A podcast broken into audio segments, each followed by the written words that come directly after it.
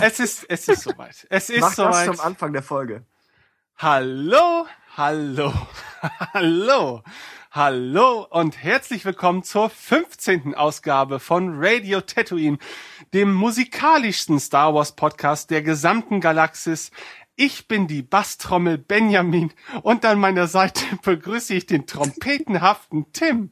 Aber wir sind diesmal nicht allein. Mit stolz geschwellter Brust darf ich zwei weitere Gäste ankündigen, den wie ein Cembalo klingenden Christian und den Dudelsack spielenden Dennis. Hallo alle miteinander. Hallo, mein Kollege heißt Christoph. ja, das stimmt. Sorry. Können wir vielleicht dann mal Die, zurück? die Musikinstrumente waren wichtiger als die Namen. Sorry. Immer hast du meinen Namen richtig.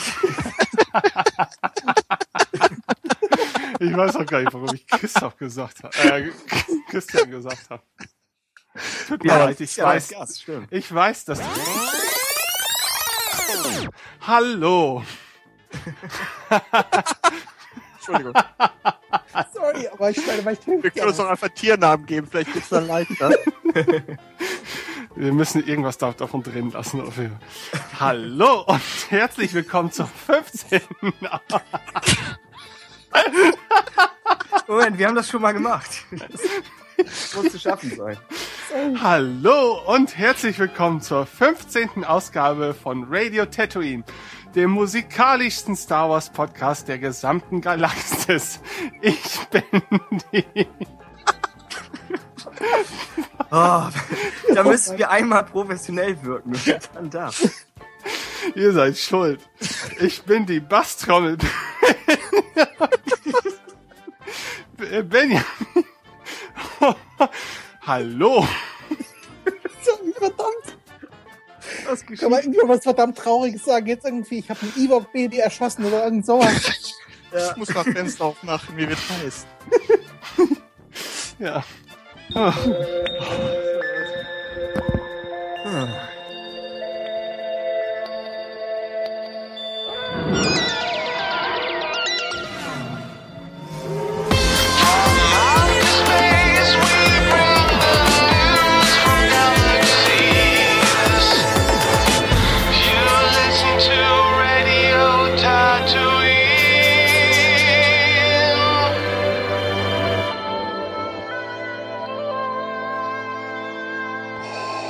Hallo und herzlich willkommen zur 15. Ausgabe von Radio Tatooine, dem musikalischsten Star Wars Podcast der gesamten Galaxis.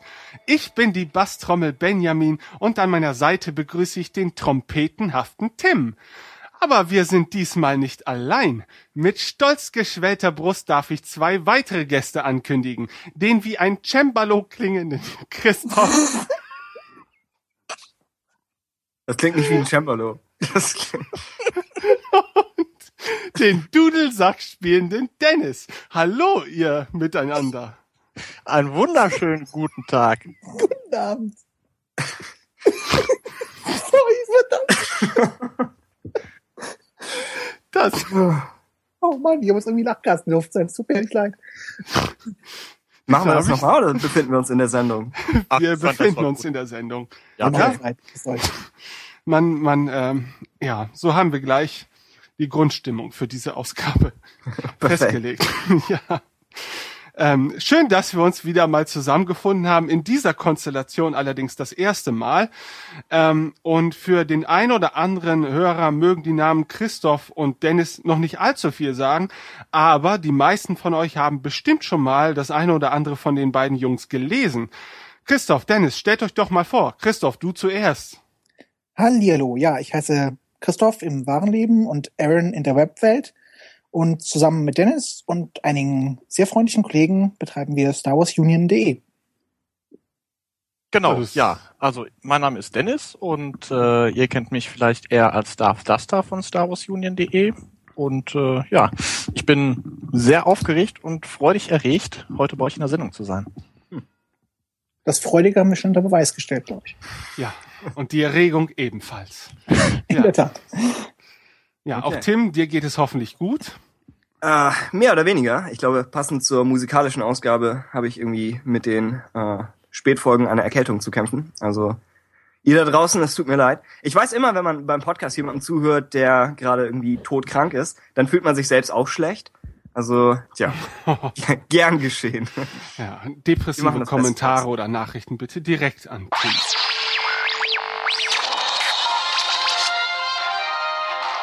Die neuesten News vom Zentrum bis zum Outer Rim.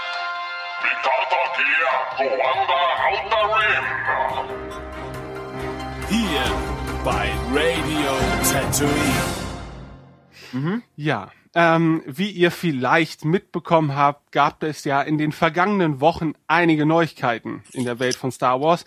Und äh, manch einer hat sich schon gefragt, wann denn äh, auch wir endlich mal auf den Zug aufspringen und diese Neuigkeiten besprechen. Und das wollen wir in der heutigen Ausgabe natürlich ausführlich machen. Und ähm, ich denke, wir beginnen die Ausgabe mit der wichtigsten Neuigkeit der letzten Wochen. Und zwar den großen Star Wars News. Die Besetzung von Star Wars Episode 7 wurde endlich verkündet und zwar vom Großmeister J.J. Abrams persönlich. Und ja, hier sind wir nun, um das Ganze zu besprechen. Tim, magst du uns erzählen, wer denn zu der Besetzung dazugehört? Das sind ja unter anderem unglaublich bekannte Darsteller, wenn man ja die Neuigkeiten aus der Perspektive eines Star Wars Fans betrachtet. Du möchtest darauf anspielen, dass die alten Leute wieder mit dabei sind? Ja, äh, Was ich- einfach ausgedrückt. Was ich jetzt ziemlich undramatisch formuliert habe. Äh, ja, Ja. Die, die mehr oder weniger großen sechs sind alle wieder mit dabei. Also Ford, Fischer, Hamill, Daniels, Mayu und Baker. Obwohl wir ihn nicht Baker nennen, nur seine Freunde nennen ihn Baker. Äh, das heißt, die großen drei auf jeden Fall und dazu Druiden und Chewbacca. Äh, alle in Episode 7. Wir haben ein sehr, sehr cooles Foto bekommen aus Pinewood Studios, glaube ich. Äh, wurde auf StarWars.com gezeigt. StarWars.com war in den ersten Stunden etwas überfragt damit, das Foto zu zeigen, aber das ist ein gutes Zeichen, weil das heißt, der Andrang war da. Ähm, ihr habt das bestimmt alle da draußen schon gesehen. Also sie sitzen im Stuhlkreis, in, naja, in etwas besseren Sofas und vielleicht sollten wir, wollen wir zuerst über die, die äh, Rückkehrer sprechen oder zuerst über die ganz neuen? Ich denke, lass uns zuerst über die Rückkehr sprechen, denn ich denke, das kann man auch am schnellsten abhaken. Ähm, bei den großen Dreien hat man ja schon immer gemutmaßt, dass es ja selbstverständlich sein müsste, dass die in Episode 7 zurückkehren würden. Ähm, hier und da gab es ja gerüchteweise immer mal wieder so Schwankungen in der, in der, in der Sicherheit dieser Tatsache. Ähm, aber ich für meinen Teil fühlte mich zumindest so, was meine Vermutung anging, ziemlich bestätigt damit. Und ich freue mich natürlich darüber. Ähm, über den Stellenwert ihrer Rollen kann man jetzt noch nicht allzu viel sagen. Ähm, aber ich denke, für eine, ja, für eine Fahnenüberreichung ist es auch der schönste Weg natürlich auch aus Perspektive der Fans, äh, dass man die drei wieder zurückbringt. Denn alles andere könnte ich mir vorstellen, wird zumindest äh, anfangs sch schwerer zu verdauen, als, als wenn man, ja, als wenn man sie halt mit ins Boot holt. Mhm. Ich finde speziell, dass sie, dass sie äh, Peter Mayo nochmal gewinnen konnten. Ist zum einen ist es cool, weil er ja äh, bekanntlich gesundheitliche Schwierigkeiten hatte. Das heißt, es ist nicht selbstverständlich, dass er irgendwie so eine körperlich aufwendige Rolle nochmal spielen kann. Äh, und dann, weil man als Außenstehender oder als, als nicht so Star Wars-Fan vielleicht denkt, ach, in den Anzug kann man irgendwen packen. Und dann zu sagen, ne, es sollte schon er sein, das denke ich ist, äh, ist eine sehr gute Botschaft auch Kenny, Kenny Baker mit dabei. Ich weiß nicht, wie viel er in den ähm, Prequels gemacht hat. Wo ich, Also ich ich gehe mal davon aus, wenn R2 durch die Druidenfabrik fliegt, ist Kenny Baker nicht drin. Ich glaube, Aber Kenny Baker hat in Episode 2 nur noch eine einzige Szene gedreht und in Episode 3, glaube ich, gar keine mehr, oder Ich Dennis? glaube, bei Episode 2 war es bei der Hochzeit, oder? Da stand da oder saß er, wie auch immer, in der Hm. Blechkiste. Danach Ansonsten, wurde er wirklich digitalisiert, soweit ich das weiß, oder wirklich einfach nur noch ferngesteuert. Ja. Was ja auch verständlich ist. Ich meine, dass er nicht auf, auf äh, Mustafa aus deinem Jedi-Leiter da rausspringt, ist ja irgendwie verständlich. er ist völlig traumatisiert nach dem Dreh.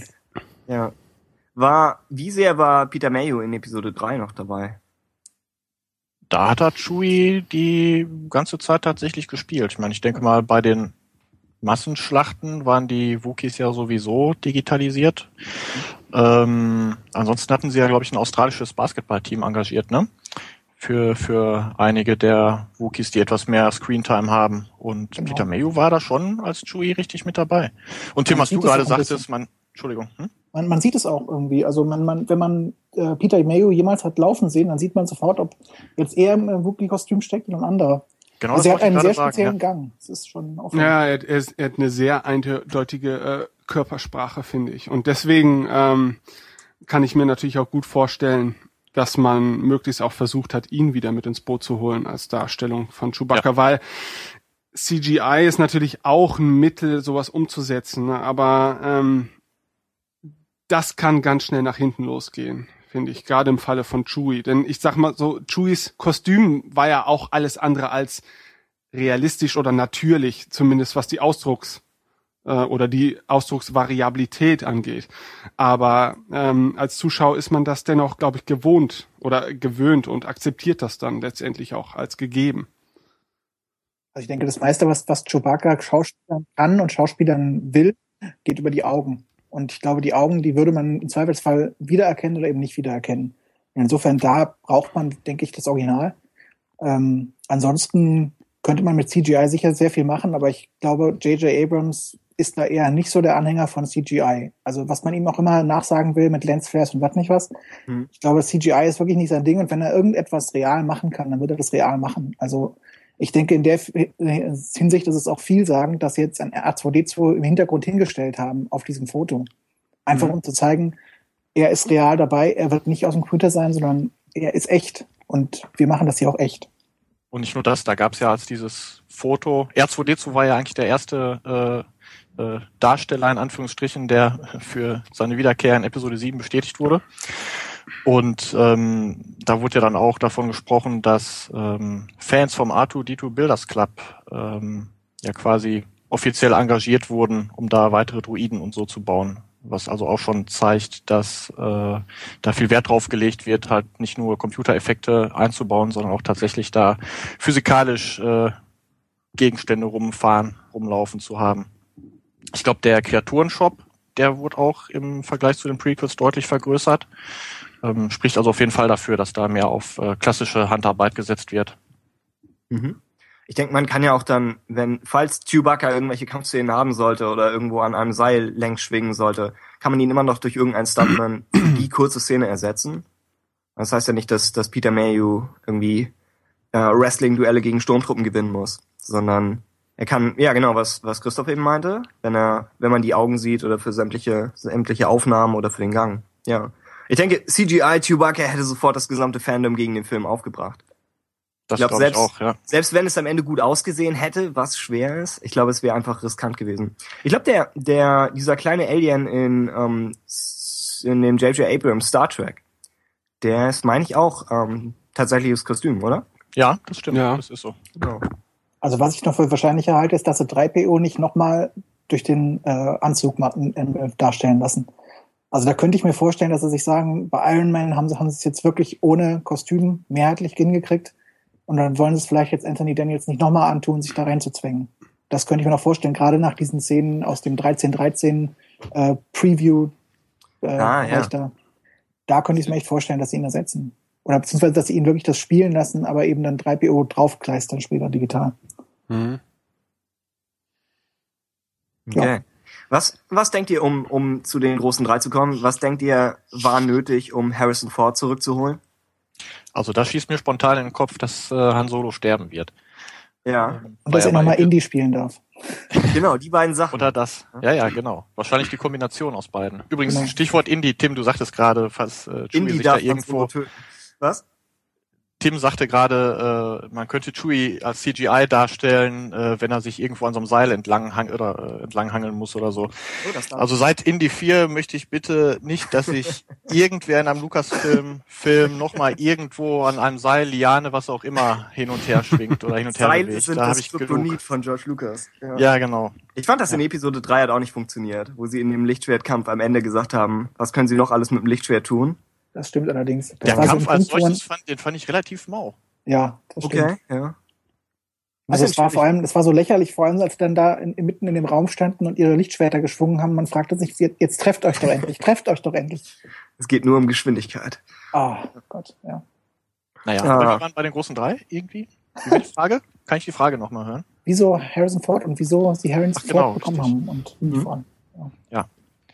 Also das war auch, Harrison Ford war auch derjenige, bei dem ich am meisten Zweifel hatte, ehrlich Ja. gesagt. Ähm, das Mark Ham, also Carrie Fisher, die hat's ja sowieso schon vor einem Jahr irgendwie ausgeplaudert und auch wenn ihr Pressesprecher das da noch tausendmal dementiert hat, es war eigentlich relativ klar, genauso wie bei Mark Hamill, den mussten sie eigentlich kriegen. Und für mich war auch Mark Hamill oder ist auch Mark Hamill derjenige, auf den ich am wenigsten hätte verzichten können. Bin aber natürlich total erfreut, dass sie Harrison Ford auch gekriegt haben und ähm, ja, weiß ich nicht. Ich kann mich noch erinnern bei, bei den Dreharbeiten zu Indiana Jones 4, bei irgendeinem Interview, da hat Harrison Ford eben erzählt, wie George Lucas an ihn herangetreten ist, äh, nochmal wegen Indy 4 und ähm, Harrison sagte wohl irgendwie sowas in der Art wie, gar kein Problem, solange ich äh, nicht wieder äh, Han Solo sein muss, neben so einem äh, komischen Pelzvieh sitzen muss und irgendwelches Technik-Blabla von mir geben muss, äh, oder diese komischen Dialogsätze sprechen muss, äh, mache ich alles. Ja, jetzt ist er wieder da. Also ich denke mal, ein fetter Scheck, die Aussicht darauf, die Karriere nochmal zu pushen. Und George Lucas hat nicht das. Drehbuch geschrieben. Und George Lucas, genau, und guter Drehbuchautor. Die beiden haben ja schon mal zusammengearbeitet, Abrams und Ford, ne? In, in Sachen Henry hat äh, der junge J.J. Abrams das Drehbuch geschrieben. Oh, der war sehr gut. Das war mir so gar nicht mehr bekannt, dass er, dass, dass das Drehbuch von ihm kommt. Mhm. Ähm, also ich sehe das ganz ähnlich, dass äh, ich glaube ich auf Mark Hamill am wenigsten hätte verzichten können, äh, weil Harrison Ford ist natürlich der größere Schauspieler, aber Luke Skywalker die größere Rolle oder die größere Figur äh, innerhalb von Star Wars. Und ähm, ich bin dennoch froh, dass Harrison Ford letztendlich zugestimmt hat. Er, also ihr hattet ja schon seine seine Aussagen jetzt so ein bisschen ähm, wieder vorgeholt. Er war der immer sehr ambivalent. Ne? Also es kam ja manchmal auf, auf die Woche oder den Monat an, äh, in dem man ihn gefragt hat, äh, wo er dann große Stücke von Star Wars hielt oder wo er es für das allerletzte hielt, was auf keinste Art und Weise wiederholt werden dürfte. Ähm, also ich denke mal auch, auch Harrison Ford wird eingesehen haben, dass er nun nicht mehr der, der AAA-Schauspieler äh, unserer Zeit ist. Und für ihn ist es halt eine tolle Gelegenheit, seinem, seiner Karriere zum Ende hin nochmal so einen richtigen Schwung zu verleihen. Oder Ja. sie un unter Umständen abzuschließen. Und wenn es damit dann doch nicht klappt, dann bestehen ja immerhin noch Aussichten für ein Holiday Special 2, ne? Man da dürfte sich dann auch nicht zu schade für sein. Das war seine Bedingung, ja. Genau. ja. Ich habe Carrie das Gefühl, auch mit dieser Ausgabe werden wir äh, das Prädikat eines zynischen Podcasts nicht los. Was? Es wird kommen.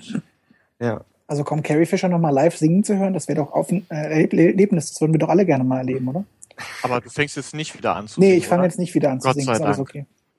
Also in gefühlt jedem zweiten oder dritten äh, äh, Skype-Gespräch fängt Christoph an, Carrie Fishers Lied aus dem Holiday Special zu intonieren. Diesen Live-Day-Song, oder? Ja, genau. Ja, Den hat er voll drauf. es ist so unglaublich trashig, aber es ist auch unglaublich, ich weiß nicht, ich finde das irgendwie charmant, ich finde es charmant schlecht. Also es Das ist zum Ende der. Sendung nochmal? So als Nee, also ich glaube, das lasse ich Platz lieber. für? Das, Wir gucken mal.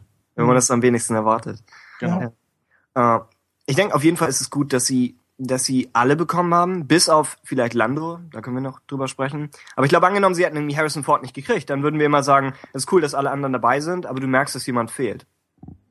Also denke ich, gerade wenn Ja, mehr noch als bei den Prequels waren die Leute aus den alten Filmen ja wirklich diese Familie, zumindest ab einem gewissen Punkt, sobald sie sich geeinigt hatten und zusammengerauft. Und ich denke, das ist cool, dass sie das erhalten können. Auch wenn wir natürlich nicht wissen, wie groß die Rollen sein werden, die sie dieses Mal spielen. Also wie viel, wie viel Screentime sie tatsächlich bekommen. Tja, wir wissen vor allen Dingen nicht, in welchem Verhältnis die Figuren äh, zueinander stehen. Ne? Also das kann natürlich äh, sich völlig von dem entfernen, was man sich vielleicht als Fan erhofft oder erwünscht hat so in den letzten Jahren. Ne? du Kann meinst, natürlich Mark Luke und sind kommen wir noch zusammen? Ja, wer weiß. Eieiei, schlimm. Aber ich meine, bei Wagner hat es funktioniert, das muss man ganz klar sagen. Also wenn das das Vorbild sein sollte, kein Problem. Hauptsache Han ist mit dem Millennium Falcon zusammen. Damit Schuh, Scheint. Happy End. Oh Gott. Äh, Gut, also Ja. ich denke, wir können äh, das Thema die großen drei äh, in Sachen neuer Cast jetzt erstmal abschließen, weil wir halt eben auch noch nicht viel mehr wissen, als dass sie dabei sind. Äh, jegliche Mutmaßung über über die Rolle, die sie letztendlich spielen werden oder die die Größe der Rolle äh, ist jetzt wieder nur reine Spekulation. Aber wir haben ja genügend andere Darsteller, über die man sprechen kann, nämlich äh, so darf man mutmaßen, die die neuen Haupthelden äh, von Episode 7 werden nämlich nicht von den großen Dreien mehr verkörpert, sondern von einer Handvoll Schauspieler oder ein bisschen mehr als eine Handvoll, ähm, die mir bis auf einige Ausnahmen relativ unbekannt waren. Äh, das ist mit Sicherheit bei euch anders, ähm, so wie ich das im Vorgespräch schon rausgehört habe. Ähm, da haben wir mehrere Wir Namen High, lassen. Kann das sein? Wie bitte? Wir haben High Noon. Ja, wir haben Heine und. ähm, ähm, da wäre zum einen zu nennen äh, ein Schauspieler mit dem Namen John Boyega. Ähm, kennt jemand John Boyega aus irgendwelchen vorherigen Produktionen? Kann mir irgendjemand darüber etwas erzählen? Wer findet John Boyega? Wo auf der Welt? Okay, Christoph, Ja, also man, man weiß ja von ihm, dass er ähm, in Attack of the in Attack the Block hat er die Hauptrolle gespielt, einem Science-Fiction-Film, den ich leider noch nicht gesehen habe. Und auch Science-Fiction ist eh nicht so mein Ding, also insofern kann ich zu ihm sonst nichts sagen. Dennis? Also ich freue mich tierisch auf äh, die neue Staffel von 24, die ja jetzt äh, zu Beginn der nächsten Woche äh, anfängt. 24 Live Another Day und da wird er eine Rolle spielen. Das heißt, da werde ich ihn das erste Mal dann in Aktion erleben. Aber aktuell kann ich da leider auch noch nicht zu sagen. Ich habe Attack the übrigens- Block auch nicht gesehen, aber er, er hat einen guten Ruf, der Film. Attack the Ja, Block. das stimmt. Hab auch schon Ja. viel Gutes davon Ja. gehört. Aber das ist generell so eine Sache, die mir ganz gut gefällt. Also ich kann über die meisten der neuen Darsteller eigentlich relativ wenig sagen und genau das ist auch der Punkt, der mir so gut gefällt. Dass es äh, keine Hollywood-Gesichter sind, die man schon tausendmal gesehen hat. Ähm, frische Gesichter und auch nicht so unbedingt Retortengesichter. Also schon, nehmen wir mal Adam Driver beispielsweise, ähm, hat ein markantes Gesicht, ähm, kein Einheitsbrei, gefällt mir ziemlich gut. Mhm. Und selbst wenn Andy Serkis, ich meine, den, den kennt man ja vermutlich inzwischen aus dem Herrn der Ringe als Gollum Ja. und aus Planet der Affen. Ähm, aber ich meine, wenn sie dem jetzt mal ausnahmsweise, was ich hoffe, eine wirkliche Rolle geben, also wo er nicht nur Performance Capture macht, wo, was er natürlich kann, das ist er brillant drin, das hat er ja quasi mit erfunden, dieses Genre, möchte man fast sagen. Aber wenn sie ihm eine Rolle geben, wo man sein Gesicht sieht, dann ist er eigentlich auch ein völlig unbeschriebenes Blatt. Ich meine, da hat er auch noch nicht so viel gemacht bis jetzt. Und insofern finde ich auch gerade das so eine interessante Wahl. ja. ja. Ja. Das Gut, also ähm, ich ja, viel mehr kann man dann wohl über John Boyega nicht sagen. Ja, ähm, was? Tut mir leid, wir sind etwas von der Reihenfolge abgewichen. Ja. Ja? Wo wir schon, wo wir schon bei Circus sind. Er, genau, er hat, er hat natürlich, was hat er, Gollum zuerst. Im Herrn der Ringe ist er kurz aufgetaucht als er selbst. Und ich fand Smeagol, ja. Er hat einen, genau, er hat einen guten Job gemacht. Bisschen tricky, weil man halt zwei Filme lang den CGI-Charakter sieht und dann sieht man ihn selbst und denkt, sie haben einen Menschen auf dem CGI-Charakter basieren lassen. Es ist aber natürlich andersrum. Er ist, er ist eine tatsächliche Person. Ähm, aber er hat, ein, er hat ein cooles Gesicht, er hat interessante, teils leicht unheimliche Ausdrücke. Ähm, in King Kong spielt er, glaube ich, auch den, den Koch oder so. Keine, keine tragende Rolle, aber es ist, er liefert den Gag des Films, wenn er einen Schneemensch-Bezug bringt. Ähm, ansonsten, ja, Planet der Affen, Caesar. Würdet ihr, gerade weil, die Sache Und ist ja Star Struppi, Wars, nicht vergessen. was? Oh, Captain Haddock, richtig. Ja. Stimmt, das oh, ist das war ziemlich auch gut sogar. Sehr ja, gut. stimmt, stimmt. Das war richtig gut. Ähm, die Sache ist ja, dass, dass Star Wars einen etwas schwierigen Bezug zu vollen CGI-Charakteren hat. Während Andy Serkis einen sehr guten Ruf hat. Voll nicht im Sinne von betrunken. Ich wollte nur nicht das englische Wort Full CGI nehmen. Äh, und die Sache ist, angenommen, der, der Ruf von Star Wars und CGI gegen den Ruf von Andy Serkis. Was denkt ihr wird gewinnen? Und was denkt ihr, wie gut wird das Ende aussehen? Soll er überhaupt CGI machen? Oder Hm. Motion Capture? Also ich halte selbst im Jahre 2014 ähm, eine Full CGI Hauptfigur immer noch für ein Wagnis. Ähm, das hat bei Gollum ganz gut funktioniert und das ist immerhin ja nun auch schon zwölf Jahre her. Ähm, aber wir nähern uns natürlich ähm, immer mehr dem Uncanny Valley. Und wenn ich jetzt wirklich eine Hauptfigur über mehrere Teile äh, der neuen Star Wars Trilogie als Full CGI erleben müsste und ähm, da muss dann nur ein bestimmter Aspekt nicht so gut sein, äh, wie es hätte sein sollen oder können. Und es wird auf jeden Fall dann ein Störfaktor. Deswegen habe ich die Hoffnung, dass man das umgeht und dass man ihn halt äh, tatsächlich, wenn dann, als, als echten Darsteller verwendet. Also da kommt ja auch wieder J.J. Abrams ins Spiel. Ich kann mir nicht so recht vorstellen, dass er eine, eine CGI-Figur einsetzt als Hauptrolle oder als, überhaupt als gewichtige Rolle. Ich meine, irgendwie wird er die Vielfalt der Völker aus den Prequels ja wohl berücksichtigen müssen. Das geht gar nicht anders. Ich meine, er will ja irgendwie auch daran anknüpfen. Also wird vielleicht mal irgendwie ein Duck im Hintergrund rumlaufen, wie jetzt in den Blu-ray-Fassungen von Episode 6. Aber ich kann mir irgendwie nicht, wirklich nicht vorstellen, dass er damit arbeiten möchte. Also das, das passt für mich überhaupt nicht ins Bild von, von J.J. Abrams, muss ich sagen. Ich denke, es wäre eine Herausforderung für Andy Serkis, einen Duck zu spielen. Ich möchte da auf jeden Fall die Das kriegt er hin, Behind-the-Scenes-Aufgaben auf jeden sehen, Fall. Das kriegt er jeder, jederzeit hin. Die auf seinen. Ohren läuft. Äh, ja, mal, mal schauen, was sie machen. Vielleicht besetzen sie ihn ja auch für mehr als eine Sache. Also wie gesagt, in King Kong hat er ja auch den, den großen Affen selbst gespielt, plus noch äh, den Koch, glaube ich. Und vielleicht sagen sie, genauso wie sie bei Clone Wars die Synchronsprecher für alles Mögliche verwenden, einfach weil sie können. Das ist Mhm. vielleicht hier auch ein Fall. Ja, Nebenrolle, CGI. Vielleicht, wenn er wirklich, wenn er wirklich eher ein C oder B Nebencharakter ist. Nicht im, in irgendeiner, in irgendwie, so ganz im Ka äh, Kernensemble. Vielleicht kommen sie dann damit durch. Aber ja, ich denke auch, Star Wars in CGI ist, glaube ich, einfach ein, ein heißes Eisen bei, bei solchen Figuren. Auf der anderen Seite, ich meine, Andy Serkis hat ja in den letzten Jahren eigentlich immer weiter sein Profil ausgebaut und gesteigert. Und ja, dass der jetzt wirklich nochmal eine Nebenrolle spielt, so eine richtige, eine kleine Nebenrolle, das glaube ich wirklich nicht. Also ich denke, der dem ist einfach Zusa- inzwischen zu weit dafür. In dem Zusammenhang fällt mir ein, wenn wir mal tatsächlich davon ausgehen, dass es, naja, was heißt davon ausgehen, da kann man wirklich von ausgehen. Die neue Generation, die wird ja auch so eine Art Sidekick brauchen, denke ich mal. Also Mhm. quasi das Pendant zu Chewbacca. Vielleicht ist das die Rolle für Circus. Und dann würde ich aber natürlich doch mit äh, CGI wahrscheinlich gehen. Nicht, weil ich es Mhm. unbedingt toll finde, sondern weil ich es einfach für am wahrscheinlichsten halte. Ja. Glaubst du nicht, dass sie dann eher ein Java ihnen zur Seite geben werden, weil sie sagen, das können wir real umsetzen? Also dafür nehmen sie Kenny Baker oder wie? Ja, vielleicht. Nee, Warwick Davis ist ja immer noch nicht angekündigt. Der muss auch Das noch stimmt. spielen. Warwick Davis, stimmt. Okay. Okay. Gut, also das zu Andy Circus. Ähm, ja, also wie gesagt, das ist sehr spannend. Ähm, ich kann es mir, wie gesagt, auch nicht ganz vorstellen mit dem Full CGI. Ich hoffe es ehrlich gesagt auch nicht, weil ähm, diese diese diese Ankündigung, dass J.J. Abrams das Handgemachte so sehr wertschätzt, auch bei den neuen Star Wars Filmen, die ähm, sehe ich durchweg positiv eigentlich. Und naja, die Zeit wird zeigen, was dabei rauskommt. Ähm, kommen wir zum nächsten Darsteller oder zur Darstellerin namens Daisy Ridley.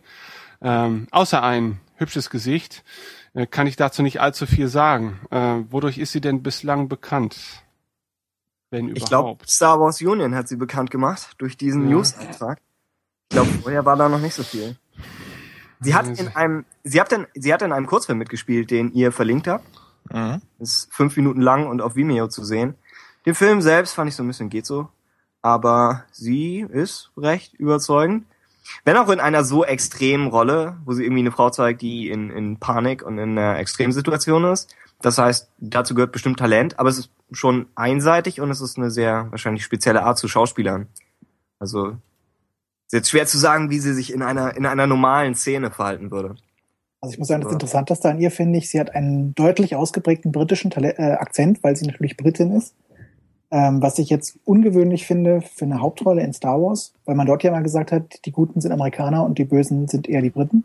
Ja. Das finde ich interessant. Da könnte man natürlich jetzt auf das EU zurückgreifen und sagen, ja, Leute, die von Coruscant kommen, die sprechen eher so britisch. Und vielleicht ist sie dort aufgewachsen, weil ihre Mutter dort war.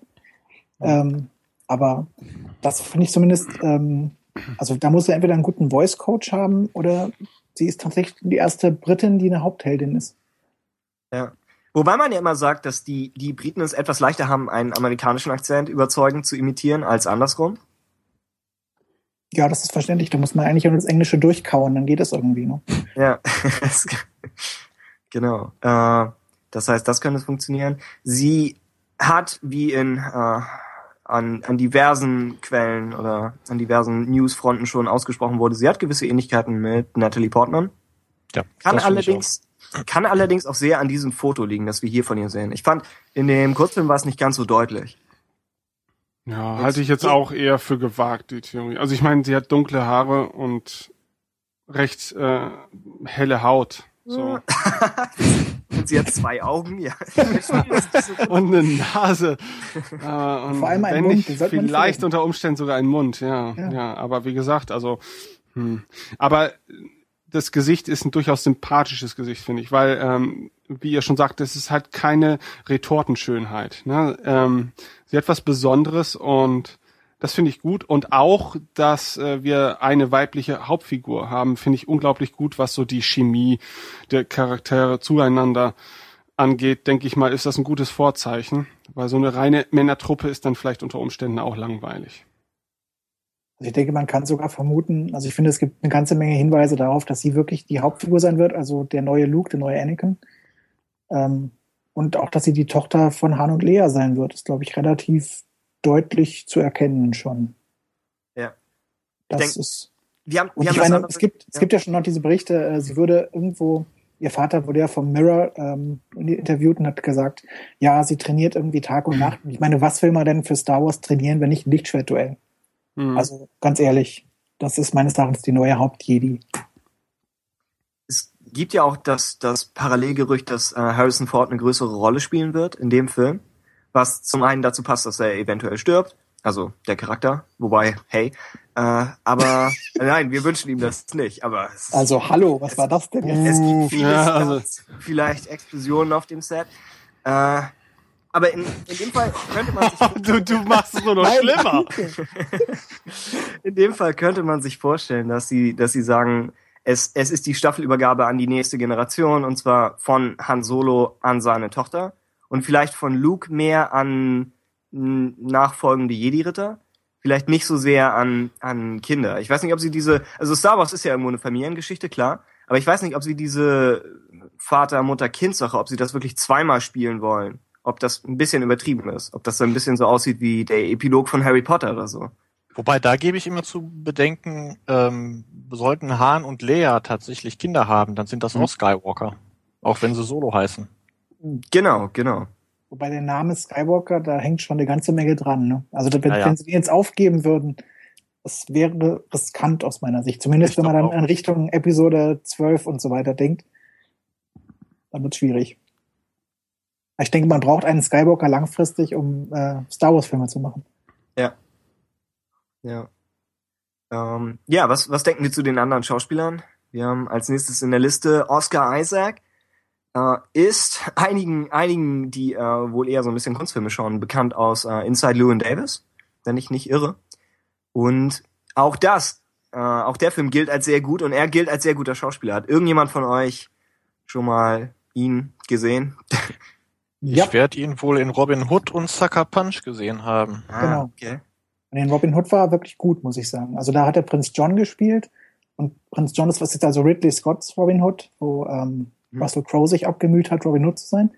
Ja. Ähm, Und Prinz John war dort wirklich so ein, so ein kleiner Wiesel. Also so nicht der, genau der Anti-Macht-Mensch und der hat versucht, irgendwie sich so an der Macht festzuklammern und es hat nicht so richtig geklappt und der hat sich da abgemüht. Und ich finde, das hat er wunderbar gespielt. Also irgendwie so leicht fiese Charaktere, ein bisschen schwächer, würde ich ihm jederzeit abnehmen. Ich meine, er kann natürlich was völlig anderes spielen jetzt, aber von diesen ganzen Figuren, den würde ich mir noch am ehesten so als politischen Nachfolger von Palpatine vorstellen, so ein bisschen, so als jüngere Fassung davon. Also so, oder vielleicht so als Bosk Fedia-Figur, so um das EU nochmal einzuführen. Sowas in die Richtung. ja. Also, also quasi so ein innenpolitischer Gegner von den großen drei in der Republik oder irgendwas in der Art. Aber das ist natürlich jetzt schon weit weggesponnen, gebe ich gerne zu. Er hat so ein bisschen ein Gesicht, wo man, wo man denken kann, das kann in beide Richtungen gehen. Das Genau. muss, speziell auf diesem Foto guckt er jetzt auch so ein bisschen so, als ob man nicht weiß, ob er einen hintergeht oder nicht. Aber ja, generell könnten sie, könnten, vielleicht spielen sie ihn ja auch bewusst so, dass sie vielleicht das gleiche machen wie bei Han Solo in Episode 4, dass du nicht so richtig weißt. Also wenn man ans EU denkt, könnte er sogar, das ist natürlich jetzt völlige Spinnerei, aber er könnte sogar einen geklonten Palpatine spielen. Eine Jugendfassung davon. So ein bisschen Ja. anders oder irgendwie da ein Sohn oder was auch immer. Also würde ich ihm alles zutrauen. Ja. Nicht, dass ich es unbedingt ihnen zutrauen würde, das, das ausgerechnet auszugraben, aber ich meine nur. Mhm. Mhm. Und jetzt Okay. gehen die sorgenvollen Minen hier um, oh mein Gott, nein, nicht Dark Empire, bitte nicht. Gut, dann haben wir als nächstes auf der Liste Dom Hall Gleason. Sagt Er mir ist nichts. heißt er. Dome Na, Hall? ja, Nein, Domel, wie Donald, aber Domel. Domal Gleason. Ist das ein Hm? Schotte? Hm, Ihre? Äh, keine Ahnung, ich habe irgendwie mal seinen Namen nachgeschlagen, weil ich unbedingt wissen würde, er ist in, Dub in Dublin geboren. Also Ja, ich glaub, heißt- so. Ah, Ja, genau. Okay, okay Ich glaub, also Donald. der, der Red Hat der Truppe. Ähm, Der erste in Star Wars, oder? ja. ja. Also in, Jade, in den ja. Film. Ja, genau. Er spielt Mara Jade. Vielleicht besser nicht. Maris Jade könnte er spielen. Wie, krass wäre das denn, wenn sie jetzt einfach umdrehen würden? Er ist dann ein imperialer Agent und soll Luke Skywalker umbringen oder was? Da würden doch alle, allen Fans die Köpfe platzen, wenn wir das machen würden. Okay. Er hat, Ich ziehe gerade sämtlichen Hass der Welt auf mich. Ich merke das schon. dazu ist dieser Podcast da. Ja. Er hat, glaube ich, in den Harry Potter Filmen einen der Weasleys gespielt. Das ist jetzt kein Vorurteil, weil er rote Haare hat, aber ich meine, sie haben ihn tatsächlich als einen davon besetzt. Ja, er war Bill Ja. Weasley. Ja, ja, genau. Und neulich hatte der, falls den Podcast jemand hört, der äh, Podcast von Empire Magazine, hatte ihn als Interviewpartner äh, zu Gast. Und sie haben sich etwas geärgert, weil sie das Interview gemacht haben, kurz bevor angekündigt wurde, dass er in Star Wars ist. Mhm. Sie haben dieses Interview mit ihm, wo sie über irgendwelche Musicals sprechen müssen und die ganze Zeit denkst du, der Schauspieler weiß, er ist in Star Wars. Und Nee, das wusste Ja, er anscheinend noch Der nicht. soll es ja tatsächlich einen Tag vorher nur erfahren Genau. haben. Er, er hatte Ja. keine Ahnung angeblich. oh stimmt. Ja. Aber es war eine knappe Sache. Also mit dem Interview. Vielleicht, vielleicht wusste Ja, ja, er genau. Vielleicht hat er da gerade den Anruf bekommen und hat das Ganze cool gespielt und hat gesagt, oh, meine Mutter lässt grüßen. Äh, in, in dem Fall, ich, ich fand ihn sehr witzig in dem, in dem Interview. Also er scheint ein, scheint ein sympathischer Typ zu sein, hat, hat Humor. Laut Äh, Casting-Calls wurden ja auch humorvolle Typen gesucht, ne? und fitte Typen, ja. ja, aber auch nicht klassisch Attraktiv. schön. Aber Ah, attraktiv trotzdem. Genau. Okay. Also ich interessant hatte, ist es eigentlich, wenn man sich jetzt hier aussucht, wer sind die neuen großen drei von denen, ne? Und da Mhm. könnte er dabei sein durchaus, ne? Zusammen mit Boyega und Ridley. Also Ja. bei ihm habe ich mir zuerst gedacht, das könnte vielleicht äh, Lukes Sohn sein. Nicht, weil ich jetzt äh, gedacht habe, Mara Jade und dann rote Haare, sondern einfach äh, von der Optik. Kann ja auch sein, dass er die roten Haare gefärbt kriegt und hinterher blond sein wird oder wie auch immer. Dann hatte ich ihn aber letztens ähm, mit kürzeren Haaren und Vollbart gesehen. Und da habe ich mir gedacht, verdammte Scheiße, könnte auch ein Obi-Wan-Typ sein. Also ein Kenobi oder so. Soll Ja. gerüchteweise auch irgendwie noch da rumlaufen. Glaube ich nicht unbedingt, aber rein optisch hätte es zumindest von dem Foto ausgehend gepasst. Dass der Ire der Nachfahre eines Schotten ist, das passt auch. ja, ich meine nur, das würde, würde passen. Ja. Stimmt, klar. Ja. Äh, Andy Serkis haben wir drüber gesprochen. Ansonsten der, der Elefant im Raum. Genau. keine Kritik. Ähm, Max von Südow, Der Schwede. großer äh, Charakterschauspieler, glaube ich. Ich kenne ihn aus. Er hat, er hat ganz viele Filme gemacht und ich kenne ihn aus äh, peinlich wenigen davon. Ich erinnere Minority Report, da war glaube ich dabei. Der Exorzist, natürlich. Exorzist auf jeden Fall, ja. Ja, Shutter Island. Rolle. Und ganz toll war auch in die größte Geschichte aller Zeiten als Jesus. Sollte man nicht unterschätzen. Okay. Okay. Nee, also da hat er, also es gibt ja da 250 vers- verschiedene Fassungen davon und seine war irgendwie so menschlich, aber erhaben. Also er hat das wirklich verdammt gut rausgebracht. Muss ich sagen. Ist ja auch der Mensch, der, der im Prinzip jetzt, äh, wie alt ist er jetzt? 29 geboren, okay. 85, ne? Ja, fünf- 85 noch jünger aussieht als in seiner Rolle im äh, Exorzisten, wo sie ihn ja so gut für, für die Zeit, finde ich, äh, alt geschminkt haben. Ähm, ja, also gut. Gut, nicht unerwähnt möchte ich seine, äh, seine Beteiligung an Ghostbusters 2 lassen, ja? Da hat er mitgespielt? Ja, die Stimme von Vigo. Nein, wie das krass, das ist ja wunderschön. Kein Der Typ aus Scheiß. dem Gemälde, ja. Die Geister Ja, der Karpaten, das dem Leiden von. Moldawien. Ja, ja. ja. geil. Das wusste ich Auch in nicht. dem Sehr schön. Videospiel nochmal. Das ist noch ja nicht so heftig. alt. Schön. Oh, Eine Sache. Das ist eine zu große Erkenntnis für diesen Podcast. Er ist hier mit beendet. ähm, ja, also er im Prinzip spiegelt er so ein bisschen, was so seine Bekanntheit oder sein, seinen Status angeht, so ein bisschen den Part von Alec Guinness natürlich seinerzeit. Ja. Ja, weil er so, Oder so sagt, Peter Ich würde Cushing. sagen, Peter Cushing eher, ja. ja, okay. Ich denke, der, der neue Alec Guinness dürfte dann entweder Harrison Ford sein oder Mark Hamill, ne? Allerdings habt ihr das neueste Gerücht äh, zu seiner Rolle gehört? Ein paar Tage alt jetzt. Und zwar soll er einer Figur nur seine Stimme leihen. Ja. Hm. Hm. Okay. Mhm. Die Figur heißt Vigo. Eine, die, die das wird der, das wird der neue Sprecher Crossover. des, von dem, äh, von dem Podrennen. Das macht er. er spricht ja auch zwei Stimmen mit sich Genau. selbst. Genau. Nee, Andy Serkis ist die andere Rolle davon. Das ist ganz eindeutig. Kann sein. Ah. So eine Stimme, Ja, Also finde ich auf jeden Fall toll. Das ist auf jeden Fall, genau wie Andy Serkis, ist das so eine Besetzung, ich glaube, damit hat keiner gerechnet. Es gab keine Gerüchte auch in die Richtung, oder? Richtig, Circus gab es, glaube ich, ein Gerücht ein oder zwei Tage, bevor sie es bekannt Genau. gegeben haben. Ja. Er wurde da äh, mit der kompletten Truppe ja irgendwie in einem Londoner Club gesehen oder so. ähm, Ja. Aber das stimmt, Max von Südow nicht. Aber gut, der war auch nicht dabei, der ist auch nicht auf dem Foto. In einer der Kisten. Also ich finde auf jeden Fall, das, Erst Harrison Ford, jetzt, jetzt tritt auf die Bremse. Das ist alles so morbide, was von dir kommt. Was ist denn los? Stimmt, stimmt. Das ist die Erkältung, die das macht. Ich gehe davon aus, dass alles um mich herum zerfällt. Was für Okay. Tee hast du dir gerade noch gekocht? oder was? Tim ist, Tim ist so der kleine Star Wars Gothic, so, so, und trifft sich abends mit seinen Freunden auf Friedhöfen und, oh, scheiße, ich muss jetzt Podcast aufnehmen. Alle sterben. Ja, ich, hatte- ich hatte das neulich, dass äh, eine Freundin von mir meinte, ob ich dann und dann Zeit hätte. Und ich meinte, ich muss da so einen Star Wars Podcast aufnehmen. Äh, und sie hat gefragt, privat oder beruflich? Und ich habe geantwortet, pri privat. Aber ich habe gar nicht verstanden, was die Frage überhaupt bedeutet. Und dachte, das ist das Beste, was ich je gefragt wurde. Aber ich weiß nicht, was sie meint. Offenbar geht das Ganze hier zu weit, weil man glauben könnte, das wäre mein Beruf. Aber nein. Ja, Ja. bekannt? Ne? Weder das noch Friedhöfe. Äh, haben wir noch, haben wir noch andere Sachen zum Casting? Billy D. Williams nicht dabei, jedenfalls nicht auf dem Foto und nicht in der Liste, außer er Also- hat sich brillant versteckt. Ich Ähm, persönlich ja? kann auf Billy D. Williams verzichten. Ich will da jetzt niemandem zu nahe treten, aber ich habe den Menschen jetzt ja schon mal live erlebt. Ja. Und habe auch letztens äh, einfach raus Interesse mal äh, mir YouTube-Aufzeichnungen gesehen von äh, dem amerikanischen Pendant von Let's Dance, Dancing with the Stars, wie das heißt. Und ganz ehrlich, also Harrison Ford ist immer noch ein cooler Typ und immer noch locker Indiana Jones oder Han Solo. Aber Billy D. Williams ist einfach irgendwie, also ich mm, will jetzt aufpassen, was ich sage, aber ich glaube irgendwie, Der der wird nicht mehr so bringen. Ich glaube, der bringt's einfach nicht mehr. Wie gesagt, ist meine Erfahrung live und auch äh, basierend auf dem, was ich da jetzt so zuletzt online gesehen habe. So tut's mir schon irgendwie leid, weil er hat sich ja schon äh, öffentlich äh, sehr laut zu Wort gemeldet, dass er schon gerne mit dabei wäre.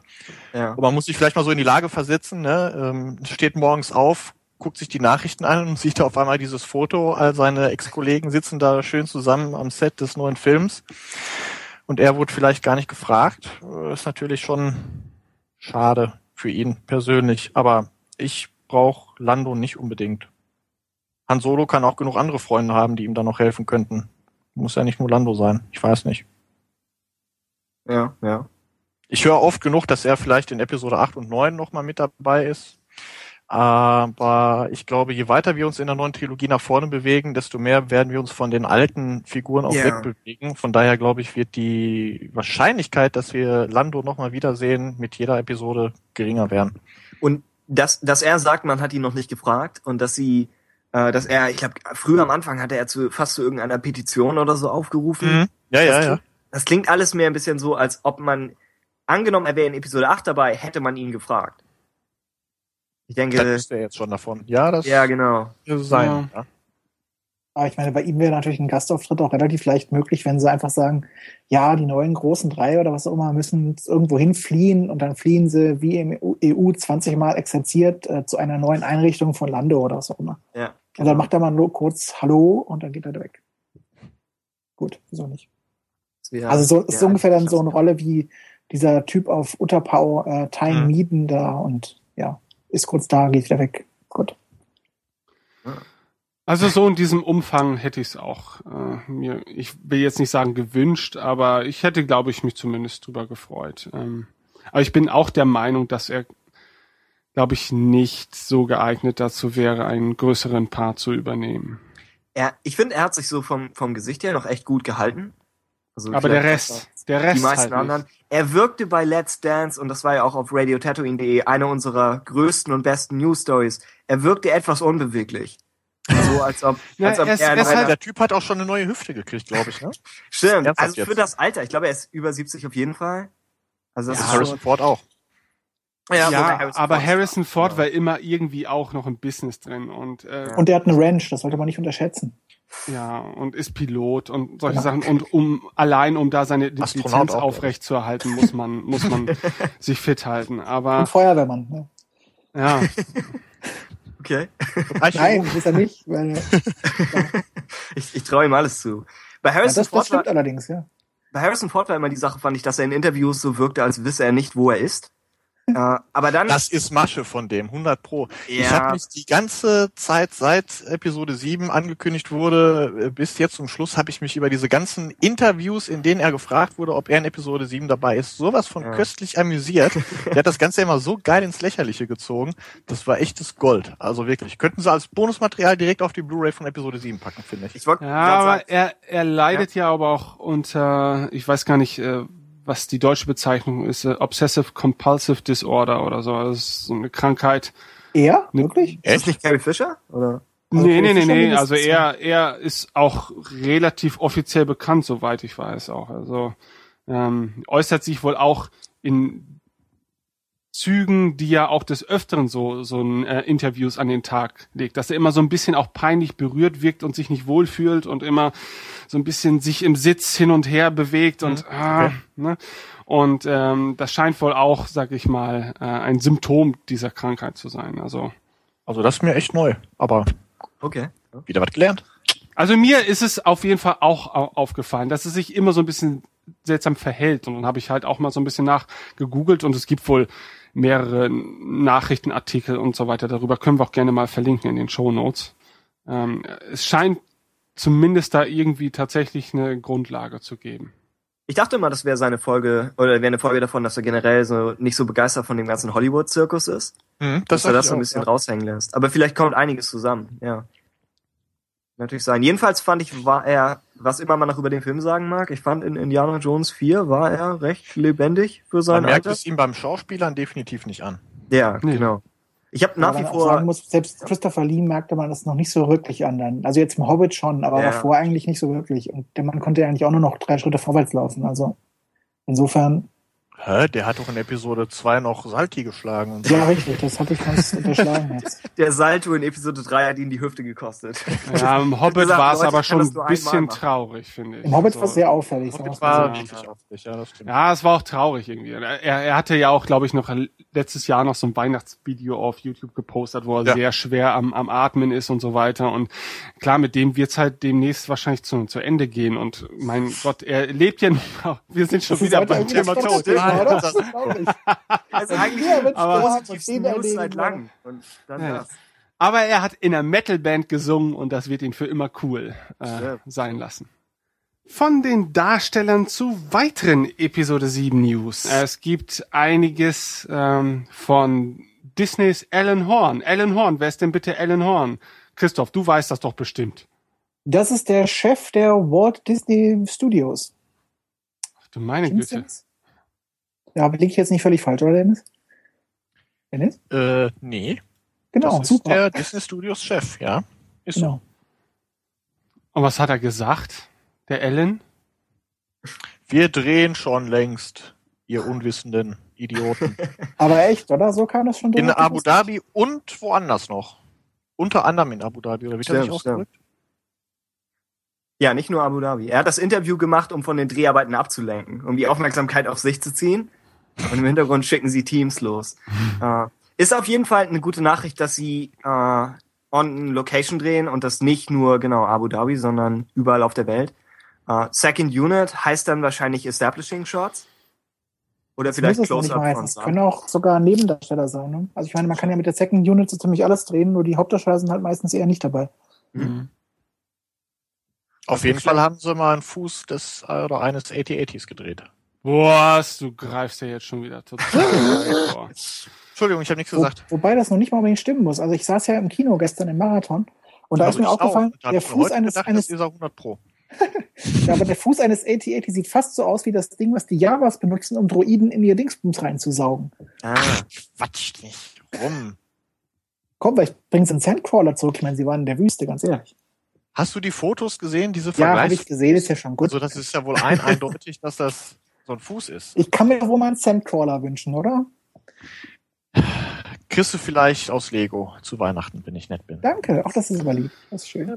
Also die Nachricht, äh, die die beiden Star Wars Union Jungs hier schon mal wieder verbotenerweise vorgegriffen haben, nachdem sie hier die Herrschaft übernommen haben, ähm, habt ihr mit Sicherheit auch alle schon mitbekommen. Es ist ein Foto aufgetaucht äh, von vermutlichen Dreharbeiten oder zumindest von einem Set in Abu Dhabi äh, und äh, ja natürlich einem Star Wars Set.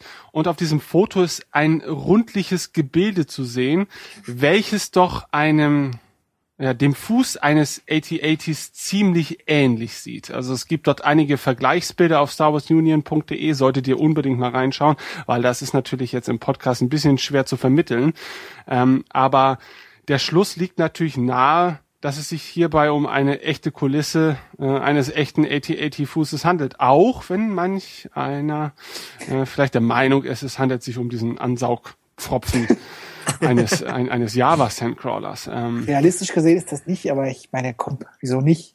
ja, aber es ist ja, kein Loch unten drin. stimmt, ja, dann äh, weiß ich nicht, dann gebe ich dem Bier aus oder so. Ja, also ich auch. Es geht immer weiter hier. Erst kriege ich einen Sandcrawler aus Lego, jetzt kriege ich schon Bier, das ist ja super. Service ist ja wunderbar hier. Das Gute ist, bei Christoph reicht eins. Also ich muss sagen, vor diesen ersten Vergleichsbildern, die dann äh, aus dem Internet rausgequollen sind, äh, war ich da auch ziemlich skeptisch und habe mir gesagt, ja, das ist einfach nur, was weiß ich, eine runde Tonne und oder oder was weiß ich. Aber eine auf Luftspiegelung. Ja, aber ähm, wenn man sich so die Details äh, dieses AT-80-Fußes ansieht und dann mal vergleicht mit diesen durchaus ja in guter Qu- Qualität vorliegenden Fotos vom Set, äh, zumindest gut im Vergleich zu dem, was man sonst so von geleakten Shots gewohnt ist, finde ich, liegt es schon wirklich nahe. Da gibt's nicht viel zu diskutieren, oder? Weiß ich nicht. Man Ah, könnte jetzt noch darüber diskutieren, ob das wirklich jetzt Episode 7 ist oder ein Episode 7, 7 Teaser. Wenn ich da nämlich an den ersten Star Trek Teaser von Abrams zurückdenke, wo sie die Enterprise zusammengebaut haben, was nebenbei bemerkt der coolste Teaser aller Zeiten war, stimmt. fand ich. Ähm, vielleicht machen sie ja nur sowas. Ich meine, das erinnert mich jetzt zum Beispiel sehr an diesen Battlefront-Teaser, den wir ja schon gesehen haben. Da sieht man ja auch nur einen AT-80-Fuß. Aber du glaubst du nicht im Ernst, dass die mit einer Crew nach Abu Dhabi fliegen, um einen Teaser zu drehen? Ich weiß Das es ich nicht. Ich nicht traue denen sehr viel zu, muss ich sagen. Ja. Würdet ihr denn, um, um äh, Dennis und Christoph bei der Gelegenheit zu fragen, würdet ihr denn Tatooine, nehmen wir mal an, das ist der Wüstenplanet, würdet ihr den in Episode 7 sehen wollen? Hei, hei, hei. Also Tatooine ist irgendwie so ein bisschen zwiespältig. Ähm, mit Tatooine verbinde ich teilweise irgendwie etwas Langatmiges. Und irgendwie ist Tatooine ja auch, wie sagte Luke heute noch im Marathon, ähm, wenn es ein helles Zentrum in der Galaxis gibt, dann ist Tatooine am weitesten davon entfernt. Wie Und trotzdem spielt dann irgendwie jeder zweite Film oder sogar fast jeder Film auf Tatooine. äh, aber andererseits gut, ist es halt vielleicht auch irgendwie ähm, so vom Schicksal oder von der Macht so gewollt, ne? Tatooine Ja. ist irgendwie so die Schnittstelle der Skywalkers, wie auch immer. Also ich kann mir ehrlich gesagt schwer vorstellen, dass sie jetzt eine neue Trilogie machen, ohne wenigstens einmal nach Tatooine zurückzukehren, sagen wir es mal so. Wäre auch durchaus okay. Der Planet hat so eine hohe Gravitation, dass wenn man ein Raumschiff einfach im All parkt, bewegt es sich automatisch in diese Ist so. Richtung. Ist so. Das ist so extrem. Äh, ich denke auch in Episode 7 könnte man es nochmal zeigen. Sie müssen ja nicht alle bekannten Sachen nochmal wieder durchkauen. Sie müssen nicht unbedingt die Javas zeigen, auch wenn ich die cool fände. Vielleicht nicht unbedingt die Cantina. Aber Obi-Wans Hütte vielleicht. Oder sie nehmen Jabba's Palast als neuen Jedi-Tempel. Das könnten sie auch machen. Der ist jetzt ja leer.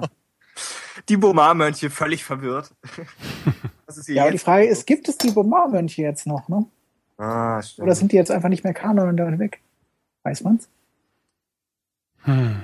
Also generell würde ich sagen, Tatooine ist, was die symbolische Aufladung angeht, wirklich der Planet des Lichts in diesem Universum. Einfach, es gibt zwei Sonnen, alles ist sehr hell, es gibt da Sand, es gibt noch diese ganzen Erdfarben, äh, die George Lucas ja immer verbunden hatten, haben wollte mit seinen Helden im Vergleich zu den Schwarz-Weiß vom Imperium. Mhm. Also ich meine eigentlich dieser Planet, von der Symbolik her kommen sie eigentlich nicht drum rum, da irgendetwas zu machen. Aus meiner Sicht. Mhm. Und es wäre eigentlich auch die klassische Überleitung. Ich meine, zwei Leute standen jetzt, also zwei Szenen hatten wir jetzt schon, wo sie wirklich in den Sonnenuntergang geschaut haben. Warum nicht noch eine dritte? Ja, also, Also also ich gehe auch ziemlich äh, stark davon aus, dass wir zumindest einen Teil der Geschehnisse auch auf äh, Tatooine wieder erleben werden können. Ich meine, selbst im Clone Wars Kinofilm haben sie ja nicht auf Tatooine verzichten wollen. Also das ist Ja. eigentlich auch schon sehr vielsagend, finde ich. Hm. Oder George Lucas liebt einfach Tatooine. Vielleicht ist auch das der Grund. Oder er will einfach die, die Filmcrew in irgendeinen Sandsturm schicken, in dem Wissen, dass er nicht dabei ist. Sagen, ihr dürft die schlimmsten Albträume meiner Vergangenheit, dürft ihr nochmal durchleben. dann hätte er aber auch gleich einen fiesen Sumpf einbauen können mit irgendwelchen riesen Moskitos oder irgendwas. Pass auf, alle drei Filme spielen in einem Lavaplaneten. Vielleicht sollten wir an dieser Stelle noch mal ganz kurz erwähnen, weil das haben wir, glaube ich, nicht deutlich gemacht gerade eben. Also Alan Horn hat auch verkündet, dass George Lucas halt eben in beratender Funktion bei Episode 7 beteiligt ist. Ähm, und das ist ja zumindest auch schon mal eine Aussage, die äh, etwas oder gar nichts bedeuten kann. Ja, ähm, ja. Äh, ähm, vorerst natürlich erstmal nur diese Nachricht im Zusammenhang mit Episode 7, denn wir wissen ja, ähm, auch George Lucas ist schon alt und äh, wenn er Tims Gesetzmäßigkeiten unterliegt, dann, ähm, tja, wer weiß, wer weiß, was da passiert. Ähm, ist zumindest schon mal ein Hinweis darauf, dass man sich halt eben auch nicht völlig löst oder lösen möchte noch, von Können dem, wir jetzt was kurz noch John Williams umbringen, wenn wir schon alle jetzt hier abhaken? stimmt. Der ist auch schon verdammt alt. Ja, John Williams macht das. Abgehakt. Oh. Aber darf ich da noch mal kurz auf das Gruppenfoto zu sprechen kommen? Ähm, Im ersten Moment habe ich war ich ein bisschen verwundert, dass George Lucas da nicht mit auf dem Foto ist. Also das Foto soll ja schon, also es wird garantiert äh, kein spontanes Foto gewesen sein, sondern schon in gewisser Hinsicht äh, natürlich so beabsichtigt, Symbolkraft etc. Ähm, da war ich doch ein bisschen überrascht, dass sie George Lucas nicht mit reingenommen haben, um zu zeigen, hey, ähm, es ist zwar irgendwie was Neues, aber wir äh, äh, entfernen uns dann nicht gänzlich von George Lucas. Und dann habe ich mir aber irgendwie gedacht, vielleicht war es auch tatsächlich ganz bewusst so, dass George Lucas nicht auf dem Foto zu sehen ist, oder? Ich weiß nicht, wie seht ihr das? Ich glaube, das war ein Promoshot für Ikea, denn die Sofas und Sessel sind definitiv Sie alle von die. Schauspieler noch raus. Alles klar, okay. Also seine Hemden waren auf jeden Fall auf dem Bild drauf. Ne? Alle möglichen Ja. Leute hatten George Lucas Hemden an. So. Das stimmt in der Tat. Sie haben auch alle mit dieser Stimme gesprochen. äh, äh, ja, ich, ich weiß nicht, ob das, das Foto ist ja schon, ich weiß nicht, ob das Foto so für die Star Wars Fraktion auch ist, die Schwierigkeiten mit George Lucas hat. Ich kann schwer einschätzen, wieso der Mann auf der Straße, was er so von George Lucas hält. Wahrscheinlich hat er andere Sorgen, okay. Aber einfach mal so ein Passant. Wenn du ihn auf George Lucas ansprichst, Dann fragt er, wer? Genau, denke ich auch. Wer? ja, genau. Wobei ich habe ähm, ein, ich, ich habe immer versucht, als diese News rauskamen mit ähm, die und die Darsteller sind dabei, habe ich immer versucht, die enthusiastische Nachricht an meinen Freundeskreis weiterzugeben. Und es kam immer nur ausdrucksloses Schweigen. Äh, und erst als ich meinte, der Typ, der die Musik macht, ist immer noch dabei, dann kam so, so ein Aufblitzen von Hoffnung. Also sowohl die alten Darsteller waren ein bisschen kritisch, als auch die Tatsache, dass George Lucas das Ganze nicht macht. Das wurde tatsächlich bezeichnet als, ist es dann noch Star Wars? Von Leuten, die nicht mal richtig Star Wars Fans sind. Deswegen, ich kann ganz schwer einschätzen, was so normalen Leuten, was, was George Lucas denen bedeutet. Wie schlimm oder gut sein Ruf bei denen ist. Gut, also die Frage, ob es noch wirklich Star Wars ist, ist ja grundsätzlich erstmal berechtigt, finde ich. Ne? Weil ähm, so gut oder so schlecht George Lucas seine, seine eigene Originaltrilogie auch weitergeführt hat, ähm, war es ja immerhin noch wirklich sein Werk. Ne? Äh, So losgelöst, wie es jetzt ist von ihm, ähm, kann ich mir schon vorstellen, dass selbst wenn die neuen Filme toll werden, dass der ein oder andere sich sagt, ja, hm, aber das ist jetzt das, was irgendwelche Leute aus Star Wars gemacht haben, aber es entspricht, sage ich jetzt nicht mal, nicht mehr direkt seinem Schöpfer.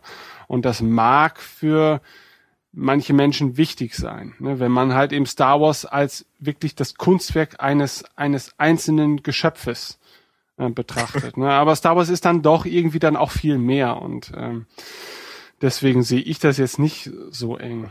Oh, Ich muss allerdings dazu sagen, ähm, es gab ja schon die erste Spaltung quasi des Fandoms, als das Imperium schlägt zurück in die Kinos kam. Da sagten ja auch schon einige Leute, oh Mann, mussten sie den jetzt fortsetzen? Es war so ein toller Film für sich alleine genommen.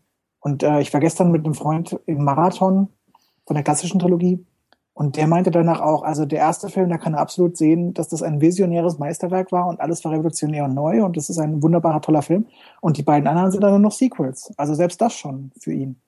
Und in der Hinsicht, ich weiß nicht, ob das die breite Öffentlichkeit auch so sehen würde. Also ich glaube, da ist eher die klassische Trilogie noch als, als kompaktes Etwas begriffen. Aber ich glaube auch nicht, dass ähm, dieses groß Gesamtkunstwerk von George Lucas, dass es unbedingt äh, sich auf alle sechs Filme erstrecken sollte oder müsste oder, oder so verstanden wird. sondern Ich glaube, für viele Leute ist es tatsächlich nur der erste Film. Also gerade wenn ich jetzt auch an die diversen Anspielungen auf Star Wars in den verschiedenen Fernsehserien und so weiter denke, also Lea hat dort meistens äh, ihre seltsamen äh, Ohrmuschelfrisur und ähm, alles bezieht sich eigentlich auf diesen ersten Film. Ich meine, die anderen finden statt. Ich meine, ich bin dein Vater findet statt und der Metallbikini findet ab und zu mal statt. Aber Im Grunde genommen, ich glaube, für die breite Öffentlichkeit ist Star Wars ein Film, würde ich fast sagen. Und dann, dann noch was dazu. Aber dieser eine Film ist tatsächlich der definierende Film. Und insofern, ob Episode 7 da jetzt noch sowas groß dran ändert an dieser Wahrnehmung, weiß ich nicht. Mhm. Ja klar, natürlich. Also ähm, je mehr Filme es werden, desto beliebiger wird natürlich auch jeder einzelne Zwischenfilm. Und der erste Film wird immer eine so Sonderstellung behalten. ne? Also das ist, das ist selbstverständlich. Ne? Ich meine, in Episode 5 ist ja jetzt nur schon nur noch eine von sechs Filmen. Und das ist für den einen oder anderen, oder das ist für seine Gewichtung als Einzelwerk auch nicht unbedingt vorteilhaft. Ne? Wenn wir jetzt irgendwann in 30 Jahren 20 Star Wars Filme haben, dann, dann äh, liegt der Stellenwert natürlich vielleicht auch noch wesentlich niedriger, ne? weil wir einfach dann vielleicht wesentlich mehr neuzeitliche Star Wars Filme erlebt haben, die dann auch viel mehr vielleicht das definieren, was die Menschen unter Star Wars verstehen, als das vielleicht damals noch der Fall war. Ne? Das heißt, das kann also auch durchaus sein, dass für die Menschheit, sage ich jetzt mal, oder für die Fans die äh, Star Wars Filme, die noch kommen werden, eine viel größere Bedeutung in diesem Fandom haben könnten als alles, was bisher gewesen ist, ne? weil das einfach schon zu weit weg ist und und vielleicht schon viel zu häufig oder viel zu oft halt eben durchexerziert wurde, wie großartig und wie toll doch die diese alten Filme sind. Mhm. Also ich meine, das konnte man ja schon sogar schon bei den Prequels ein bisschen merken, dass er äh, bei der bei der gesamten Bewerbung der Prequels haben sie immer wieder versucht, auf die klassische Trilogie Anspielungen reinzunehmen. Also gerade bei den Trailern sieht man das sehr deutlich. Äh, beim Episode 1 Trailer natürlich mit der Saga und Generationen und Legenden und ich weiß nicht was. Und dann ganz besonders nochmal bei Episode 3. Da haben sie eigentlich, der gesamte Teaser bestand eigentlich nur aus Obi-Wans Ansprache aus Episode 4. Also diese ganzen Prequels waren eigentlich ja schon unglaublich beworben als Ableger von, von den klassischen Trilogie. Und ich glaube, die, Sequels, die werden noch viel mehr in diese Richtung gehen. Also ich meine, ich glaube, das wird sich immer mehr um diese klassische Trilogie rum aufbauen. Alles, was jetzt noch kommt. Ich weiß Ich nicht. glaube, ich glaube, Disney geht auch genau in diese Richtung damit, dass sie jetzt sagen, okay, wir bringen die großen drei zurück. Und wir, wir, wir heben diese Saga, diese klassische Trilogie, die Prequels überhaupt nicht, die klassische Trilogie völlig in den Himmel und wir hängen uns komplett daran auf. Hm. Und ich glaube, das ist so ein, so ein Punkt, der, der noch ziemlich wichtig werden dürfte. Also ich habe das Gefühl, und das basiert auf gar keiner Grundlage eigentlich, also keiner faktischen Grundlage, dass ähm, ich mir durchaus denken kann, dass jetzt die Sequels sich durchaus trauen, sich von dem bisherigen Star Wars zu lösen. Ähm, einfach durch diesen, durch diesen kompletten Umbruch auch seitens des äh, Produktionsteams oder der dahinterstehenden Personen, ähm, glaube ich, ist das für eine Frischzellenkur das Beste. ähm, für eine direkte Bindung an das Gewesene vielleicht eher unvorteilhaft. Ähm, aber wie gesagt, ne, das, das, das kann ja auch was Positives sein. Wenn man sich jetzt immer wieder an der Originaltrilogie orientiert, dann kann man daraus etwas unglaublich Gutes schaffen. Ne? Aber es kann natürlich auch eine Bremse sein für alles Mögliche Gestalterische. Und ähm, ja, nun liegt es, sage ich mal, an, an den Machern, ähm, dass man natürlich auch verschiedenes Publikum ansprechen möchte. Ne? Denn ich sag mal so, ähm, ich denke, so ein Zwölfjähriger wird jetzt vielleicht nicht unbedingt von sich aus sich für Star Wars begeistern können, wenn er nicht durch irgendwen an die Materie rangeführt wird und die Begeisterung dann sich entwickelt. Und jemand, der mit den Sequels das erste Mal mit Star Wars in Berührung kommt, äh, wird bestimmt nicht sich dadurch begeistern lassen können, dass man immer wieder Referenzen auf etwas macht, was er nicht kennt und was er vielleicht auch gar nicht so schätzt, wie wir das vielleicht tun. Das stimmt auf jeden Fall, aber ich meine, sie machen unglaublich viel Fan-Pleasing, meine ich nur im Moment. Ja, natürlich das, machen sie das, das jetzt, weil sie sonst äh, wahrscheinlich erschossen werden. Ich meine, es sind ja immer noch Amerikaner beteiligt, ja. Und wow. Die uh, wissen, was passieren kann. Ich, ich denke, was, was Christoph anspricht, wird auf jeden Fall irrsinnig stark passieren für Episode 7. Sowohl mhm. genau wie du sagst, die, die Marketingkampagne äh, und dann offenbar auch, wenn wir uns die Cast ansehen, offenbar auch der Film selbst. Weil das, das sieht alles so aus, als ob es, als ob sie mehr übernehmen von Episode 6 nach 7 als irgendwie von den alten Filmen hin zu den Prequels. Weil sich vielleicht das auch einfach besser anbietet. Aber ich weiß nicht, ob die, die Sequel-Trilogie ganz so eigenständig wird, wenn sie, wenn sie so viel noch die alten mit reinnehmen. Aber ich würde hoffen, dass es vor allem Episode 7 ist. Und dann, dass man ab dann versucht, sich weiter vorwärts zu bewegen. Und dass sie, dass Disney im Moment vielleicht auch einfach versucht, sich von den Prequels leicht zu distanzieren. Dass sie sagen, wir, wir müssen das Image von Star Wars nicht, nicht retten, aber vielleicht müssen wir es so ein bisschen verbiegen, um zu sagen, um so den, den letzten Beigeschmack nochmal wegzuwischen und dann kann man alles Neue zeigen. Ich weiß nicht, ob es da so sehr um das Image geht, sondern ich glaube, das liegt einfach in der Natur der Sache, dass die neuen Filme jetzt einfach zeitlich eben nach der klassischen Trilogie spielen und mehr oder weniger dann auch daran anknüpfen. Mhm. Und dass die klassische Trilogie jetzt vielleicht schon mal den Fans die eben mit den Prequels oder vielleicht auch mit The Clone Wars äh, überhaupt erst zu Fans geworden sind, ähm, dass die klassische Trilogie denen jetzt mal so richtig nahegebracht werden soll. Also ich finde, man merkt es ja wirklich tatsächlich an allen Ecken und Enden, äh, sei es jetzt beim, beim Merchandise oder wie die Werbung gestaltet ist oder auch Rebels geht ja schon eher in die Richtung ähm, klassische Trilogie als, ähm, als Prequels. Ähm, also überall äh, sieht man nur noch die klassische Trilogie. Wir hatten jetzt, glaube ich, ja 15 Jahre bestimmt nur Prequels, Prequels, Prequels und ähm, Disney muss da einfach umschwenken, damit der Bruch zu Episode oder damit der Übergang zu Episode 7 letztlich äh, keinen allzu großen Bruch darstellt. Mhm. Ich glaube, ja, das ist alles. Ich denke, ich hoffe, dass die Prequels ähm, nicht gänzlich ausgeschlossen werden. Also wenn es mal irgendwo äh, den einen oder anderen, ähm, die eine oder andere Referenz auf die Prequels geben wird in den, in den neuen Episoden jetzt, fände ich das schon nicht schlecht. Weiß nicht, wenn vielleicht statt ein 8080 Fuß vielleicht auch noch irgendwo ein Stück von einem Podracer oder so auf Tatooine in der Ecke liegt oder so. Irgendwie sowas, keine Ahnung. Ähm, Fände ich schon ganz cool. Willst du nur, dass R2 wieder fliegen kann? Ach ja, das muss es jetzt nicht unbedingt sein. Er Aber halt schon irgendwie ein Brückenschlag damit. Also ähm, ich sehe so ein bisschen die Gefahr, dass die Prequels nach der neuen Trilogie ähm, wie der größte Fremdkörper der gesamten Saga wirken. Ähm, hm. also, weil die irgendwie am, am meisten losgelöst halt äh, von der anderen Geschichte sein werden. Und das kann man aber verhindern, indem man die Prequels auch jetzt in den neuen Filmen in irgendeiner Form eine Rolle spielen lässt noch. Wobei es ja auch eine, eine Generation gibt, die damit aufgewachsen ist und die irgendwie wirklich einen Bezug dazu hat. Ja. Und selbst, selbst Leute irgendwie in, in, in unserem Alter oder in meinem Alter, die sagen, mit den alten Filmen können sie nichts anfangen. Und da denke ich, haben die, die Prequels schon was, was für sich. Aber ja, wahrscheinlich in der, in der Zeit vor Episode 7 müssen sie, müssen sie es schaffen, dass sie von der Prequel- und Clone Wars-Ära irgendwie da hinkommen. Stimmt schon, ja.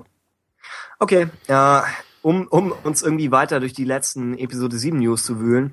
Es gab immer noch ein, ich weiß nicht, ob man es Gerücht nennen kann, aber angeblich wurde beim sogenannten Disney Executive Breakfast äh, heiß diskutiert über Boba Fett und ein entsprechendes Spin-off zu ihm. Und das ist natürlich alles unsicher, aber ich dachte, vielleicht können wir, vielleicht können wir einmal ansprechen, ob wir, ob wir uns das vorstellen können oder wünschen.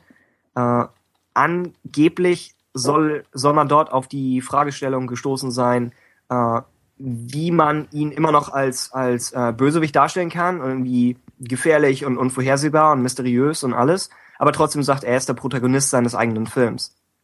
Denkt ihr, das ist machbar und denkt ihr, es ist überhaupt wert, versucht zu werden? Also zunächst mal finde ich, äh, ist es fast sehr sicher, also ist es eigentlich sehr sicher, dass es einen Boba Fett Spin-off-Film geben wird. Alles andere würde mich fast überraschen. Ähm, jetzt weiß ich nicht genau, wer diese Entscheidung innerhalb von Lucasfilm oder Disney vielleicht fällt.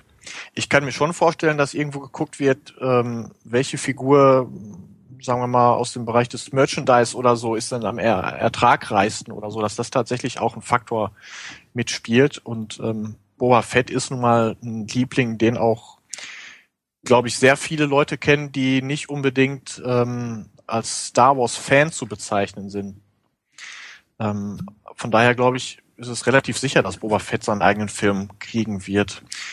Das äh, kann man jetzt gut finden oder auch nicht. Ich finde es auf jeden Fall gut, dass ähm, sollten die Gerüchte denn stimmen, dass sich da äh, ernsthaft mit der äh, Sache befasst wird äh, und das versucht wird, die Figur nicht zu sehr ähm, ja, sag mal, vom Original, vom Vorbild eben aus der klassischen Trilogie abweichen zu lassen. Für viele ist Boba Fett ja schon jetzt mit Episode 2 äh, nicht mehr der Boba Fett, der er mal war. Ja. Ähm, das EU mal außen vor gelassen. Ähm, ja, ich sehe die gleiche Problematik, die da tatsächlich in den Gerüchten angesprochen wird. Man darf Boba Fett da jetzt nicht zu lieb machen. Ähm, ich glaube, das wird eine äh, Gratwanderung sein, da den richtigen Mix zu finden, eben diesen ja eigentlich Bösewicht ähm, Sympathieträger werden zu lassen. Ähm, wird schwierig. Ich bin auf jeden Fall gespannt, was dabei rauskommt. Ich freue mich auf einen Boba Fett-Film. So ist das nicht. Ich, ich würde mir viele, viele andere Spin-offs vorstellen können, die ich lieber sehen würde, aber ähm, generell kann das schon sehr cool werden, wenn es richtig gemacht wird. Okay. Christoph? Ich habe da aber auch keine Patentlösung, ehrlich gesagt, wie man es gut machen könnte. Also, also ich denke, das, ist schwierig. Ich denke, das Hauptproblem bei einem Boba Fett-Film dürfte sein die Altersfreigabe. Ich denke, wenn sie Ja. sagen, wir machen das jetzt für, für eine FSK 12, dann wird's verdammt schwierig, glaube ich, für sie. Wenn sie sagen, wir gehen eher so in Richtung FSK 16 oder beziehungsweise Rated R, dann können sie aus meiner Sicht schon sehr stark in Richtung dieses äh, Spaghetti-Films, äh, Westerns gehen und sagen, okay, wir machen ihn zu wirklich diesem, diesem dreckigen Kopfgeldjäger und er, er, er legt irgendwie eine Bande von, ich weiß nicht was, Leuten um. Und das ist dann irgendwie seine große Rache-Story oder sowas, sowas geben sie ihm.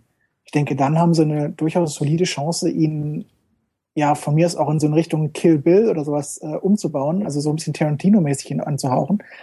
Aber wenn sie das mit FSK 12 machen, dann glaube ich, haben sie tierische Probleme. Also da sehe ich echt große Probleme für sie. Vielleicht brauchen sie für so einen Film auch nicht das, äh, das Budget, das FSK 12 ihnen bieten würde. Momentan sagt man ja immer, wenn, wenn die Filme erst ab 16 sind, dann ist es schwieriger, die gleiche Menge an, an Finanzierung aufzubringen.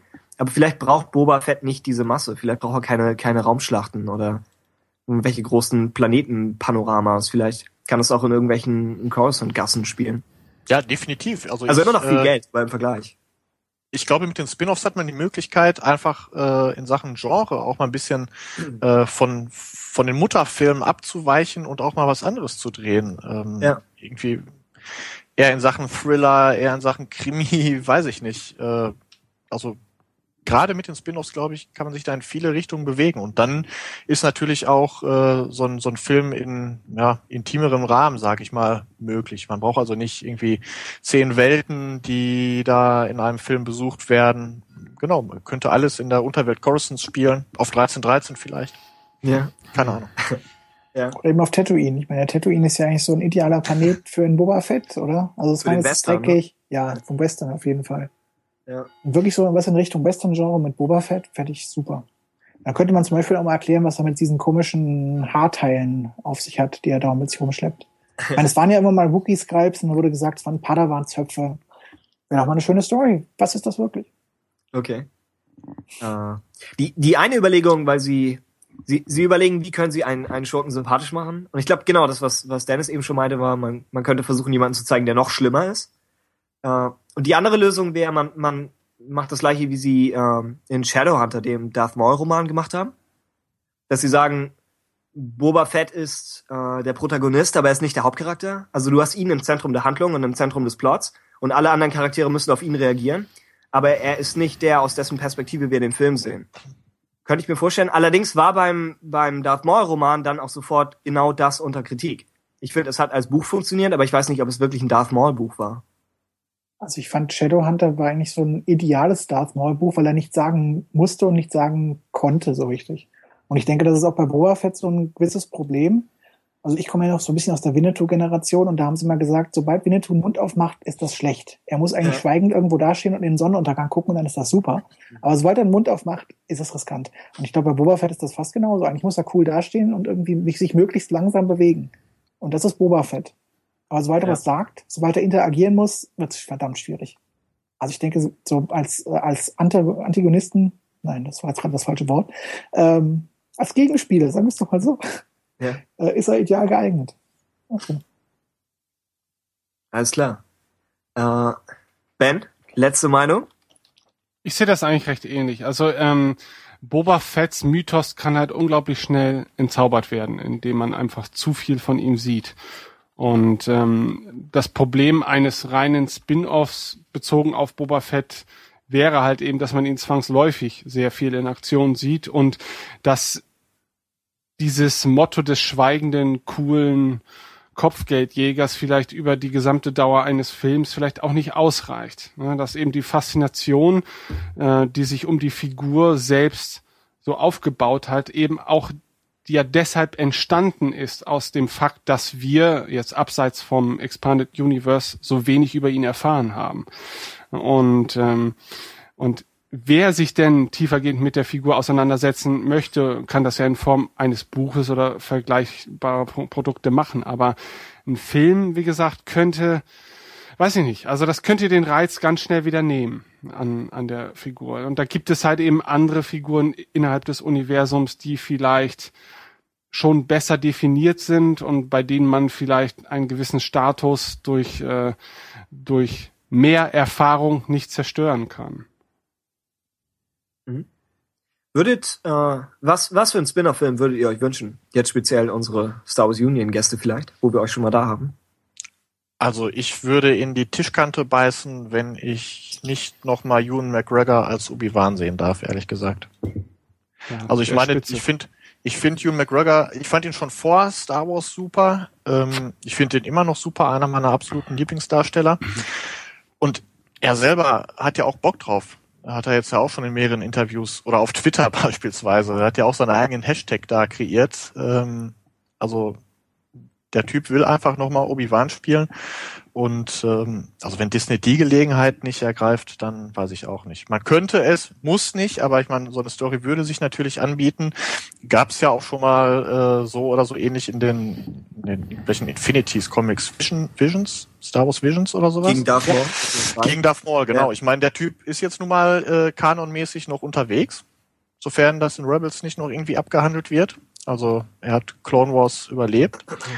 Und äh, kann natürlich sein, dass Maul irgendwie Obi-Wan aufspürt auf Tatooine, vielleicht auch eine Bedrohung für Luke wird. Da könnte man einen kleinen Luke auch zumindest so als, als mit einer ganz kleinen Rolle noch einbauen.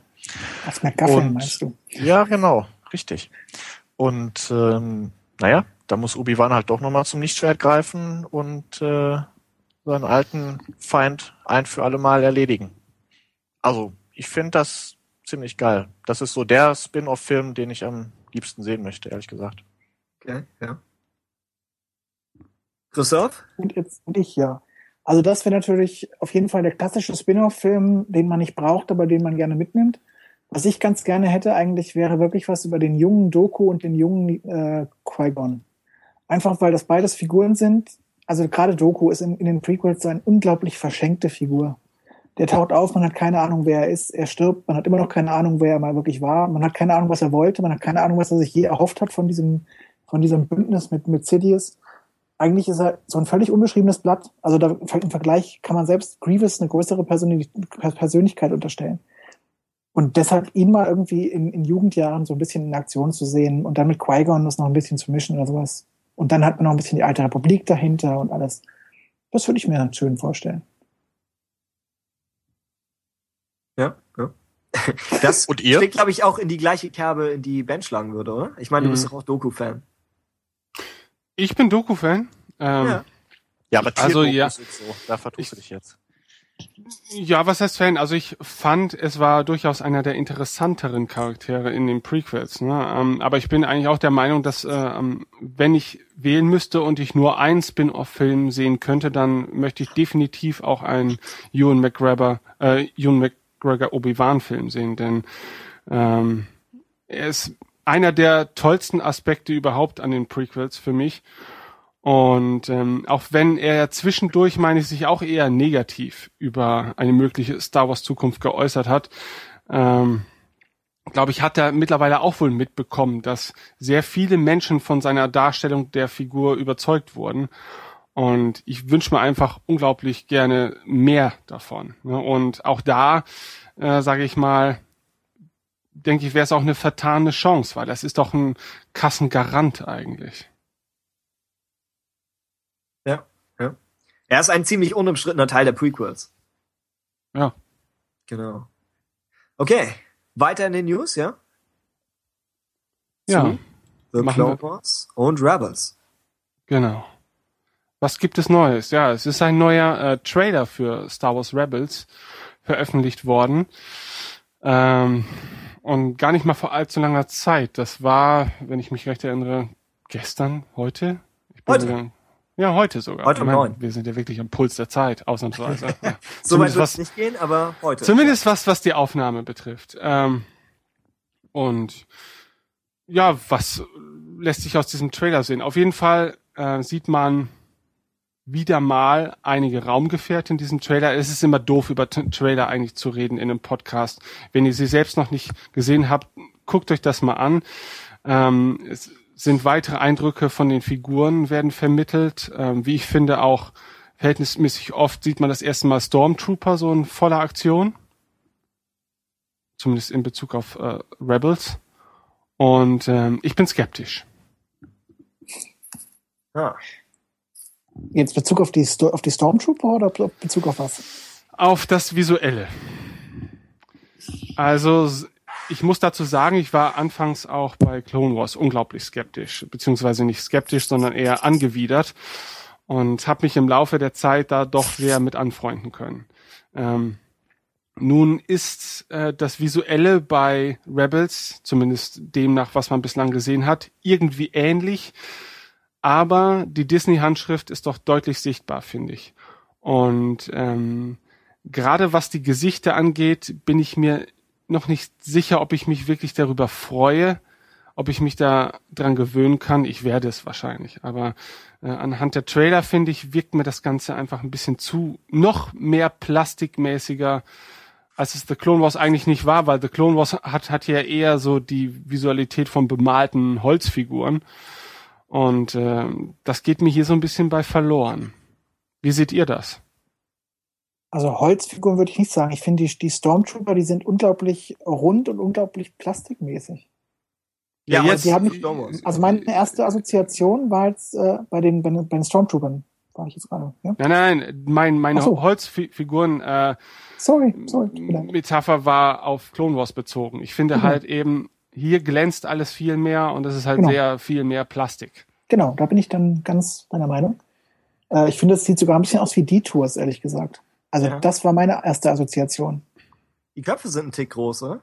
Ja, also irgendwie sieht es ein bisschen Ich glaube, das wirkt aus. bei den Stormtroopern nur so, weil diese, was auch immer, was sind das für Röhren, die die Stormtrooper da an den Seiten der Helme haben, die sind halt so ein bisschen überdimensioniert. Ich glaube, deswegen wirkt es ein bisschen zu groß. Ähm, allgemein finde ich die Köpfe jetzt aber nicht so groß. Was mir heute optisch positiv bei dem Trailer aufgefallen ist, ist jetzt nur eine Kleinigkeit, aber ähm, das Lichtschwert, die Klinge des Lichtschwerts, die sieht mal richtig geil aus. Die sieht nicht so aus wie in den Film. Die sieht auch nicht so aus wie bei The Clone Wars.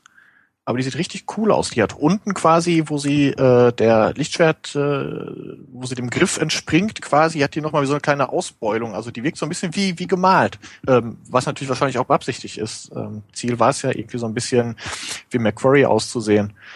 Ähm, das fand ich ziemlich cool, muss ich sagen. Auch wenn es Ja. nur eine Lichtschwertklinge ist und dass man sich darüber überhaupt unterhält, ist natürlich schon absolut nerdig, aber ich wollte das mal gesagt haben. Das ist extrem, ja. Aber nee, sieht. Ich finde nach wie vor die Farben sehen ein bisschen Macquarie aus. Ein bisschen die gesättigten Töne und ein bisschen viel grau. Einige haben gesagt, der Trailer sieht bunt aus. Ich fand es gar nicht so extrem. Es gibt ein paar Shots mit Sabine, wo sie da nachts irgendwo steht. Wo Mhm. sie halt in einer roten Rüstung vom blauen Himmel oder so. Das ist vielleicht ein bisschen, sieht leicht nach Clone Wars aus. Was ich finde nichts Schlechtes ist. Aber in dem Fall ja, ein bisschen. Ähm, ich finde die Sturmtruppen ja so ein bisschen Spielzeug. Aber wo ich jetzt nochmal durch den Trailer gehe, die Proportionen sind eigentlich okay, ja. Ich hatte sie irgendwie schlachsiger in Erinnerung, aber sie sind gut. Ich habe ihn gerade auch nochmal laufen. Also bunt ist es schon. Die Farben sind sehr kräftig auf jeden Fall. Äh, die Augen beispielsweise, diese blauen Augen bei Esther. Äh, Ezra, genau. Ja, stimmt, stimmt. Der eine Shot ist ein bisschen, äh. Das sind so typische Disney-Augen, wie man sie auch aus Frozen kennt, wo das halbe Gesicht ist Auge, ne? So ein bisschen. Ja, aber die anderen haben das nicht so. Das ist wirklich nur bei ihm. Nee, aber ich Also finde ich- auch generell die Unterschiede zwischen den einzelnen Gesichtern sind irgendwie, sind irgendwie drastisch. Also einige sind unglaublich stimmt, ja. lebendig und andere sind unglaublich platt irgendwie. Also es ist so ein bisschen unausgewogen. Ja. Also zum Beispiel Hera sieht, sieht am besten aus, finde ich. Also, Von ihr haben sie auch den Close-Up gezeigt, oder?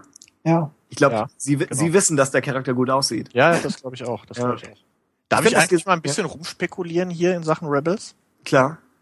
Ähm, also die Besetzung ist ja jetzt äh, eigentlich größtenteils bekannt. Ne? Freddie Prince Jr. beispielsweise etc. pp. Mhm. Der Inquisitor ist aber noch nicht raus. Oh, stimmt. Frage, könnte es jemand sein, der auch ja, Sam Witwer meinst du? Ich hätte jetzt eher auf jemanden aus dem Episode 7 Cast vielleicht getippt. John Boyega. Ne, jemand, der vielleicht auch noch nicht äh, Achso. bekannt gegeben wurde. Keine Ahnung. Hört man Ist das Sido Sam Witwer? Ich meine, der, hat ja einen Satz in dem Trailer. Keine Ahnung. Sam Witwer? Müsste ich Jetzt mir wird nochmal es anhören. vielleicht Wahrheit Max von Süde und wir haben es nicht gemerkt.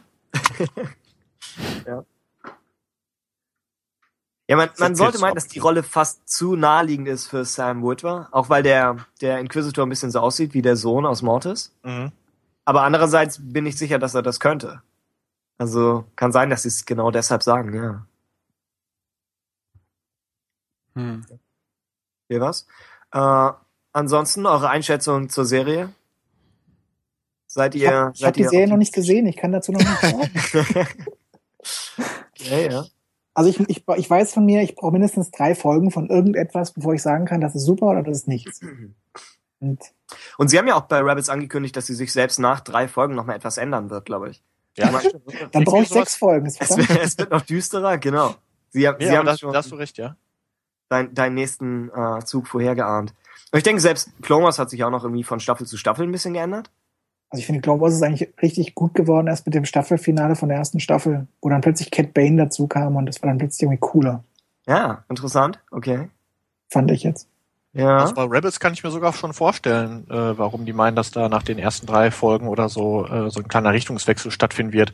Ich habe so den Eindruck, dass der Beginn der Serie tatsächlich nur auf, auf Lothal, auf diesem Planeten, ähm, stattfinden wird, wo die Gruppe vielleicht sich zusammenfindet und äh, später dann mit der Ghost eben ins All fliegt und da intermezzo-mäßig irgendwie überall kleinere Angriffe oder so aufs Imperium startet. Keine Ahnung. Ich kann mir vorstellen, dass das eben mit dem Richtungswechsel gemeint ist, vielleicht, dass die eher stationär auf dem einen Planeten stattfindet und dann hinterher halt ins All und auch woanders.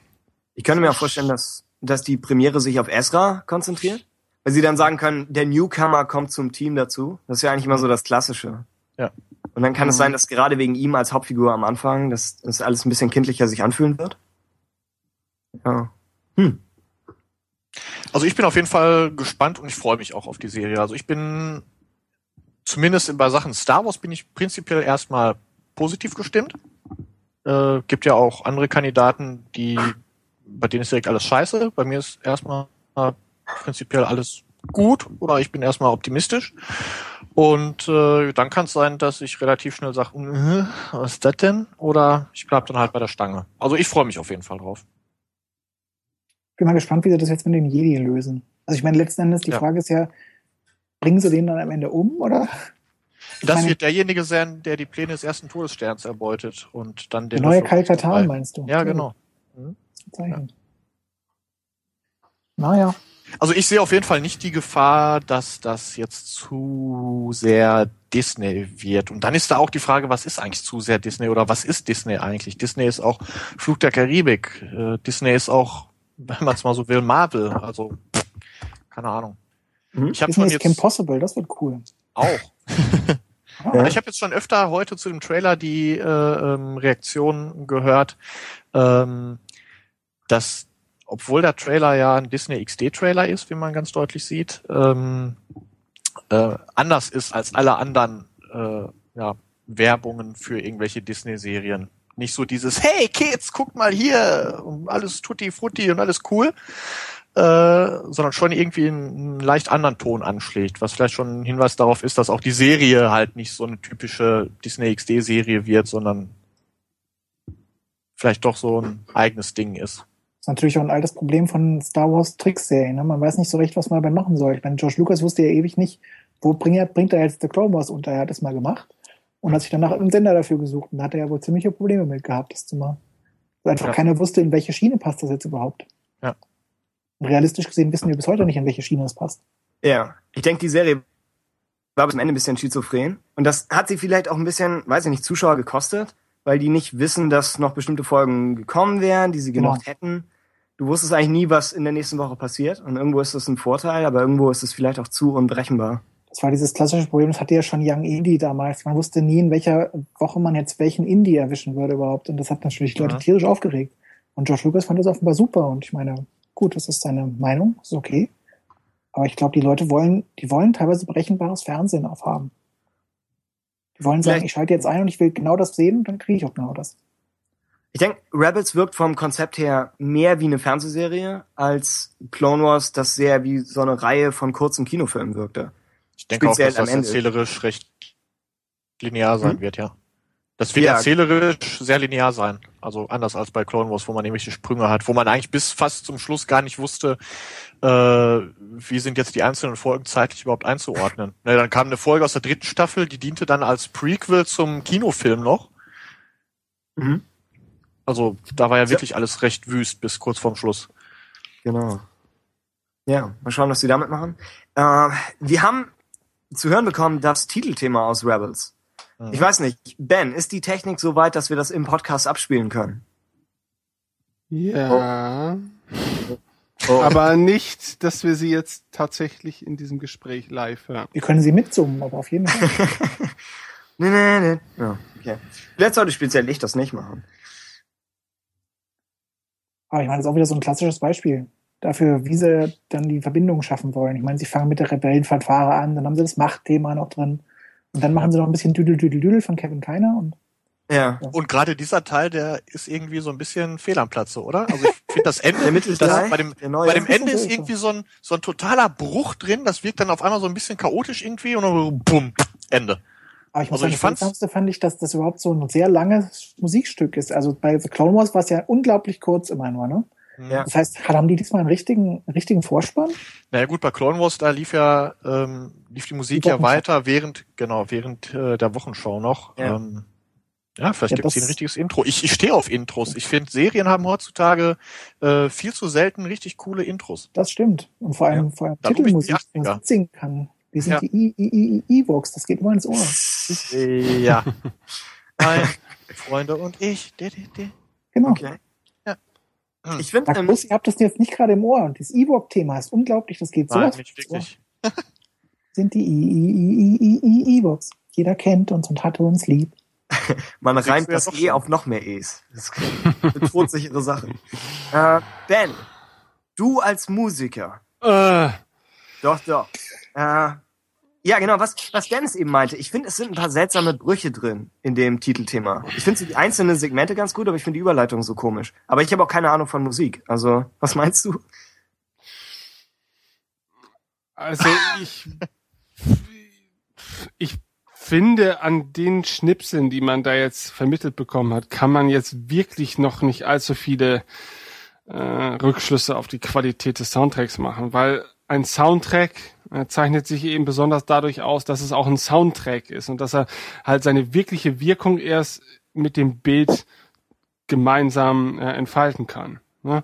Und rückwirkend, wenn du dir dann den Soundtrack ohne das Bild anhörst, verbindest du automatisch natürlich eine gewisse Emotionalität auch mit der Melodie und mit dem, was, was du hörst. Aber aufgrund dieser Schnipsel, pff, also ganz ehrlich, das ist schön, dass es mit einem echten äh, Orchester eingespielt wird, was schon mal einen gewissen Aufwand darstellt und äh, auch zumindest vermuten lässt, dass man hier auch bereit ist, etwas zu investieren. Ja?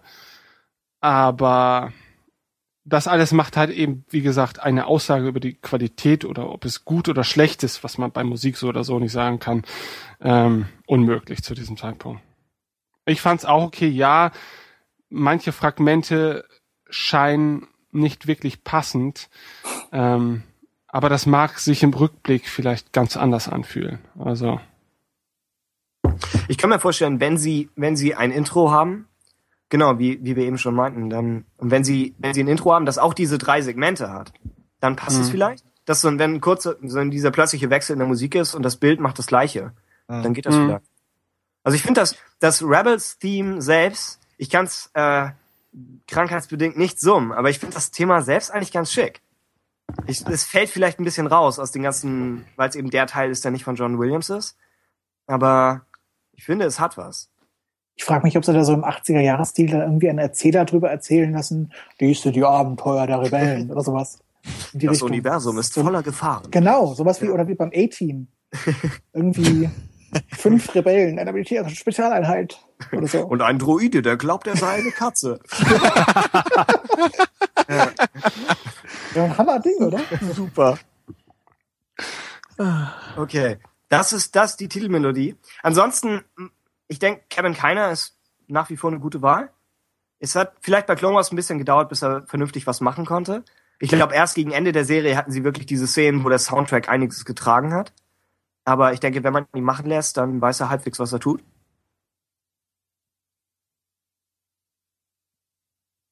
Oh? Ihr habt Hallo. niemand verloren, oder? Jetzt bin ich wieder da. Ah ja. Erstaunlich. Okay. Äh, egal. Äh, weiter mit der nächsten News oder quasi News dann. Ja, also ähm, es gibt zumindest Hinweise darauf, ähm, dass auch Ben Kenobi in Rebels eine Rolle spielen wird. Ähm, zumindest ist etwas aufgetaucht, nämlich ein Hinweis auf eine mögliche Ben Kenobi Rebels Actionfigur. ähm, Ja. ja, durchaus. Gut. Äh, wenn das der Wahrheit entspricht, dann ist es natürlich offensichtlich, dass man ihn zumindest äh, wahrscheinlich auch des Öfteren in Rebels sehen wird können, denn vielleicht lohnt sich sonst die Produktion einer Actionfigur nicht. Ähm, aber gut, dass da jetzt mal hingestellt gekauft würde, sie so oder so werden, davon gehe ich mal aus. Ähm, ja, ist ne, auch dann bleibt natürlich wieder die Frage, welche Rolle mag er dort spielen? Ähm, ist es die Rolle eines Mentors, der, der regelmäßig auftritt? Ähm, oder ist es wirklich halt nur so ein, so ein Fanservice, der meinetwegen auch gehäuft auftritt? All das ne, ist jetzt äh, natürlich auch unter der Prämisse, dass die Serie in diesem Sinne auch schon komplett durchgeplant wäre. Aber bei The Clone Wars hat, hat man ja zum Beispiel auch gesehen, dass sich sowohl der Stil als auch die Erzählweise im Laufe der Serie so oft verändert haben, dass man eben halt, wie gesagt, mit allem oder mit gar nichts rechnen musste. Und ähm, tja, also wenn man ihn denn zumindest jetzt schon einplant an einer gewissen Stelle, dann äh, kann ich mir auch vorstellen, dass er eine wiederkehrende Rolle spielt bei Rebels. Wobei ich eben genau das eigentlich nicht hoffe. Ähm, ich habe auf Star Wars Union schon die Frage gestellt, ist das jetzt okay oder soll er lieber ähm, die Jahre zwischen Episode 3 und 4 undercover bleiben? Ähm, wenn er da irgendwie in einer Folge mal mitspielt, in welcher Kapazität auch immer, ist das absolut okay. Finde ich auch irgendwie ganz cool, einfach weil man ihn dann mal wieder gesehen hat. Ich habe ja auch gerade gesagt, dass ich so einen Spin-off-Film mit ihm ganz cool finde. Aber eine regelmäßige, ein regelmäßiger Auftritt wird einfach so dem widersprechen, was man sich so für Obi-Wan eben zwischen den beiden Trilogien so vorgestellt hat. Er ist halt auf Tatooine und wacht über Luke. Äh, ja, aber nebenbei hat er halt die Rebellion wohl irgendwie noch mit aufgebaut und äh, ist auch regelmäßig noch in irgendwelchen äh, Kämpfen oder so involviert. Äh, das fände ich nicht so toll. Dann eine Fastfood-Kette gegründet. Das war der Wille der Macht. Ja. Äh, ja, die Gefahr ist auch so ein bisschen, dass sie, ich, ich glaube, ihn mit auf irgendwelche Weltraumreisen zu nehmen, würde es überstrapazieren. Mhm. Während angenommen, ihn besucht jemand auf Tatooine, das könnte funktionieren, aber ich denke nicht, dass es für mehr als eine Folge pro Staffel funktioniert. Weil die Da sind wir wieder bei-. Genau, Ja. da sind wir wieder bei Tatooine. Wie oft soll Tatooine jetzt bitte Genau. in auftauchen? Ne? Also Ja. Also die eine Frage, die wir gewissermaßen natürlich noch haben, wenn wir das EU außer Acht lassen, ist, woher wusste Lea, wohin sie R2 schicken muss? Und da könnte man natürlich irgendwie noch einen Querverweis bringen. naja, Bail Organa weiß doch, dass Obi-Wan auf Tatooine sein wird. Ja, auf nicht? Tatooine, aber Tatooine ist ja auch schon ein ziemlich großer Planet und R2 hat ja offenbar ganz genaue Koordinaten, zu denen er Ja, gut, hingelaufen aber, ist. ja, aber ganz ehrlich, äh, bei Star Wars besteht jeder Planet irgendwie nur aus einer Stadt. Ich sag ja nur, dass das ein Anknüpfungspunkt ist. Also im Radiodrama wa- ist es zum Beispiel ja eine relativ epische Szene, wo er ihr dann genau sagt, ja, da finden wir unseren weisesten Krieger Obi-Wan Kenobi und so. Und da könnte man natürlich eine Querverbindung machen, wenn man das möchte. Aber mehr wünsche ich mir für ihn ehrlich gesagt auch nicht. Also er hat gefälligst auf Tatooine rumzusitzen und sich zu ärgern. Ja. Oder weiser zu werden und zu lernen, wie man Machtgeist wird. Klingt gut. Äh, alles klar. Ähm, dann wurden einige Sachen noch in Sachen Poster und Screenshot veröffentlicht. Ja, das fand ich, ich glaube, wir haben den, es gibt dieses hochauflösende Bild von so einem Close-Up von Hera. Den fand ich ganz überzeugend eigentlich. Sah ein bisschen Clone Wars mäßig aus, aber ich denke, ihr, ihr Modell ist sehr gut. Ähm, ansonsten haben wir eben schon über den, über den Stil der Serie gesprochen. Poster, ich fand die, ähm, die Propagandaposter, die sie vor einer Weile hatten, das fand ich war eine nette Idee. Die waren cool, ja. Nicht komplett neu, aber fand ich war, war sehr, sehr ordentlich und hatte, hatte was für sich. Und macht Hoffnung, dass die Serie ein bisschen damit arbeitet, wie das äh, Imperium Einfluss auf die Galaxis nimmt. Und dass es nicht nur rein Action ist, sondern dass man auch ein bisschen sieht, in was für einem System sie gerade leben und nicht nur, welches System sie versuchen kaputt zu machen. Ich fände es auch schön, ehrlich gesagt, wenn man vom imperialen Senat noch irgendwas hören würde. Also ich meine, in Stimmt. Episode 4 ist das ja so ein Punkt, man hört, er hat, der Kaiser hat den Rat aufgelöst für immer. Kann man Mhm. sich sagen, aha, okay, schön, dass er das gemacht hat, aber was hat er denn überhaupt noch gemacht, so die Zwischenzeit? Und dann hat man natürlich noch die Sache mit Lea und ihrem Konsularschiff und was heißt denn das überhaupt ein Konsularschiff? Was ist das wieder und so? Wäre schön, wenn sie da ein bisschen drauf eingehen können. Ja. Ähm, ich dachte am Anfang, als sie die Serie neu angekündigt haben, ich dachte, die Serie wäre extrem bezogen auf diese Welt Lothal. Dass sie die so ausbauen und dann eine ganze Zeit da bleiben. Vielleicht auch ein bisschen aus Budgetgründen oder weil sie sagen, wir wollen, wir wollen einen neuen Planeten wirklich klar definiert haben. Ähm, aber je mehr sie das Schiff zeigen in Bewegung, und je mehr sie sich auf die Charaktere konzentrieren, denke ich, wird es vielleicht eher sowas wie, ja, eine klassische, klassische Serie, wo sie von einem Planet zum nächsten fliegen. Sie müssen ja eigentlich auch in Bewegung bleiben. Sie können es sich ja eigentlich nicht erlauben, irgendwie sich an was festzuklammern. Ja, wenn der Inquisitor weiß, wo die zu finden sind, dann Genau, ja. ja. wird es halt irgendwann problematisch, die auf dem gleichen Plan- Planeten bleiben zu lassen. Es wäre irgendwie ganz lustig, wenn sie in dem Astro äh, irgendeinem Asteroidenfeld eine Basis hätten. Dann könnte man nochmal diese komischen Würmer aus Imperium schlägt zurück reinbringen. So wie Admiral Dala. Ja. sie, sie hat sich irgendwo verlaufen. Das Imperium überlebt. Aber wenn, halt- Beispiel, wenn, wenn sie versuchen würden, den, den Kesselsprung oder, oder irgendwie sowas zu machen. Wie ist der? Der Kausalflug. Nein, wie ist Ah, der im ja. Deutsch? Der Kesselflug? Kessel Also, Run im Deutschen. Das ja, ja. Der gesagt. Kessel Run im Deutschen, genau. Nein, nein. der Kausalflug im Deutschen ist schon richtig. Der Kausalflug, ja. Ja. Also wenn sie den irgendwie einbauen würden, dann die sagen, okay, die schaffen es aber nur in irgendwie 14 Parsecs oder so. Ich fände das irgendwie lustig. Ja. Äh, genau, mit dem, mit dem Schlundzentrum und allem, ne? Aber das ist ja alles nicht mehr zwangsläufig Kanon, genau. Sie können jetzt neue, neue Erklärungen finden. Ja. Hm. Okay, letzte Gedanken zu Rebels, bevor wir nochmal ein Wiedersehen mit The Clone Wars haben. Habt ihr noch was? Also ich bin gespannt. Ähm, Vorfreude, ja. eure eure ähm, angedachten Ideen mit, dass äh, so die ersten Folgen äh, auf einer Welt spielen werden oder in einem relativ gesetzten Setting, was sich nicht großartig verändert, halte ich persönlich für einen schlechten Einstieg in die Sendung. Ganz einfach, weil man so das Publikum vielleicht nicht so in den Bann ziehen kann, weil die erwarten vielleicht so ein gewisses Maß an Abwechslung auch und die verbinden mit Star Wars bestimmt auch nicht nur eine Geschichte, die in einer Welt stattfindet. Und ähm, da würde ich mir dann auch für mich persönlich wünschen, dass da ein bisschen mehr Abwechslung, auch so was die Lokalitäten angeht, in den ersten Folgen schon stattfindet. Aber sie sollten zumindest vom hellen Zentrum des Universums schon ein bisschen weg sein. Ne? Weil es sind Rebellen, also Ja, so ein bisschen im Hinterland und so. da hast du recht. Alles klar. Dann weiter im Text. Äh, es geht ein weiteres Mal auf die Emmys zu. Und The Clone Wars wurde, zuerst, zuerst einmal hat es schon einen Emmy gewonnen. Und ich meine, das ist Teil der, äh, der technischen Emmys. Und die werden schon vorneweg präsentiert. Ich weiß nicht, ob sie ihre eigene Zeremonie haben, aber es ist halt alles, was, was vielleicht ebenso wichtig ist, aber vielleicht nicht ganz die große, die große Öffentlichkeit interessiert. Äh, und Christopher Boy hat gewonnen äh, für außergewöhnliche persönliche Leistungen in der Animation. Und er scheint auf Farbe spezialisiert zu sein, so wie ich das Ganze deute. Das heißt, Wars hat auf jeden Fall einen, einen weiteren Emmy in der Tasche. Und er speziell. Äh, Daytime Emmys sind das alles. Ich bin in diesem Fall, das gilt für die ganze News, ich bin nicht völlig sicher. Ich, offenbar bezieht es sich ja immer noch auf die fünfte Staffel, richtig? Auf die sechste, glaube ich, sogar, ne? Ich weiß es, weil die läuft ja, da läuft sie auf Netflix. Und ist das mal ebenso wählbar für die Emmys? Also zumindest ähm, hat doch House of Lies, nee, House of Cards, hat doch zumindest Emmys gewonnen, oder nicht? Okay, dann hätten wir das. Und die, die fünfte Staffel hat ja eigentlich auch schon Emmys gewonnen. Deswegen genau, wäre es also eigentlich, das müsste, denk- müsste eigentlich weg sein, denke ich. Da hieß es nämlich damals auch endlich ein Emmy gewonnen zum Ende Genau. der Serie, irgendwie so. Ja, Und eigentlich ich glaube ja. auch, dass sie auf Staffel 6 bezieht. Oder die, die Lost Missions.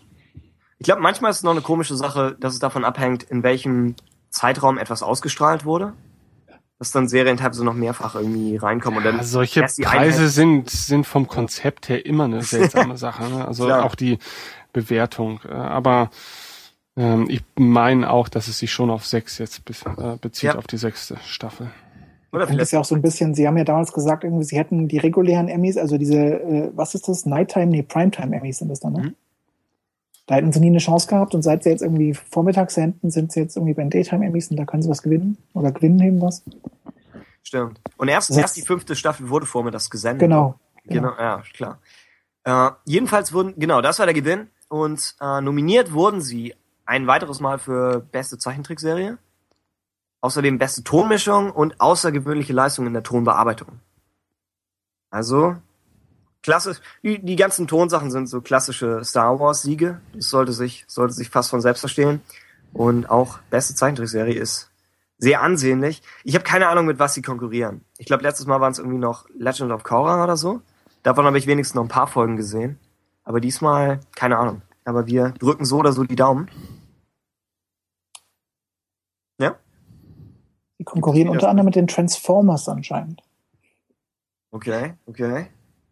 Aber sie, sie konkurrieren auch nicht irgendwie im klassischen äh, Seriensegment, wenn ich das richtig verstehe, sondern Special Class Animated Program. Das heißt wohl, sie sind, Das haben sie Sind- letztes Mal gewonnen auch, oder? Sind sie wieder für genau das gleiche?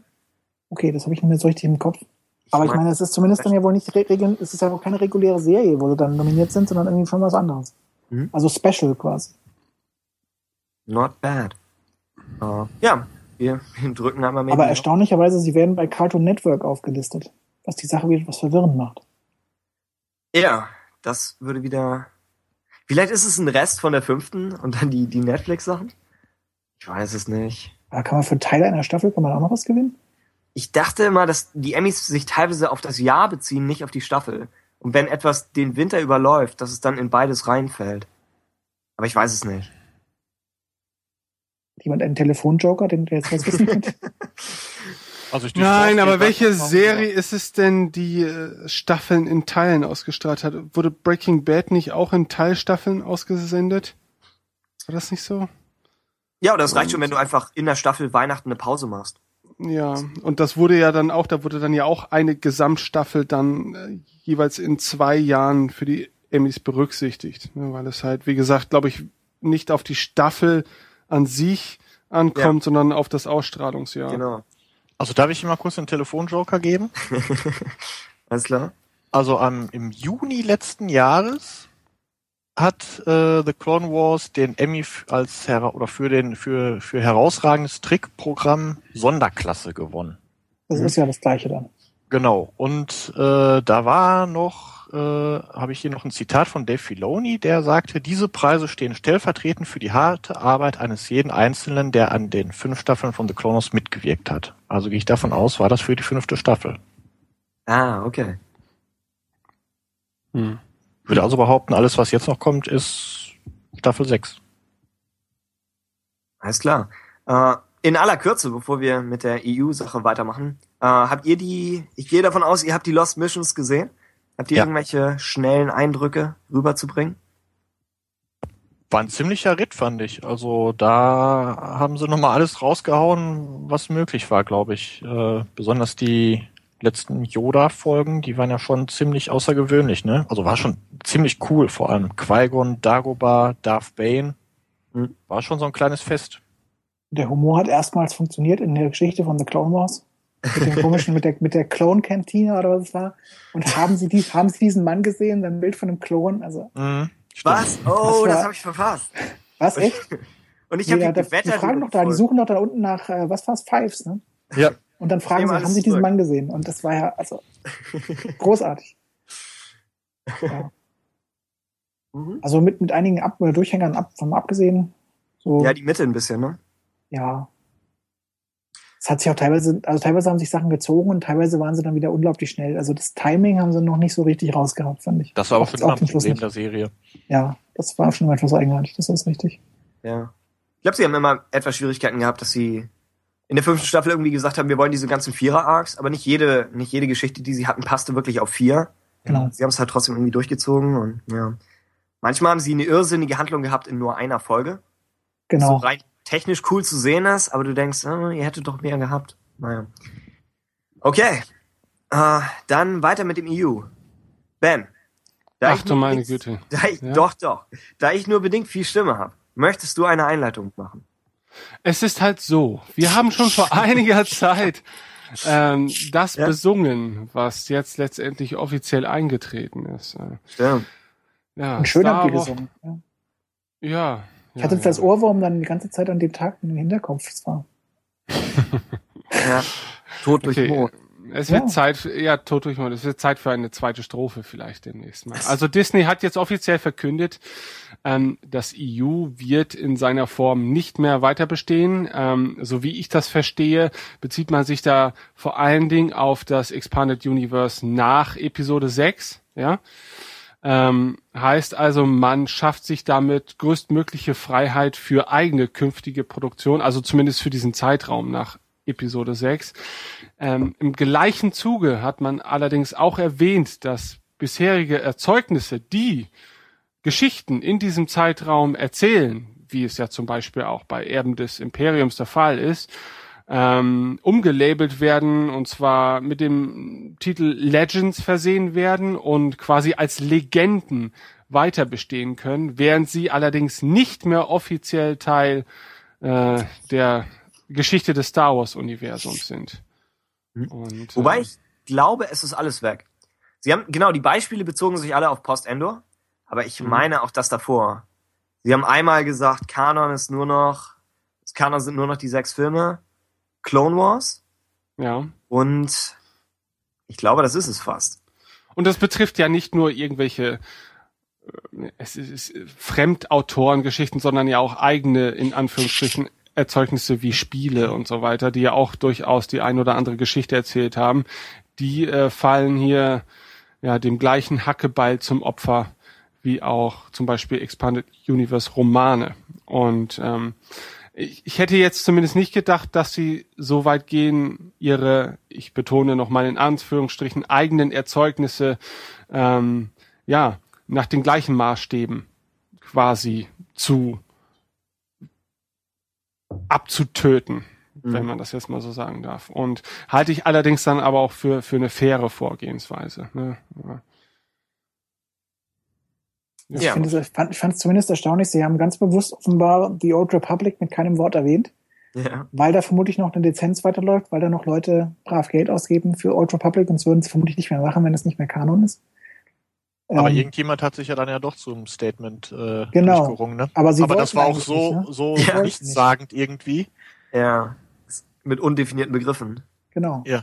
Und dann haben sie, dann sind sie ein bisschen, dann haben sie Fragen beantwortet, teilweise auch, auch Jennifer Haddle da hat Fragen Mhm. beantwortet und irgendwann hat gemeint, ja, eigentlich kann ich dazu gar nichts sagen. Bitte hört auf, mich zu fragen. Ja, vor allem was die Produktion angeht, ja, ja, richtig. Ja, Also ich glaube, es ist am Ende, unterm Strich kann man auf jeden Fall sagen, dass ähm, alle Romane und alle Comics, ähm, sowohl die nach Episode 6 als auch die vor Episode 6, kein Kanon mehr sind. Ähm, Ja. Ben, sagtest du ja gerade auch am Anfang, äh, äh, hieß, oder am Anfang entstand der Eindruck, dass das alles äh, die, die Geschichten nach Episode 6 betreffen würde, aber es sind tatsächlich auch die davor. Ähm, dann gab es explizit nochmal eine Nachfrage, wie das denn mit den Filmromanen aussehen würde.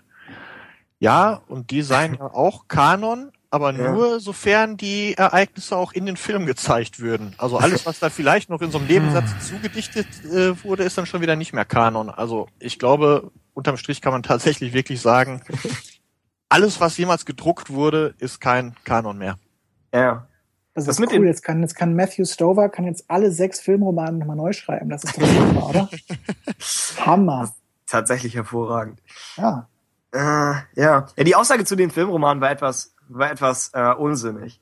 Wenn man irgendwie denkt, wenn im Roman zu Episode 1 Qui-Gon stirbt, natürlich ist das Kanon. Das, das wussten wir vorher auch schon.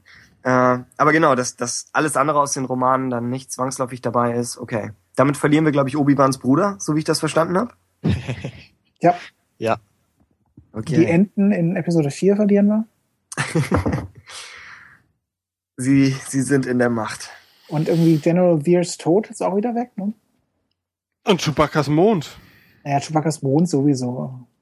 Ich hoffe immer noch, dass irgendwie Han Solo von einem Mond erschlagen wird. 4. Das wäre so lustig, wäre das. Es gibt diesen einen ferngesteuerten Mond in der Galaxis. Der wirklich Und dann sagen sie vorher, das, Das ist ist keine ein Raumstation, das ist ein Mond. Ja, genau. hervorragend. Ja. Wie, beurteilt, äh, wie beurteilt ihr das Ganze? Also ich meine, ich war anfangs äh, dieser Möglichkeit noch sehr negativ äh, eingestellt. Mittler also ich habe mich, glaube ich, im Laufe der letzten Monate einfach auch damit abgefunden, dass irgendwann mal diese Tatsache offiziell gemacht wird. Ähm, ich finde es auf der einen Seite ein bisschen schade halt eben, weil das Expanded Universe hat halt eben schon enorm dazu beigetragen, dass ich mich heutzutage überhaupt noch für Star Wars interessiere. Ne? Weil die Filme an sich hätten mir nicht ausgereicht, äh, mich mit der Materie zu befassen. Ne? Und das sind halt eben viele Aspekte, die ich kennengelernt habe durch Bücher, Hörspiele und, und Spiele halt eben auch, ähm, die meine Faszination halt eben auch noch gesteigert haben und nicht nur aufrecht erhalten haben. Und deshalb finde ich es halt schon ein bisschen schade. Ich finde es auf der an- anderen Seite auch zu 100 Prozent nachvollziehbar, weil wenn man sich selber kreativ äh, noch viele, viele Jahre in der Welt von Star Wars austoben möchte, von offizieller Seite aus, dann waren das einfach viel zu ausgetretene Pfade. Und da war das im Prinzip der einzige logische Schritt, den man hätte gehen können. Aber dennoch, weiß ich nicht. Also ich bin, ich bin immer noch so ein bisschen zwiegespalten. Ich sehe es als notwendig an, aber freuen kann ich mich darüber auch nicht. Also ich gehöre zu der Fraktion von Fans, ähm, wo die, bei denen die Filme über dem EU stehen. Äh, da gibt's auch sicher andere. Ähm, war bei mir aber auch so, dass äh, mich das EU teilweise so ein bisschen bei der Stange gehalten hat oder vielmehr noch ähm, das vorher noch mal so richtig entfacht hat. Also ich kann mich an 1997 erinnern. Also Star Wars fand ich schon immer super. Äh, kleiner Schwank aus meiner Jugend. Mein Papa hat damals die Sat 1 Aufzeichnung, äh, die Sat 1 Ausstrahlung aufgezeichnet, äh, der klassischen Trilogie mit einer einzigen Werbepause in der Mitte des Films. Äh, das war damals noch so.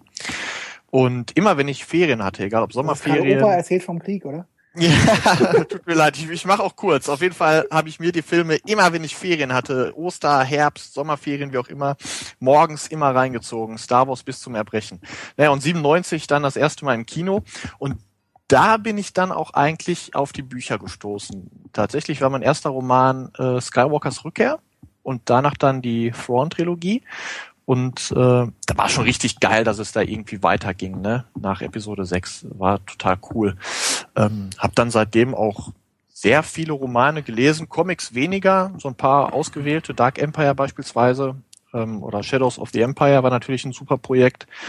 Ähm, hauptsächlich allerdings Romane. Ähm, aber ich bin absolut nicht traurig, dass äh, das EU jetzt quasi naja, es wird ja nicht ausradiert, lebt ja irgendwie weiter, aber dass es zumindest nicht mehr zum Kanon gehören wird. Und die Gründe hast du eigentlich dafür gerade schon geliefert.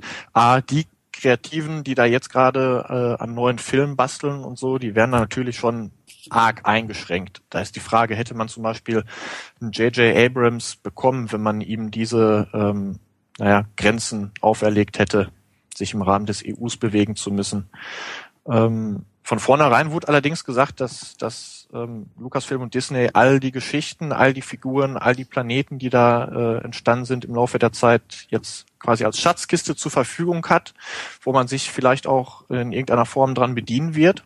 Das hat ja auch heute noch Bestand. Ich glaube, die Aussage wurde auch letztens erst erneuert, ne?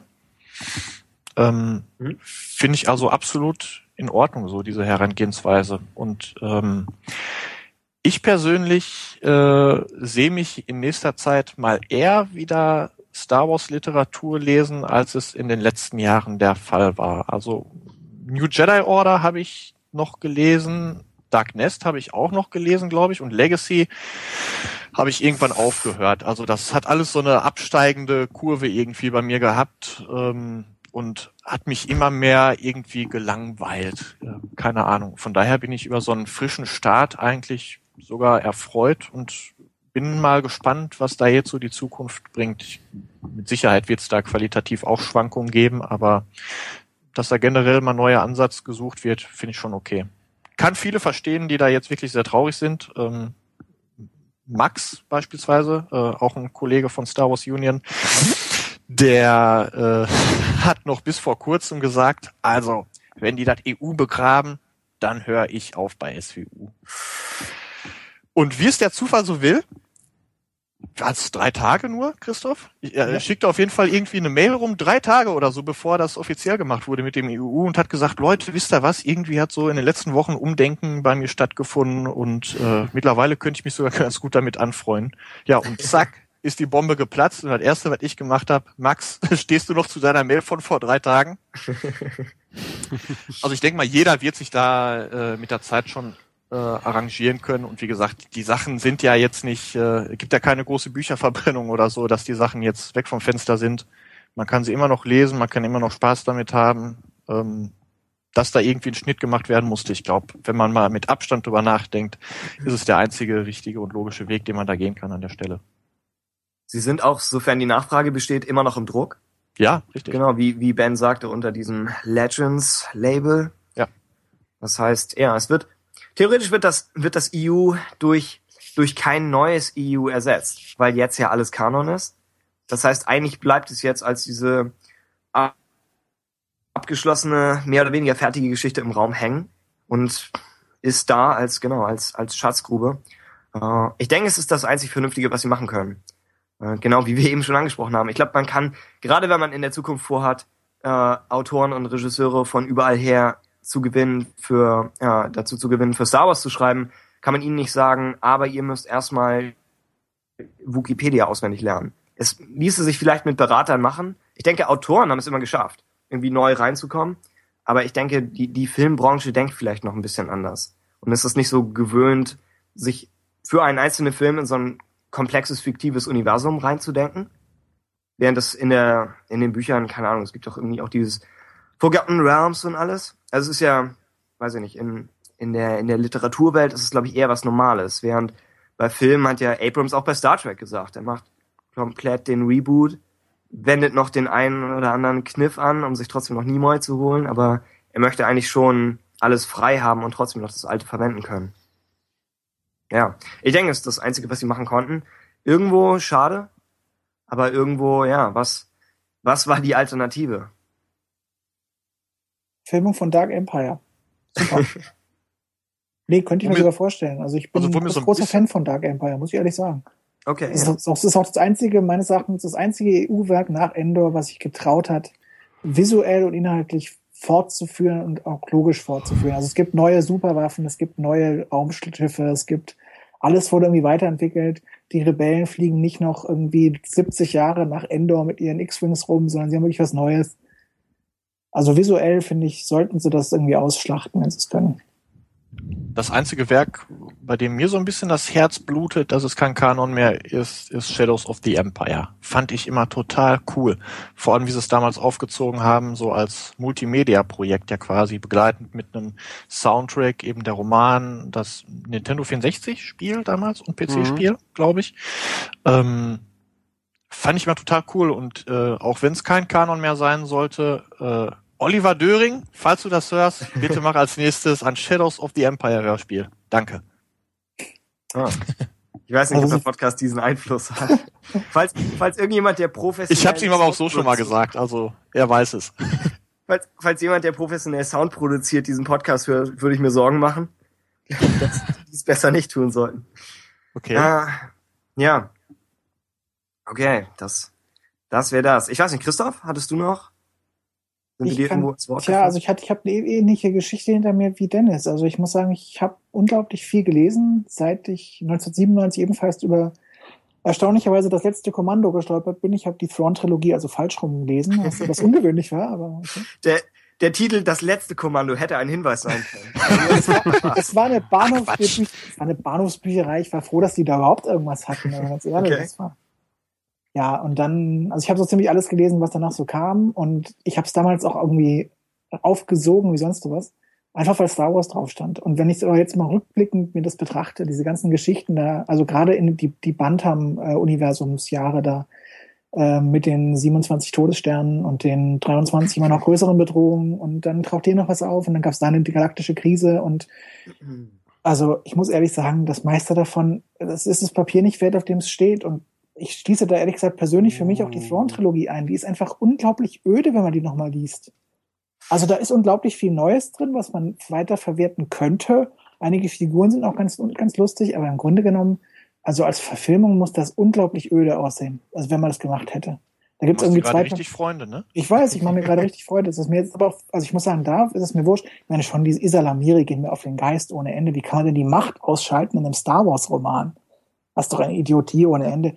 Und ich meine dann die ganzen Klongeschichten, gut, das war damals noch frisch und neu, okay.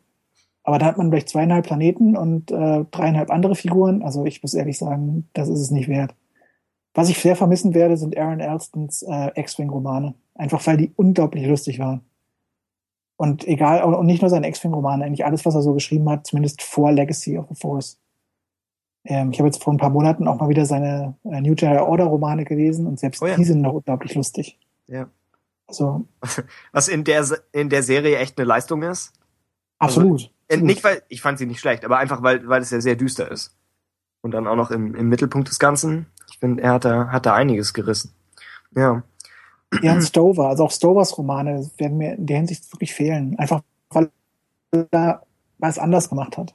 Es war, Ja. also ich meine, ich finde, es gibt also einige wirkliche tolle Lichtblicke im EU und sehr, sehr viele dunkle, dunkle Schatten. Ja.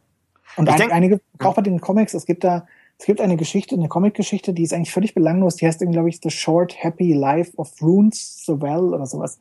Ich glaube, es war entweder Empire oder Rebellion, eine von den beiden Comicserien. Äh, völlig belanglos, ging einfach nur um einen Rebellen, der irgendwie auf Yavin gedient hat, noch irgendwie bevor Luke da überhaupt jemals ankam. Und er hat eine unglaublich tragische Geschichte und das war alles unglaublich gut erzählt, es hatte tolle Augenblicke, es war alles super geschrieben. Das sind so die kleinen Perlen, die ich vermissen werde, muss ich sagen. Solches Zeugs. Im Mhm. Großen und Ganzen aber stimme ich zu, ich meine, man braucht jetzt einen Neuanfang. Ich denke, die, die Thrawn-Trilogie hätte sich auch nicht geeignet. Also ich denke, ich denke, es sind schon äh, alles in allem sehr solide Bücher. Aber ich denke, die, äh, die Charakterentwicklung ist nicht ganz da. Ich finde, sie sind alle ein bisschen sehr statisch. Und du hast irgendwie nicht diese großen, diese großen, äh, weiß ich nicht, emotionalen Momente, die die anderen Filme haben. Ich glaube, Timothy Zahn ist sehr der, der Plot-Stratege und der, der dann diese Mystery-Story-Arcs schreibt. Und das sind alles Sachen, die in dem Buch funktionieren. Aber ich würde zustimmen, dass es als, als Filmreihe hätte es äh, vielleicht nicht den Effekt gehabt, den viele sich erwünscht hätten. Also ich glaube, das Buch, wo es bei Zahn am besten funktioniert hat, ist Sur- Survivor's Quest, wo da Mara Oh und ja. Luke suchen irgendwie halt dieses abgestürzte extragalaktische Flugprojekt. Mhm. Also ich muss sagen, dieser Roman, der ist ja sowas von genial, wenn man vorher halt äh, den, das Prequel dazu nicht gelesen hat. Und Ja. dann, dann kommt man ja von einer Überraschung zur nächsten und das ist super gemacht, das Ganze. Und auch, Also das, das ist wirklich ein Schatz. ja, ich, ich würde mich der Empfehlung sofort anschließen. Auch, dass sie sich in, in unbekannten Raum bewegen. Genau, genau. Das ist ja auch etwas, das wir jetzt wieder gewinnen. Wo sie, dann sind da all diese komischen verschiedenen Fraktionen sind beteiligt. Man kann Genau. sie so richtig einschätzen und nach und nach wird da so langsam der Schleier zurückgenommen und also das kann er verdammt gut. Und auch wieder in die Vergangenheit das Ganze. Genau. Das Genau. Nämlich, du weißt irgendwas, irgendeine Katastrophe ist passiert und du weißt nicht was. Richtig. Und, Und dann hat er dummerweise den Fehler gemacht und Outbound Flight geschrieben und plötzlich wusste man alles und es gab null Charakterentwicklung und der erste zu Baut war genauso wie sein verfolgter Klon später und ach, es war Mhm. einfach traurig, traurig. ja. Das ist das etwas schwächere Buch. Ja.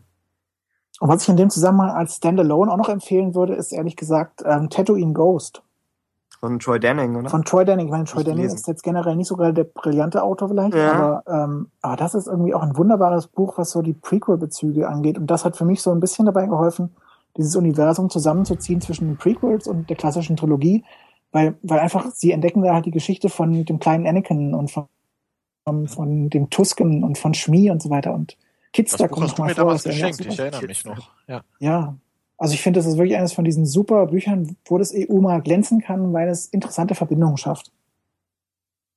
Ja. Äh, alles klar. Zum, zum Thema Bücher. Es wurden neue angekündigt. Was? Das ist die, die beste Überleitung, die wir noch zustande bringen, fürchte ich. Äh, es wurden neue angekündigt, und zwar vier Stück. Äh, den Anfang macht am 2. September dieses Jahres A New Dawn von John Jacks Miller. Das Ganze äh, bezieht sich auf äh, Rebels und ist eine Vorgeschichte mit dabei auf jeden Fall Kanan und Hera. Die beiden sind auf dem Cover und ich denke, das, das wird der, der Hauptfokus des Ganzen sein. Da könntest du jetzt sogar den ersten Mini-Auszug live draus vorlesen. Ich habe ihn, ich habe ihn gelesen, ich fand ihn nicht so irre. Nee, aber, nicht wirklich. Aber wir Naja, aber diese Mini-Auszüge, die geben mir sowieso nie etwas. Also ja, Auch teilweise haben die so ganz nette Momente, aber ja, ja, stimmt schon. ja. Äh, aber ich denke, John Jackson Miller ist der Richtige. Wir können jetzt natürlich Rebels noch nicht so gut einschätzen, aber dieses mit eine, eine bunt zusammengewürfelte Crew stolpert von einem Abenteuer ins nächste, das wirkt so sehr nach dem, was John Jackson Miller kann. Aber bestimmt eine Carrick-Beziehung irgendwo einbauen, oder? Er hat vielleicht auch den Hang, ja, oder irgendwas mit, wie heißt er, Griff? Griff. Oder Ja. Kara Holt wird mal kurz erwähnt. ja, kann sein. Aber ich denke, ich denke, er ist, er ist gut gewählt für die Sache. Äh, und wir sollten vielleicht nochmal betonen, alles, was jetzt rauskommt, alles an Büchern, alles an Spielen äh, und alles an Comics ist Kanon und auf der gleichen Kanon-Ebene wie die Filme. Also das Glaubt ist ihr eigentlich, dass sie das durchhalten werden? das ist ehrlich? schwierig, ne? Ja, Also ich meine, sie haben doch unglaubliche Chancen, sich jetzt mit irgendeinem Roman irgendwas zu verbauen. Und ich glaube nicht so recht, dass sie sich dann das Verbaute wirklich verbaut lassen. Also ich glaube nicht, dass, nicht, dass wir das letzte Redcon gesehen haben, ehrlich gesagt. oh ja. Also da kommt es halt auf die strategische Planung an. Ne? Ich kann mir nicht vorstellen, dass die äh, Romane rausbringen werden, die, sagen wir mal, nach Episode 7 spielen werden. Die können jetzt die Lücke zwischen Episode 6 und 7 theoretisch füllen. Das ganz klar, weil, weil eben bekannt, bei denen bekannt ist, was in Episode 7 passiert. Wenn Episode 7 raus ist, wird vielleicht auch schon die Richtung äh, äh, feststehen, oder sollte sie eigentlich feststehen, wohin Episode 8 geht. Ähm, die werden aber nicht den Fehler machen, da weit in die Zukunft zu gehen und hinterher merken, öh, in den Film wollten wir eigentlich was anderes machen. Von Ja. daher, wenn sie es geschickt anstellen, sehe ich die Gefahr nicht unbedingt, dass sie sich da was verbauen. Vielleicht Ist halt, die Frage, ob diese, ist halt die Frage so ein bisschen, ob diese Story Group jetzt, wie, wie die plant und was die plant. Ob die jetzt nur irgendwie an den Serien beteiligt ist oder ob die auch schon die Spin-offs so langsam durchplant oder was die genau machen. Ne? Also man weiß ja immer noch nicht, wer da so wirklich drin sitzt in dieser Story Group. Mm, Man doch. kennt, man kennt Man drei, kennt vier, paar, fünf Namen, aber Einige man kennt zumindest nicht alle. kennt man. Genau. Ja. Also bei Greg Wiseman zum Beispiel weiß ich, dass der auch für die Spin-offs ja zuständig ist. Du meinst nicht Greg Wiseman gerade. Kinberg, oder? Äh, Simon Kinberg, sorry, genau. Ja. Genau. Richtig.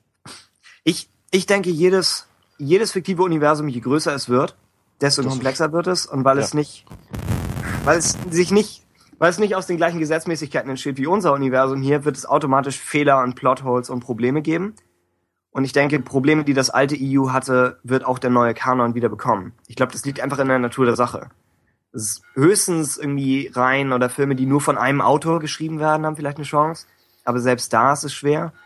Ähm, und ich, ich habe bei Abrams selbst, wobei er ja wirklich nicht allein der Ausschlaggebende ist, aber ich habe bei ihm so ein bisschen die Bedenken, dass er bei Star Trek im ersten Film hat er, und das führt vielleicht etwas zu weit davon weg, aber im ersten Film hat er äh, Beamen von Planet zu Planet eingeführt und im Ja. zweiten Film hat er Wiederbelebung von Toten eingeführt.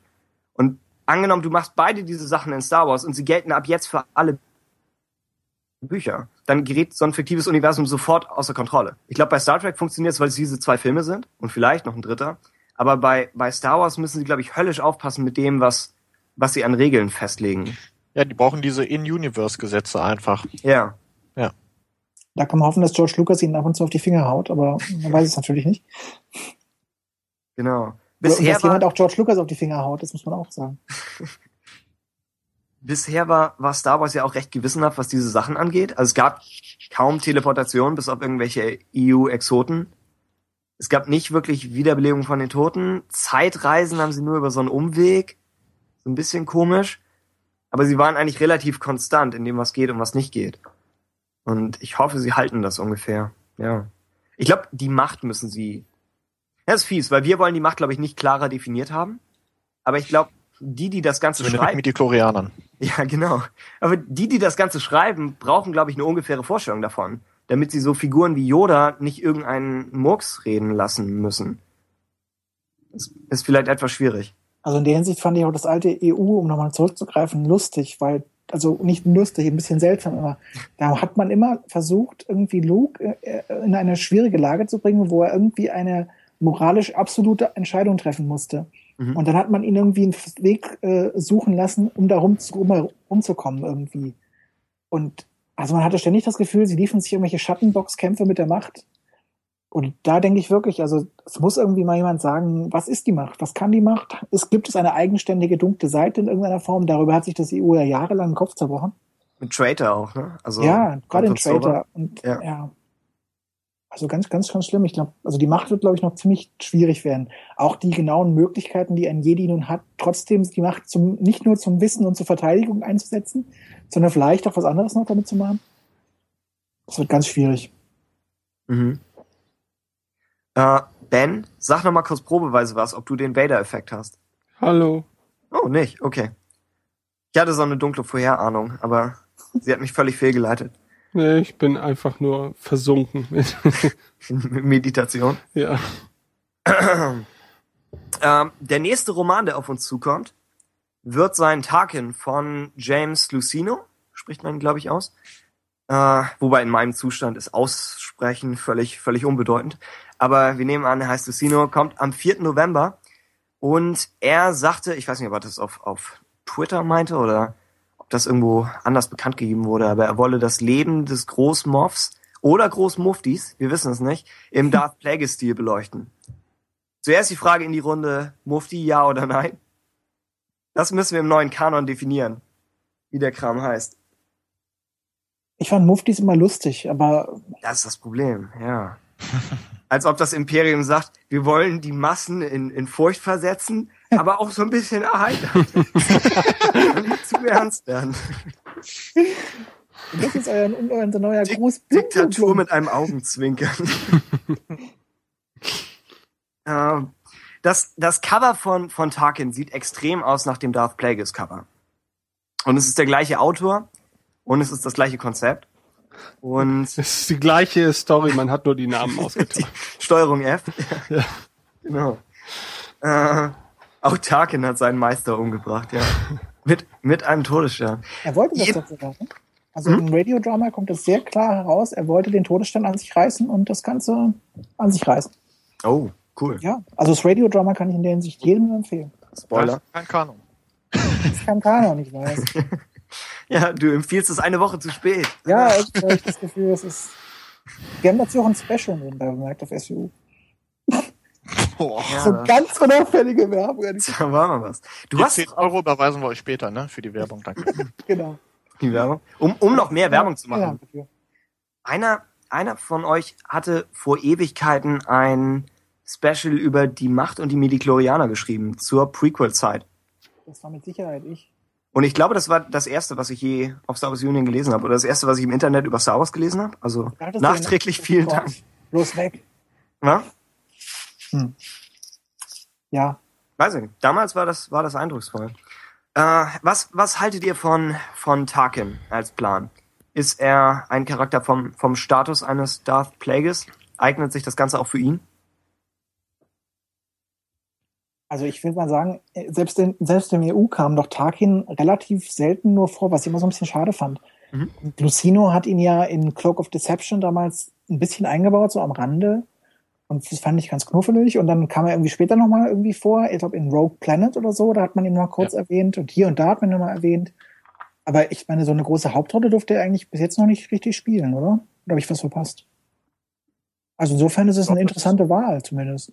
Und ich meine, ich glaube, diese Wahl wird irgendwie auch auf Rebels auswirken. Also ich meine, sie werden das nie einfach so machen. Sie werden das schon machen, damit sie ihn halt irgendwie mal vorstellen können, schätze ich mal. Mhm. Ich glaube, es gab auch äh, entsprechende. Wir hatten noch irgendwann mal ein Foto gesehen von Steven Stanton in der Aufnahmekabine, oder? Der ja Tarkin Ja, in Clone Wars gesprochen hat. Richtig. Genau. Richtig. Ich meine, da war was. Also besteht die Chance. Ich überlege, ich glaube, was, was cool war an Darth Plagueis, und es, auch das Buch hat irgendwo einzelne Probleme, aber ich glaube, was cool war, ist die Masse an EU-Material, die sie irgendwie zusammengewoben haben. Weil ich glaube, dafür ist Luceno echt der Richtige. Und Das ich war weiß eigentlich schon EU-Pornografie ein bisschen. Ne? es war krass, ja. Äh, aber äh, wurde gewertschätzt.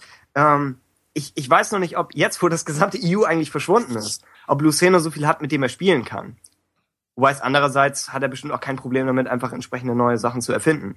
Aber es wird wahrscheinlich allein deshalb ein etwas anderes Buch werden. Also es ist halt die Frage, was es ist. Ich meine, ob es wieder ein Polit-Thriller wird oder was es genau sein wird. Ne? Cloak of Deception ist sowas in der Richtung, oder? Weil ich habe das nicht gelesen von ihm. Cloak of Cloak of Deception, Deception ist ist, super. Ist, ist einer der großartigsten EU-Romane überhaupt, ja. Oha, Ähm, ja. Also eigentlich Cloak of Deception und Darth Plagueis sind sich nicht so unähnlich, nur dass sich Cloak of Deception halt eher auf die Verschwörung rund um Naboo bezieht und auf Palpatines Aufstieg und nicht so sehr auf die Macht, möchte ich mal sagen. Und auf die Sith, also die Sith-Seite wird überhaupt ziemlich unterschlagen dort. Ne, Dennis? Richtig, Christoph. Alles klar. Übrigens, ähm, gerade hatten wir doch die Frage, ob Tarkin Großmufti sein wird. Ja. Ja, ich äh, lese mir jetzt gerade nochmal die äh, Inhaltsangabe äh, zu dem Roman durch und da wird er schon Großmufti Tarkin genannt. Naja, aber es Okay. kann ja auch Groß Moff sein, darum geht's doch auf Moff, Moff oder Mufti. Ist Ja. die deutsche Übersetzung. Ja. Okay, Ja. alles klar. Okay, Gute alte deutsche Ja, ja, ja. Übersetzung ist das. Ja, okay. Aber so oder so bedeutet das, es, es ist recht dicht dran an Episode 4, oder? Wobei, wenn es sein ganzes Leben ist, dann, hey. Wenn es wirklich von klein das, anfängt. Das EU wusste doch irgendwann mal, wann er zum Großmufti ernannt, wurde- Moff ernannt wurde, oder? Irgendwie nach einem Massaker auf irgendwas. Go, irgendwas mit Go, oder? Go? Gotal. Go, Gotal. Gotha ist, glaube ich, die Spezies, oder? Er hat irgendwelche Leute umgebracht, indem er mit einem Sternenzerstörer auf ihn gelandet ist. Der- der Planet, der vom Todesstern zerstört wurde, hieß, glaube ich, Despair. Wo Das- du wirklich denkst, das ist ein Planet, der es herausgefordert hat. Stimmt, Despair. Mit so einem Y dann noch, ja. Ähm, gab's noch irgendwie seine komische Doktrin von wegen ne, Herrsche durch Furcht und oder so. Nee. Hm. was, was, stimmt, die Tarkin-Doktrin wahrscheinlich. Ja, Was, logischerweise. ja. Was Luceno wahrscheinlich verweben kann, ist dann ähm, der Clone Wars Story Arc mit Tarkin oder die Auftritte da. Genau. Weil das ist ja auf jeden Fall Kanon. Und seine Beteiligung irgendwie am Todessternbau. Ich meine, die ist ja immer noch kanonisch. Ich meine, er stand am Ende von Episode 3 ja dort. Ne? Stimmt. Ja. Ähm, Was nebenbei eine der coolsten Szenen überhaupt war. Und, Top. und das, das Make-up oder der Schauspieler oder was- welche, welche schwarze Hexerei sie auch bewirkt haben. Es hat, es hat funktioniert. Naja, das war ein Schauspieler, der auch schon so ausgeprägte Wangenknochen, glaube ich, hatte, sowieso, ne? Mhm. So kam noch eine ziemlich coole Maske. Und dann kamen irgendwelche Spoilerbilder und keiner wollte sie glauben. Alle sagten, das ist geshoppt.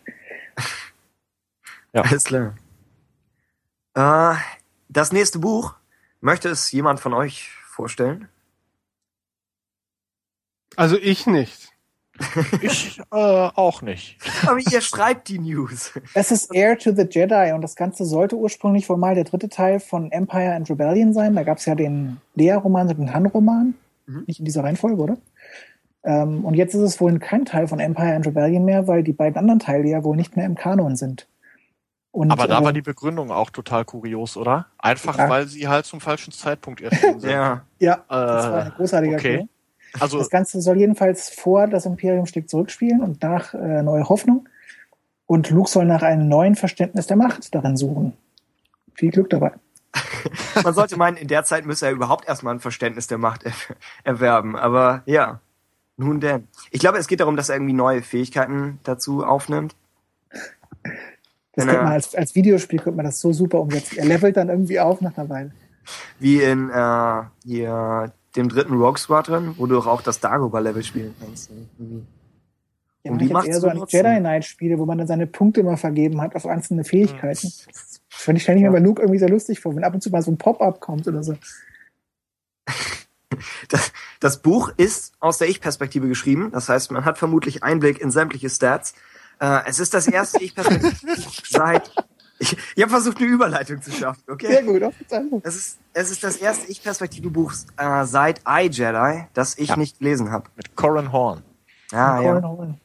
Das war damals, war das auf den ersten Blick super, das Buch. Und im Rückblick ähm, ist Michael Stackpole niemand, den man noch ein zweites Mal lesen will. Ja, ich war nicht so begeistert. Ich kann mich gar nicht mehr an die Details des Buchs erinnern. Ich weiß nur noch, dass ich mich da irgendwie durchgekämpft habe und Ich glaube, das ist ein paar Mal froh war, als gewesen. wirklich. Ja, ja. Das Also spielt ja parallel doch zu, gefallen hatten.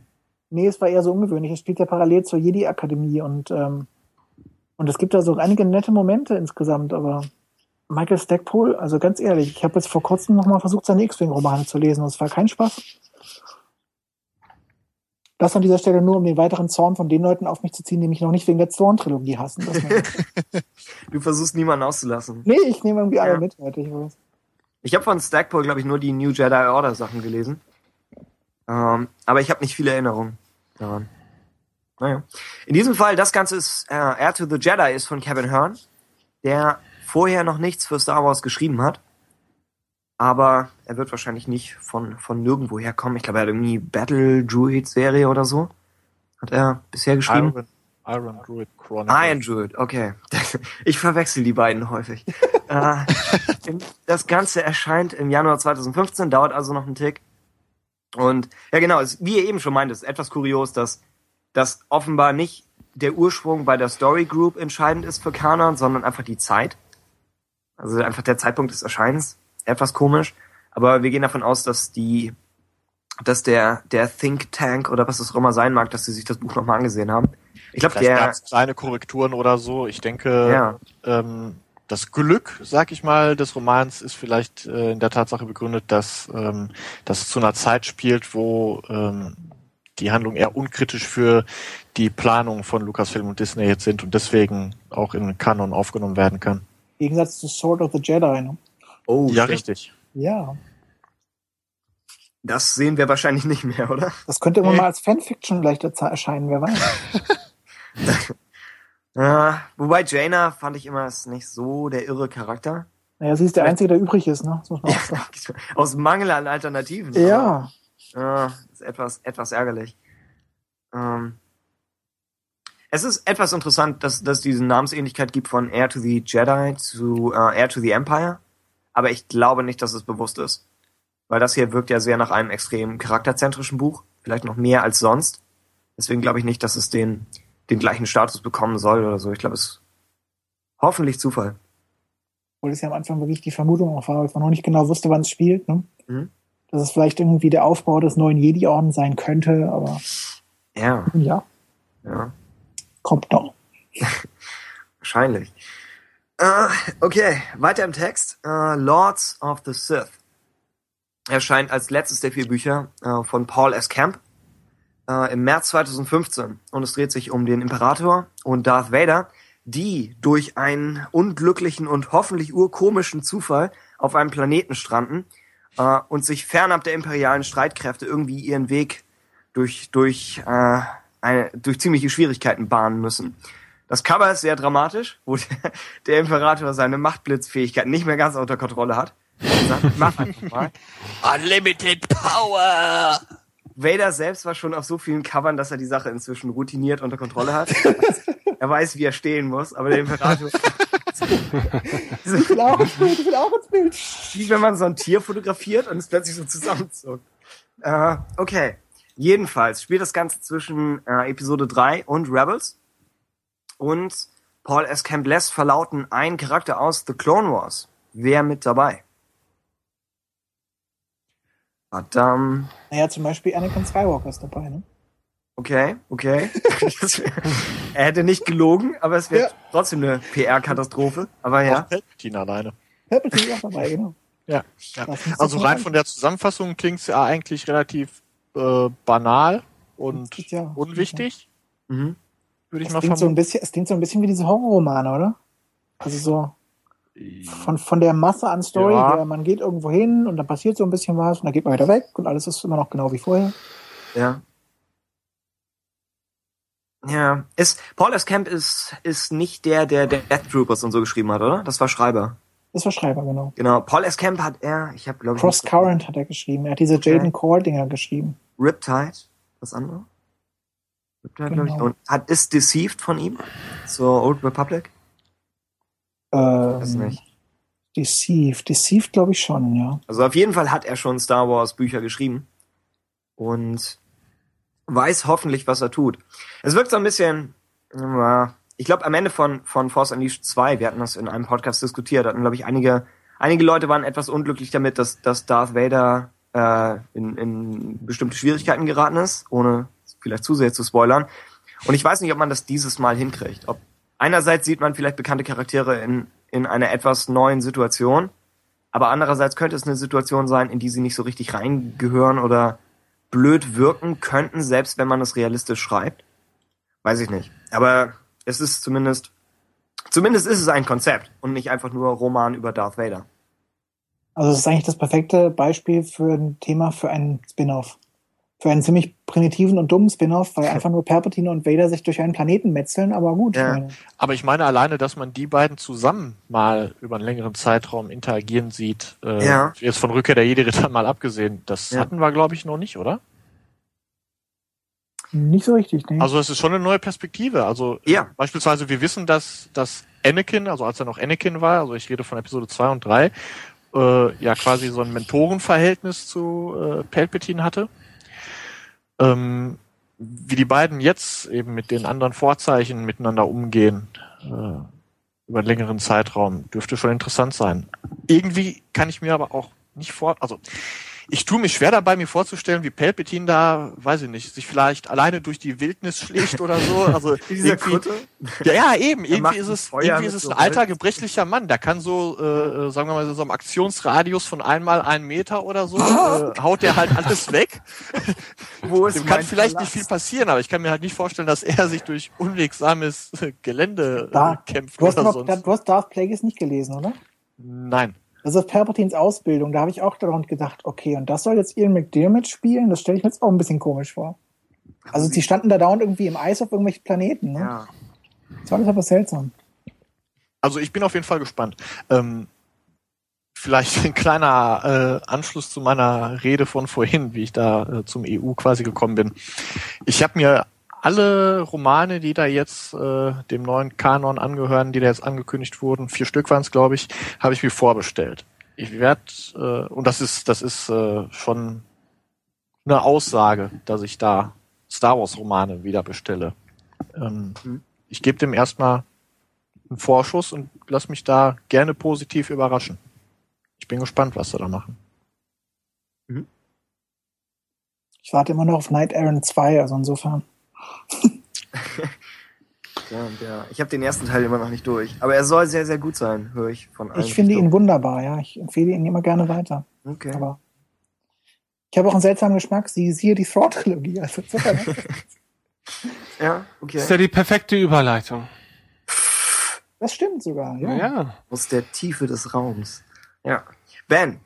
Auch ich lebe noch Und Ja. äh, ich darf verkünden, ähm, dass der zweite Teil ähm, der Hörspiele zum dritten Teil der Throne Trilogie erschienen ist, und zwar am 25. April mittlerweile schon.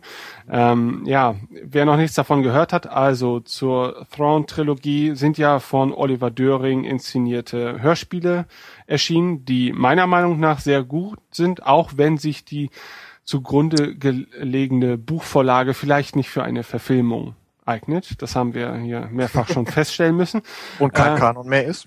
und kein Kanon mehr ist. Äh, das kommt dann natürlich noch mit hinzu. Nichtsdestotrotz äh, sind das sehr aufwendig produzierte Hörspiele und sehr kurzweilig auch. Und ähm, kann ich durchaus empfehlen. Ich habe zwar bislang immer noch nur quasi die Umsetzung des ersten Teiles gehört. Ähm, aber die hat schon sehr viel versprochen und wenn das äh, über die anderen Teile eingehalten wird, dieses Versprechen, dann kann man auch hier durchaus eine Kaufempfehlung aussprechen. Und ich meine, gute, tolle Star Wars Hörspiele sind jetzt auch, da wird man jetzt zumindest nicht mit erschlagen und von daher denke ich mal, hat das durchaus seine Daseinsberechtigung, auch wenn es jetzt zum Reich der Legenden gehören mag. Also ich glaube, das ist eine Sache, wo wir, äh, oder auf die wir echt stolz sein können. Haben die Amerikaner beispielsweise nicht ähm, Hörspiele mit der Originalbesetzung und dann in dem Umfang und in der Qualität. Aber ich finde es richtig genial. Mir tut's schon fast ein bisschen leid, dass die Geschichte jetzt quasi ja eben zum Reich der Legenden gehört.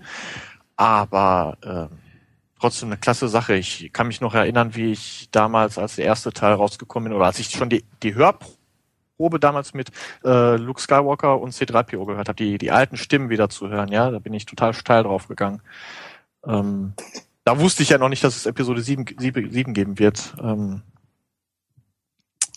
Was ist gut für die, das ist gut, gut für die. Synchronsprecher, ne? Die können sich auf diese Weise schon mal in Form bringen, wissen dann genau, wie sie es machen müssen. ja, genau. Gerade die Lea-Sprecherin sollte das nochmal ein bisschen die muss noch ein bisschen, ja, ich finde auch, da hört man relativ wenig Layer raus. Das ist Leider. ziemlich viel Baby Blocksberg noch. Ne? Ja.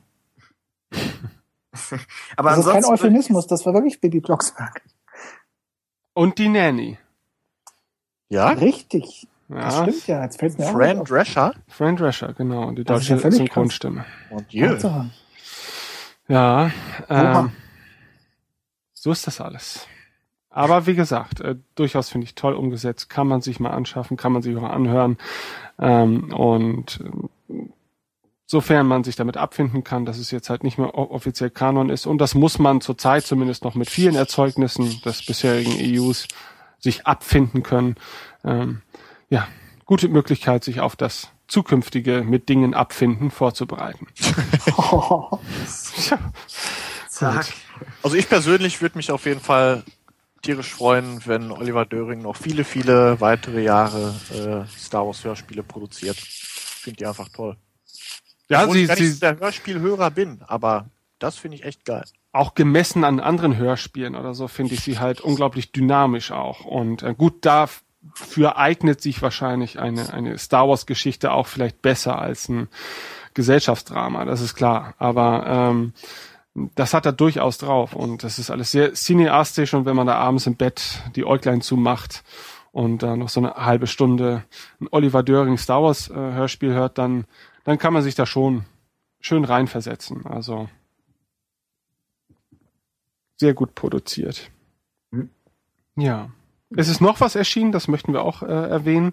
Und zwar äh, trägt es den Namen Storyboards, The Original Trilogy, ähm, eine Veröffentlichung, in der man, äh, sind es die vollständigen Storyboards? Ich bin mir nicht sicher. Ich glaube. Ja, Glaub schon. Der Originaltrilogie durchschauen kann und ähm, Storyboard, ja, für mich persönlich äh, habe hab ich, glaube ich, das Konzept des Storyboards sowieso erst äh, mit meinem Interesse für Star Wars als Kind kennengelernt. Ähm, und für den Fan, glaube ich, auch so die erstmalige Möglichkeit, sich so weitreichend mit diesen, wie nennt man das he- heutzutage, Pre-Visuals oder so, äh, zu Previs? den Ja. Previs, Visual genau sogar. Zu den äh, damaligen Filmen äh, mal vertraut zu machen. Denn ähm, es ist eine unglaublich gute Möglichkeit, finde ich, in die Entstehungsprozess äh, in die Entstehungsprozesse eines Films Einblick zu gewinnen, ne? weil man halt eben sehr häufig auch ähm, da es sich um eine bildhafte Sprache handelt, äh, den direkten Bezug zu dem ziehen kann, was man eben halt auf der Leinwand sieht. Ne? Und äh, da finde ich sind Storyboards eine unglaublich spannende Sache. Hat da schon mal jemand von euch reingeguckt? Das ist ja noch gar nicht draußen. Ich glaube, das erscheint erst im Juni, wenn ich es richtig im Kopf habe. Äh, sein? Deutschland, ich bin mir gar nicht sicher. Ja, ja. ja. ja. Also ich habe auf jeden Fall sozusagen die, das Vorgängerbuch gesehen, also die, ähm, das habe ich gekauft, die, die kompletten Storyboards der Prequels und das war schon dahingehend unglaublich spannend, weil dort der letzte Spoiler zu Episode 1 quasi enthüllt wurde. Ich weiß nicht, ob ihr den mitbekommen habt. Also ich glaube, Dennis habe ich schon damit in den Ohren gelegen, Ja. weil ich das so großartig fand. Oh. Ja, es war ursprünglich geplant, dass, ähm, der, dass der Obi-Wan, den man den ganzen Film übersieht, am Ende des Films stirbt und sein Schüler sollte dann seinen Namen übernehmen mit seinem Tod. Ah, Das heißt, ja. man hätte quasi keinen Qui-Gon gehabt, sondern Qui-Gon hätte Obi-Wan gehießen, Obi-Wan hätte irgendwie anders gehießen und dann hätte er, Qui-Gon, also Obi-Wan wäre gestorben und dann wäre sein Schüler zu Obi-Wan geworden. Und Absurd. Das wollt, absurd könnte man jetzt sagen, aber ich meine, das, das Ding war, sie haben es dann nicht gemacht, weil sie schon Amidala und Padme hatten und dann wollten sie das nicht nochmal exerzieren, aber Ah, ich finde, das wäre so ein unglaublicher Twist gewesen, wenn man den überhaupt nicht erwartet hätte. und Ich- besser als Amidala Padme. Auf jeden Fall. Und man hätte das von nirgendwo kommen sehen, hätte sich nur gedacht, äh, okay, Und alle hätten sich gedacht, was für ein Scheiß. ich weiß es nicht so recht. Oder? Keine Ahnung. Bin ich sicher. Also ich glaube, das wäre ein ziemlicher, jetzt hätte, würde ich gerne ein böses Wort sagen. Na, ich sage es, ein ziemlicher Mindfuck gewesen, wenn sie das gemacht hätten, ganz ehrlich. Okay. also das, das Prequel Storyboard Buch ebenfalls erhältlich, glaube ich, genau, seit ungefähr einem Jahr. Ich glaube, ja. Und Den ah, größten Spoiler habe ich euch von schon verraten. Ich, ich fand das so unglaublich. Sie haben dazu nämlich noch nicht mal ursprünglich Storyboard angefertigt. Sie haben speziell für das Buch haben sie dazu noch Storyboards gemalt. oh, Und cool. ursprünglich war das sozusagen ihre Ich bin dein Vater Szene. Und Ja. deshalb wollten sie die auf gar keinen Fall auch nur irgendwo mal Ah. niederschreiben. cool. Wie gut, dass wir euch haben. Das Nerdwissen, mit sowas sind wir immer gut, gut zu stellen. Das ist extrem. Ne? Äh, ja, außerdem, ich glaube, wir haben in bisherigen Podcast-Ausgaben erwähnt, dass es auf uns zukommt, aber äh, Ins Nichts von Tim Lebon oder Tim Libon erscheint am 19. Mai auf Deutsch. Das ist aus äh, Dawn of the Jedi, auch nicht, nicht mehr Kanon. hey. Wobei ich fast denke, eigentlich hat es was für sich, dass sie diese ganze äh, graue, fast prähistorische Vorzeit des Star Wars-Universums, dass sie das erst nochmal neu definieren können, wenn wir davon ausgehen, dass Old Republic ähm, kein Kanon ist. Das heißt, sie haben nochmal wieder eine Chance zu sagen, vielleicht sollte sich das Mittelalter von Star Wars irgendwie anders anfühlen. Und anders Wer- aussehen vor allem. Ne? Ja? Ich muss sagen, das, das Schlimmste finde ich ja immer, wenn man irgendwie in, The Old Republic oder in KOTOR in eine Kantina geht, die spielen fast die gleiche Musik wie 2000, 3000 Jahre später. Das stelle ich mir so deprimierend vor in dieser Galaxis, oder? Als Musiker. Ändert sich nie was, alle spielen das gleich. Oh, schrecklich. total stark stagnieren irgendwie. Ich weiß nicht. Vielleicht ist das so ein bisschen wie in Futurama und die ganzen Köpfe in Gläsern singen dauernd. Ja. Ja, okay. sie, ja, sie stecken vielleicht so ein bisschen daran fest, dass sie immer noch versuchen müssen, es möglichst nach Star Wars aussehen zu lassen. Wobei Auch. ich meine, die alten Tales of the Jedi Comics, die haben das ja so wunderbar teilweise gelöst gehabt. Mit diesen Lichtschwertern, die gleichzeitig noch irgendwie Steckdosen brauchten und so. Also, toll. Vielleicht ist die Cantina-Band in Episode 4 einfach auch nur so die Mittelalter-Band. äh, Tatooines oder so. ja. Okay. Äh, Gute Idee, ja. also dann. So, Klassiker hören. 3000 Jahre alte Klassiker und los! Das stelle ich mir interessant vor. Mhm. Okay. Ja, Hm. weiter im Text. Äh, weiter im Text tatsächlich bedeutet äh, herzlichen Glückwunsch an Star Wars Union. Hey! Wow, ich kann nicht. Aber ich glaube, ich glaub, wir haben nicht wirklich Zeit für eure, für euer äh, prähistorisches Mittelalter. Aber ähm, ja, sch- schön, dass es euch noch gibt. Und weiter auch. Äh, aber ich glaube, wir werden, ich glaube, von Hörerseite wurde schon verlangt, dass mal die Ursprünge, die Ursprünge von Star Wars Union aufgedeckt werden. falls sie denn immer noch Kanon sind, ihr könnt, ihr könnt es nochmal neu schreiben. Also das hat alles Alles irgendwas mit den Freimaurern zu tun. Das können wir, glaube ich, jetzt schon verraten. Freimaurer und dann geht's zum Templern zurück und die uns auch schon gehabt. Also ich, ich bin dafür, dass wir generell mal eine Episode über euch machen. ne? Ach je. Sofern denn Tim nicht der Meinung ist, äh, dass ihr jetzt 14 seid und das ja auch schon ein beträchtliches Alter ist und äh, demnächst äh, ja. Ihr solltet, glaube ich, noch vier Jahre warten, dann können wir uns betrinken, dann wird es viel lustiger. ja. Ja. Ja. Äh, also Trennt denn. ihr euch in vier Jahren? Ich fange jetzt damit an. Sehr gut. Ich dachte, du bist die ganze Zeit dabei. Ja, selbstverständlich. Ich muss das ja nicht immer raushängen lassen. Ähm, ja. Das Ja, ist gut. deine Professionalität, dass du dir nicht anmerkst, dass du dich betrinken lässt. Ja. Radio. Was ist eher- die richtig großen, die hingen alle an der Flasche. Das stimmt. Sehr Also die Martin ohne. Flasche, das geht einfach nicht. Das ist einfach. Ja, dann ähm, haben wir noch zu verkünden. Ich weiß nicht, haben, haben wir jetzt das Thema Jubiläum abgeschlossen? Ich finde es eigentlich fast schade, weil äh, Es kommt nochmal wieder. Ja, gut. Äh, Meine Bewunderung sei euch gewiss, auf jeden Fall. Danke, danke. Ja. Ihr überschätzt uns maßlos, aber danke. Unter?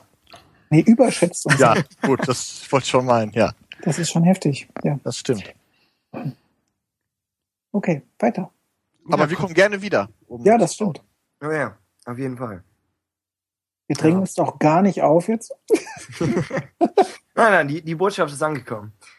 Äh, außerdem zu sehen, äh, ihr habt auch, glaube ich, drüber berichtet, coolerweise, ein äh, Darth Maul Fanfilm. Ist, glaube ich, nur drei, vier Minuten lang, aber ist äh, im Internet frei zu sehen. Wir sprechen irgendwie selten über Fanfilme, außer wenn wir Order 66 promoten, aber ich fand der so als Kampfchoreografie war sehr kurz, aber dafür recht professionell gemacht. Genau. Also ja, Und vor allem das, das richtig gemacht, was sozusagen die, die Prequel-Kämpfe nach Episode 1 irgendwie ein bisschen verpeilt haben aus meiner Sicht. Also ich meine, gut, vielleicht sollte man das nicht generell bashen oder so, aber die Prequel-Lichtschwertkämpfe fand ich durch die Bank weg enttäuschend, nachdem Ray Park nicht mehr beteiligt war. Also Episode 1 hat die Messlatte definitiv ganz schön hochgelegt Und danach haben sie es nicht wieder erreicht. nie wieder erreicht, richtig. Sehe Das. Beste, was sie fand, fand ich danach noch gemacht haben, war eigentlich diese komische Lightshow mit Anakin Mhm. gegen Doku Ja, in den okay, Schatten da von Episode 2, wo absolut nichts passiert ist. Aber das war einfach nochmal zumindest visuell interessant. Ja. Okay. Und ich muss sagen, übrigens, dieser Darth Maul Fanfilm, der erinnert schon ein bisschen an das Intro zu Jedi Power Battles, wenn das jemand von euch gespielt hat. Mhm. Hat keiner von euch gespielt, okay. Gespielt habe ich's, aber kann ich mich Ach an so? das Intro noch Das erinnern? Intro war der Hammer. Das Intro war irgendwie, Darth Maul läuft irgendwie durch die Landschaft. Nee, war das Darth Maul? Nee, irgendwie ganz viele, diese ganzen Jedi-Meister, man konnte, das war ja so ein, ein Ausnahmespiel, weil man irgendwie Mace Windu spielen konnte. Man konnte Eddie Gallia spielen, Ja, und genau. Plo Koon und Qui-Gon und Obi-Wan, glaube ich. Und ähm, dann sind die da im, im Intro, sind die da alle aufmarschiert der Reihe nach. Und am Stimmt, Ende kam das dann irgendwie Darth Maul dazu und dann kam das irgendwie aus dem Schatten, kamen die Lichtschwertklingen und das war total cool, das Ding. Also wenn ihr das keine Ahnung habt, wovon ich rede, sucht mal auf YouTube irgendwo nach dem Intro von Jedi Power Battles. Und das Spiel selbst war eigentlich auch ganz lustig, muss ich sagen. Ah.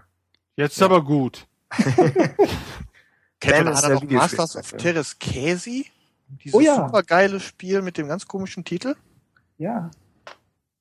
Aber ich glaube, für Spiele hattet ihr schon eine Folge, insofern ist das jetzt schwierig. Ja, okay.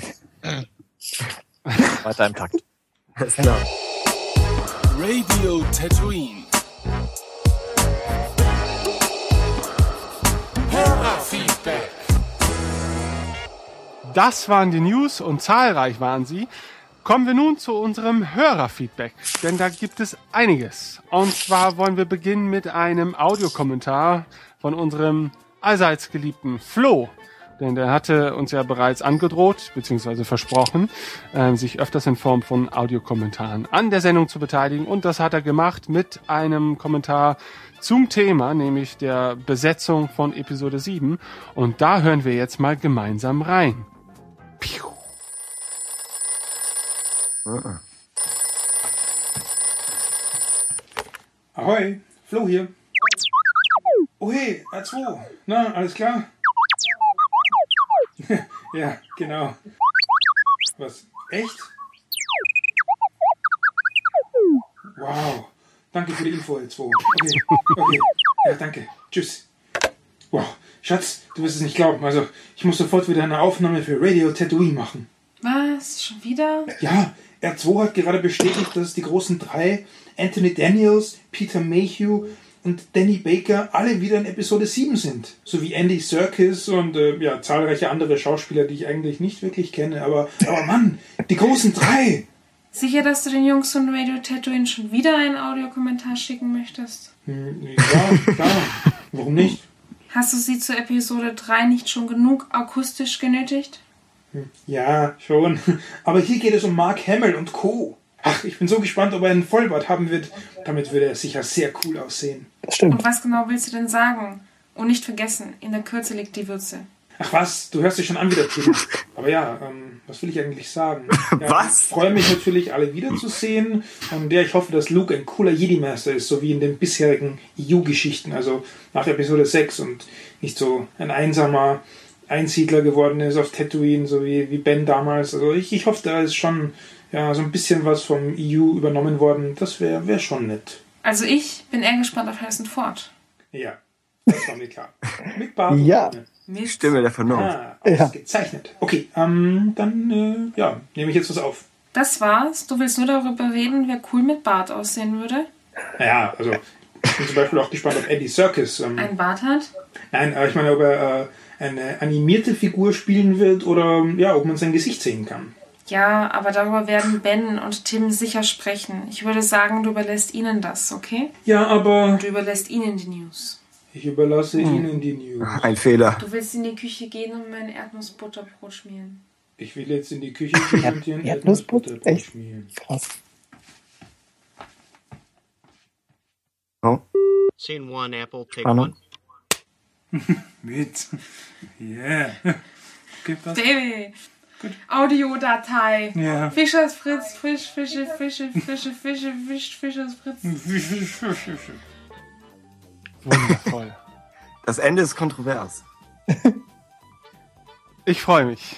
Ähm, ja, vielen Dank, Flo, für diesen Kommentar. Ich finde es immer Wahnsinn, dass, dass er sich auch so unglaublich Mühe macht. Das ist ja quasi ein Theaterstück, was man hier einstudieren musste.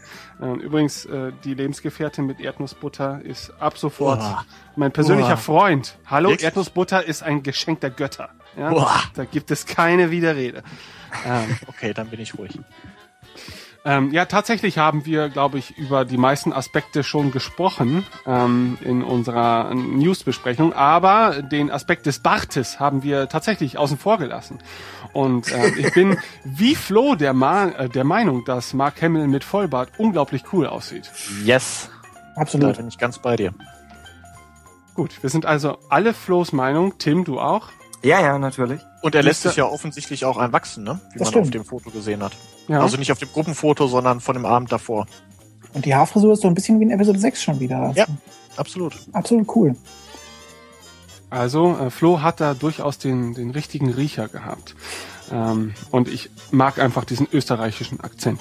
Also, ähm, irgendwann muss er mal zu Gast sein. Allein aufgrund des Akzentes. Machen wir eine Folge über Akzente. Irgendwie kriegen wir das schon eingebunden. Da Ähm, hätten wir übrigens eine Auswahl im Team, ich sag's euch.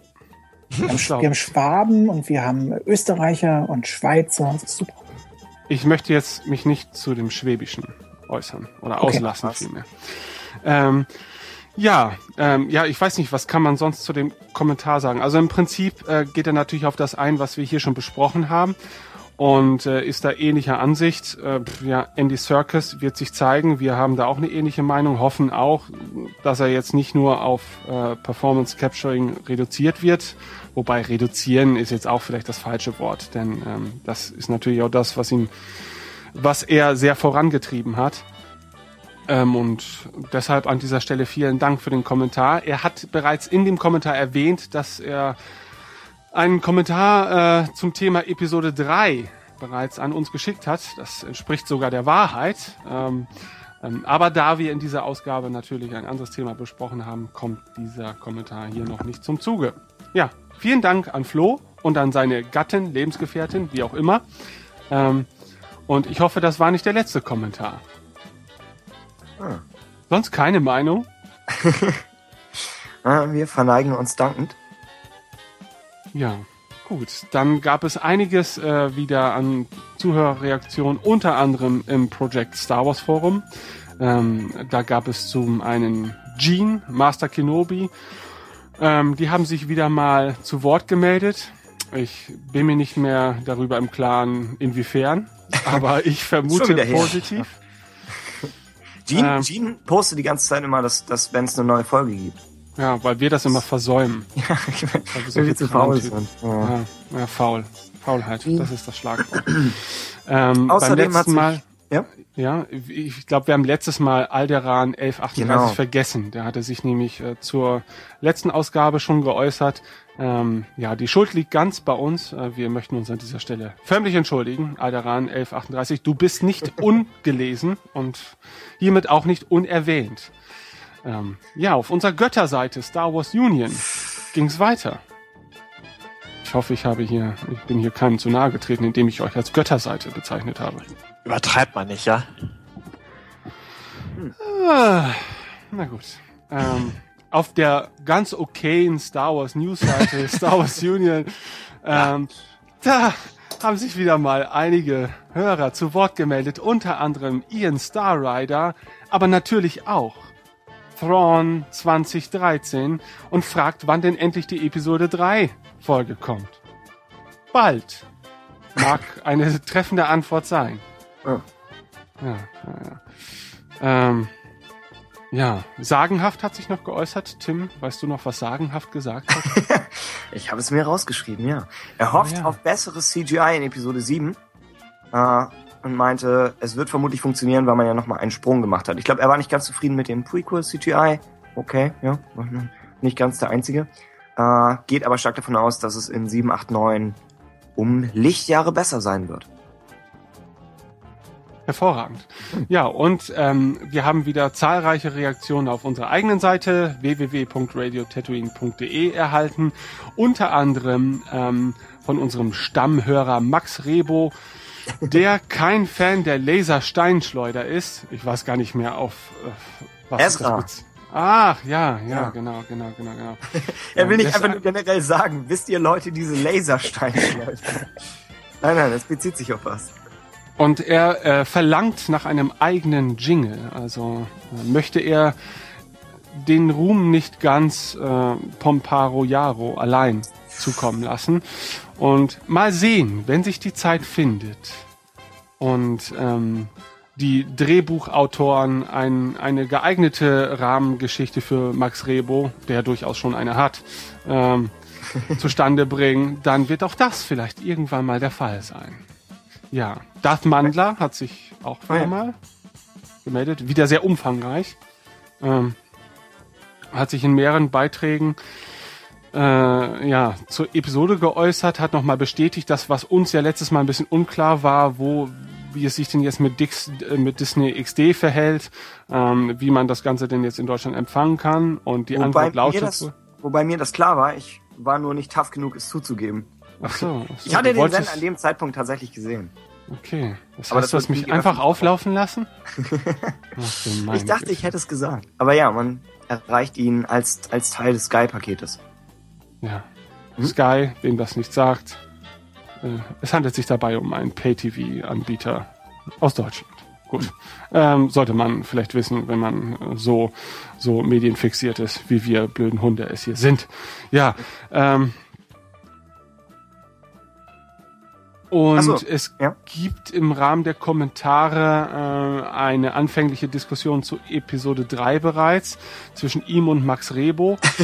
Ja. Ähm, also Ich hatte schon mal was- im, Ich Ja? hatte was zum Design losgetreten, weil ich meinte, der Venator ist offensichtlich das beste Design in Episode 3.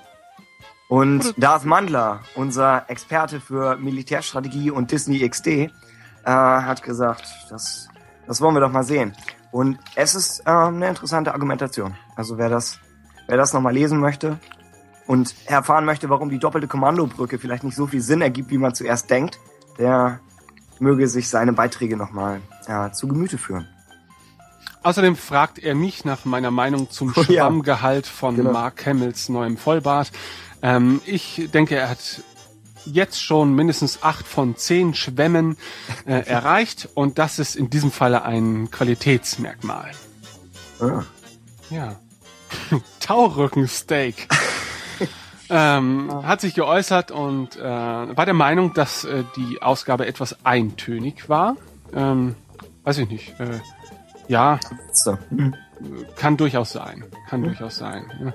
Ja. Ähm, ich denke, das liegt natürlich äh, immer im, im Ohr des Zuhörers, äh, was er nun für eintönig empfindet und was nicht. Ähm, aber mit Sicherheit haben wir die ein oder andere eintönige Folge hinter uns gebracht. Ähm, aber wir sind ja nun mal auch nur Menschen. ähm, er ist allerdings großer Fan der Banter Mampf Werbung. Ich glaube, die hatten wir bislang ein oder zweimal als Einleitung zum, zum Space Hit der Woche oder so. Äh, kommt bestimmt irgendwann noch mal wieder was Neues in dieser Form. Ähm, mir macht das ja immer viel Spaß, diese, diese leidlich lustigen Hörspiele für unsere Intros zu basteln. Ähm, das ein, ja, die ein oder andere Ausgabe musste allerdings auch schon ohne Hörspiel auskommen. Und das wird mit Sicherheit auch ab und zu mal noch passieren. Das hängt immer natürlich immer davon ab, wie viel Zeit uns so zur Verfügung steht. Ne, denn wir sind ja nun auch leider Sklaven der Arbeitswelt. Wie so viele, ja. ja. Flo hat sich in einem Kommentar geäußert und äh, in Form dieser Voicemail. Mhm. Hm? Ja. Kenobi, was meint denn Kenobi diesmal? Mochte die Folge und lässt außerdem fragen, warum man uns eigentlich nicht auf Cons findet. Zum Beispiel der Jedi-Con. Die, wie wir erfahren haben, im Oktober steigt. Ja, weiß ich nicht. Vielleicht weil wir arm sind oder. Ihr habt uns doch gerade zugesagt, dass ihr kommt. Ja, siehst du, da, da Ja. fängt schon wieder an. Da versuchen die Jungs von Star Wars Union ihre Macht auszuüben. Absolute Macht. Aber Star Wars Union ist auf jeden Fall da. Also hey. Ja. Sollten wir nicht, sollten wir nicht zu Gast sein, werden wir sie mit Teilen unserer Persönlichkeiten äh, infiltrieren. Und äh, tja, dann habt ihr da was zu tun. Ach, ich mach Ja. mir keine Sorge, ihr kommt schon noch. Ah. Das ist Wir wahrscheinlich besprechen eine- das später. Okay, gut. gut, ähm, Lord Billy hat sich noch zu Wort gemeldet. Ähm, schlägt vor, die Admins vom Project Star Wars als Gäste einzuladen und auch ich halte das für ein durchaus äh, naheliegendes Unterfangen. Ähm, ich bin mir nicht mal mehr sicher, ob ich nicht sogar schon mal Kontakt zu diesen aufgenommen habe, aber ich glaube schon. Ähm, es ist immer so eine Frage der Koordination natürlich, aber früher oder später wird das mit Sicherheit auch in irgendeiner Art und Weise die äh, ja der der der Fall sein. Und äh, ich freue mich auf jeden Fall auch schon drauf. Ähm, Ansonsten könnt ihr Master Kenobi auf jeden Fall für eine Folge über Autogramme holen. Der dürfte euch da so einiges zu erzählen haben. ja, dann kann er uns ja gleich welche schenken. Ich glaube, so weit wird es nicht gehen, aber Wahrscheinlich. Okay, na gut. Ja, er darf auch so zu Gast sein. Man darf ja Wünsche äußern. So. ähm, ja, dann hat sich noch Xenon zu Wort gemeldet. Ähm, er fand der, der Frisurenvergleich zwischen Skywalker und Justin Bieber ging ein Stück zu weit und ich gebe durchaus zu, dass vielleicht ähm, mein, mein Urteilsvermögen da etwas mit mir durchgegangen ist. Aber das hat sich halt so aus dem, aus dem Gespräch heraus ergeben. Äh, ich möchte mich dafür in aller Form auch noch bei Mark Hamill entschuldigen. Äh, natürlich sehe ich ihn sonst auch in keinerlei Zusammenhang zu Justin Bieber. Ähm, sein Elbenwaldgewinn, er ist nämlich der Entdecker, also der offizielle Erstentdecker unseres Geheimnisses, äh, während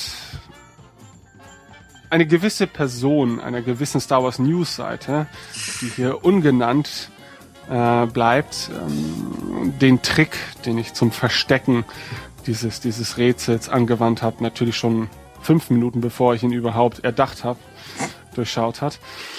Ähm, ja, er hat sich also ein T-Shirt gegönnt bei elbenwald.de und das wird nicht das letzte Rätsel gewesen sein. Wir überlegen uns für das nächste Mal irgendetwas Schwierigeres. Ähm, daran scheitert es im Moment halt noch. Äh, ja, dann kam noch zu Wort Georg. Er mochte die Folge. Ja. Hm. Ist eine kurze, aber durchaus äh, Ein netter Schachzug. ein, ja, so langsam durchschauen wir seine Strategie. Ja. Ja, und das Evok-Gesicht. hat sich ebenfalls äh, geäußert. Und Tim, was hat er denn gesagt? Das, das Ewok-Gesicht haben wir noch nicht durchschaut. Äh, er möchte Merch Merchandise sehen als äh, Thema der Woche. Und ich meine, es wurde sogar schon mal vorgeschlagen. Und wir haben unsere Thema der Woche Sammlung. Aber Mhm. wir haben irgendwie selten ein Thema der Woche. Deswegen sind wir da ein bisschen hinterher. Ja, ja, Ah. also ich glaube, wir haben es auch schon öfters mal angekündigt oder angedeutet zumindest, dass wir uns dem Thema mal widmen wollen, weil das ist halt ein unglaublich umfassendes und spannendes Thema. Und ja, mit Sicherheit werden wir äh, früher oder später mal ein Thema der Woche haben, welches sich um Merchandise dreht. Ähm, außerdem schlägt er eine Diskussion vor, äh, und zwar über die ja, über das Thema ursprüngliche Kinofassung gegenüber Special Edition. Ähm, auch das ist mit Sicherheit ähm, ja, Ursache für sehr viele Beleidigungen und einen sehr ausschweifenden Streit innerhalb des Podcasts. Ja. Und äh, da mag ja vielleicht auch der ein oder andere Gast dieser Ausgabe das ein oder andere Wort zu verlieren. Wir hätten da zumindest Meinungen zu, glaube ich. ja. Ja, das ist ja alles, um was es sich hier dreht, Meinung. Ja, ähm, und zu guter Letzt Jürgen. Ja, es ist kein Star Wars Fantasy Name, sondern etwas Bodenständiges und auch das begrüßen wir. Er mochte die Tatsache, dass es sich bei der letzten Ausgabe um eine reine News-Folge handelte. Ähm, hofft in Zusammenhang mit Star Wars Rebels, dass es sich um eine Serie im Stile von Firefly äh, handelt. Ich glaube, die Hoffnungen sind da sehr hochgegriffen. Noch, ähm, Ich allerdings. er meint, was, was den Charakterfokus angeht und so dieses Zusammenleben von Menschen auf einem, auf einem Schiff. Ich weiß nicht, ob, ja, es ist natürlich, Ja. allein das Format ist natürlich grundlegend anders. Das Eben, eben. Ich denke, das eignet sich dann vielleicht auch für andere Stile oder für andere Erzählweisen besser. Aber gut, ähm, das wird die Zeit zeigen und vielleicht äh, hat, war seine Vorahnung oder seine Hoffnung da ganz richtig. Ähm, und un unsere Zweifel waren völlig unbegründet. Ähm, sein Wunsch für Episode 7 ist weniger ist mehr. Ähm, das kann man grundsätzlich, denke ich mal, schon so unterschreiben. Ne? Ähm, allein anhand der Aussagen, die J.J. Abrams bisher zu Episode 7 und der Produktionsweise getroffen hat, äh, kann man durchaus erahnen, sage ich mal, dass man sich zumindest was so Effekte, CG und so weiter angeht, äh, selbst zügeln möchte, um ja, um den klassischen Film als solches wieder in den Vordergrund Ja. zu rücken. Er, er schlägt stattdessen vor, die, die ganzen, äh, so diese ganzen Set-Piece-Momente, äh, stattdessen zu ballen in, in vielleicht eine lange Sequenz. Und da so die größten, die größten Effekte und das alles reinzubringen, damit nicht der ganze Film so ausrastet. Fand ich vom Gedanken her interessant. Ausrasten ist eins meiner Lieblingsworte. Von mir? Ja, ja. Äh, doch, doch. Äh, aber ich denke, die Art, wie Hollywood-Filme momentan funktionieren, ist, dass sie schon krass anfangen und sich dann steigern. Deswegen weiß ich nicht, ob das so ganz so funktionieren würde. Aber Was, was schade ist, ne? aber das hängt Ja. bestimmt auch ein bisschen mit der Erwartungshaltung äh, der Zuschauer zusammen. Ne? Und ähm, ich denke, ein großer Teil der künftigen E- Episode 7 Zuschauer ähm, hegt äh, andere Ansprüche an Star Wars als Leute, die sich wirklich über Jahre hinweg damit auseinandersetzen. Und die möchten halt dementsprechend auch ein Spektakel äh, präsentiert bekommen, weil sie das vielleicht von Star Wars auch eben erwarten. Und ist schwierig, wo man da die Grenze zieht und ob man da eine Ausgewogenheit überhaupt erreichen kann. ne? Nicht alle werden zufrieden äh, sein.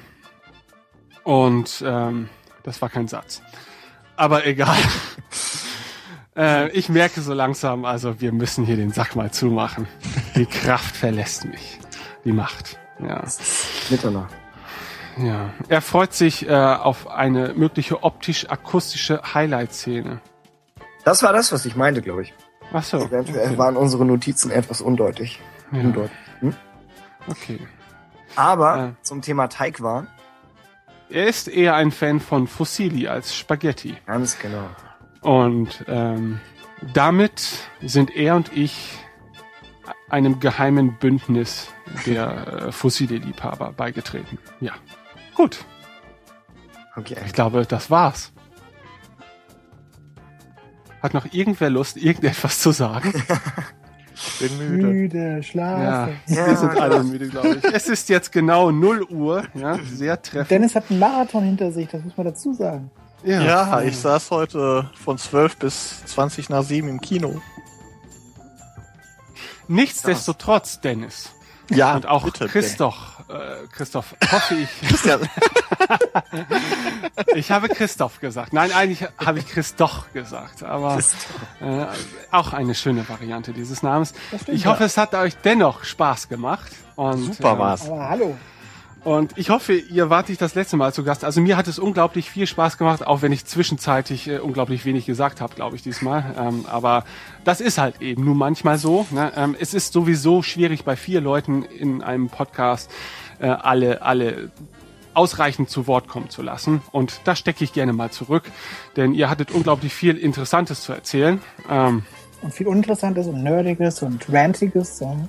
Dafür seid ihr hier und dafür gibt es diesen Podcast ja auch. Also, ähm, Also mir hat super viel Spaß gemacht und äh, danke für die Einladung. Gerne wieder. Ja, meinerseits Ja. ebenfalls. Es war ein unglaublich äh, nerdiger äh, Abschluss dieses Wochenendes. War perfekt. Hervorragend. Äh, danke Ja. natürlich auch wieder mal an dich, Tim, dass du wieder dabei warst und äh, sehr viel fleißige Vorbereitung gemacht Ja, hast. mehr oder weniger. Was heißt hier mehr oder weniger? Du redest dich immer sehr Ja. schlecht ja, Es, dabei. es war mir wie immer eine Ehre. ja, mir war es auch eine Ehre. Mit euch Und- das Ganze hier. Ja? Und, und danke an Christoph und Dennis. Gerne. Dass, dass wir euch gecastet haben, war eine unserer besten Entscheidungen bisher. Ähm, Damit Aber wollte. Tim natürlich in keinster Weise unsere bisherigen Gäste abwerten. Nein, nein, nein. Sehr gut, sehr gut. Ja, so gut. Okay, äh, damit entlassen wir euch als Hörer jetzt auch. Äh, ich hoffe, es hat euch auch wieder mal sehr viel Spaß gemacht und wir freuen uns auf die nächste Ausgabe. Und wer weiß, vielleicht handelt sie sich um Episode 3, vielleicht aber auch nicht. Vielleicht ist es das Finale der zweiten Staffel von Radio Tatooine und wir werden in der Versenkung verschwinden, um all unser erlangtes Geld in Drogen umzusetzen. Aber das ist eher unwahrscheinlich. Auf Wiederhören. Ja, macht's gut. Tschüss. sehen Ciao. in der Hölle wieder. Ja. Ich dachte, ich kann die Stimme nutzen.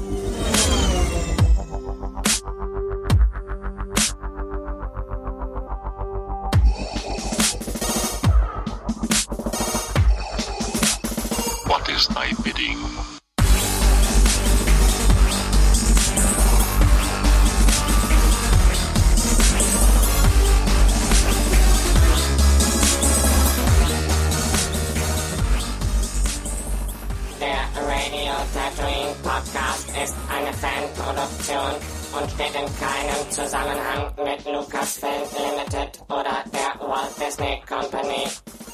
Wir freuen uns stets über neue Kommentare auf unserem Blog unter www.radiotatooine.de oder Rezensionen im iTunes Podcast Verzeichnis. Wir bedanken uns bei allen Hörern für die Aufmerksamkeit und begrüßen die Autoren von StarWarsUnion.de, dem internationalen Comic-Shop Grober Unfug aus Berlin und alle Mitglieder des Projekt StarWars.de Forums. Möge die Macht mit euch sein.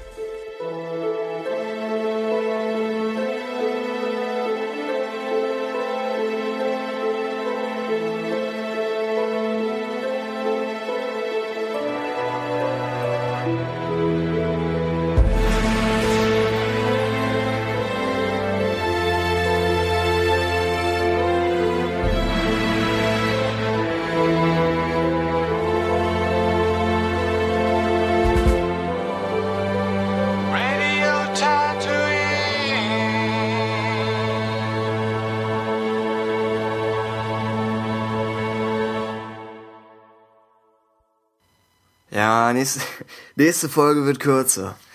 Dann ein bisschen. Ich weiß, ja. Okay. Mach- Mach's gut. Ciao.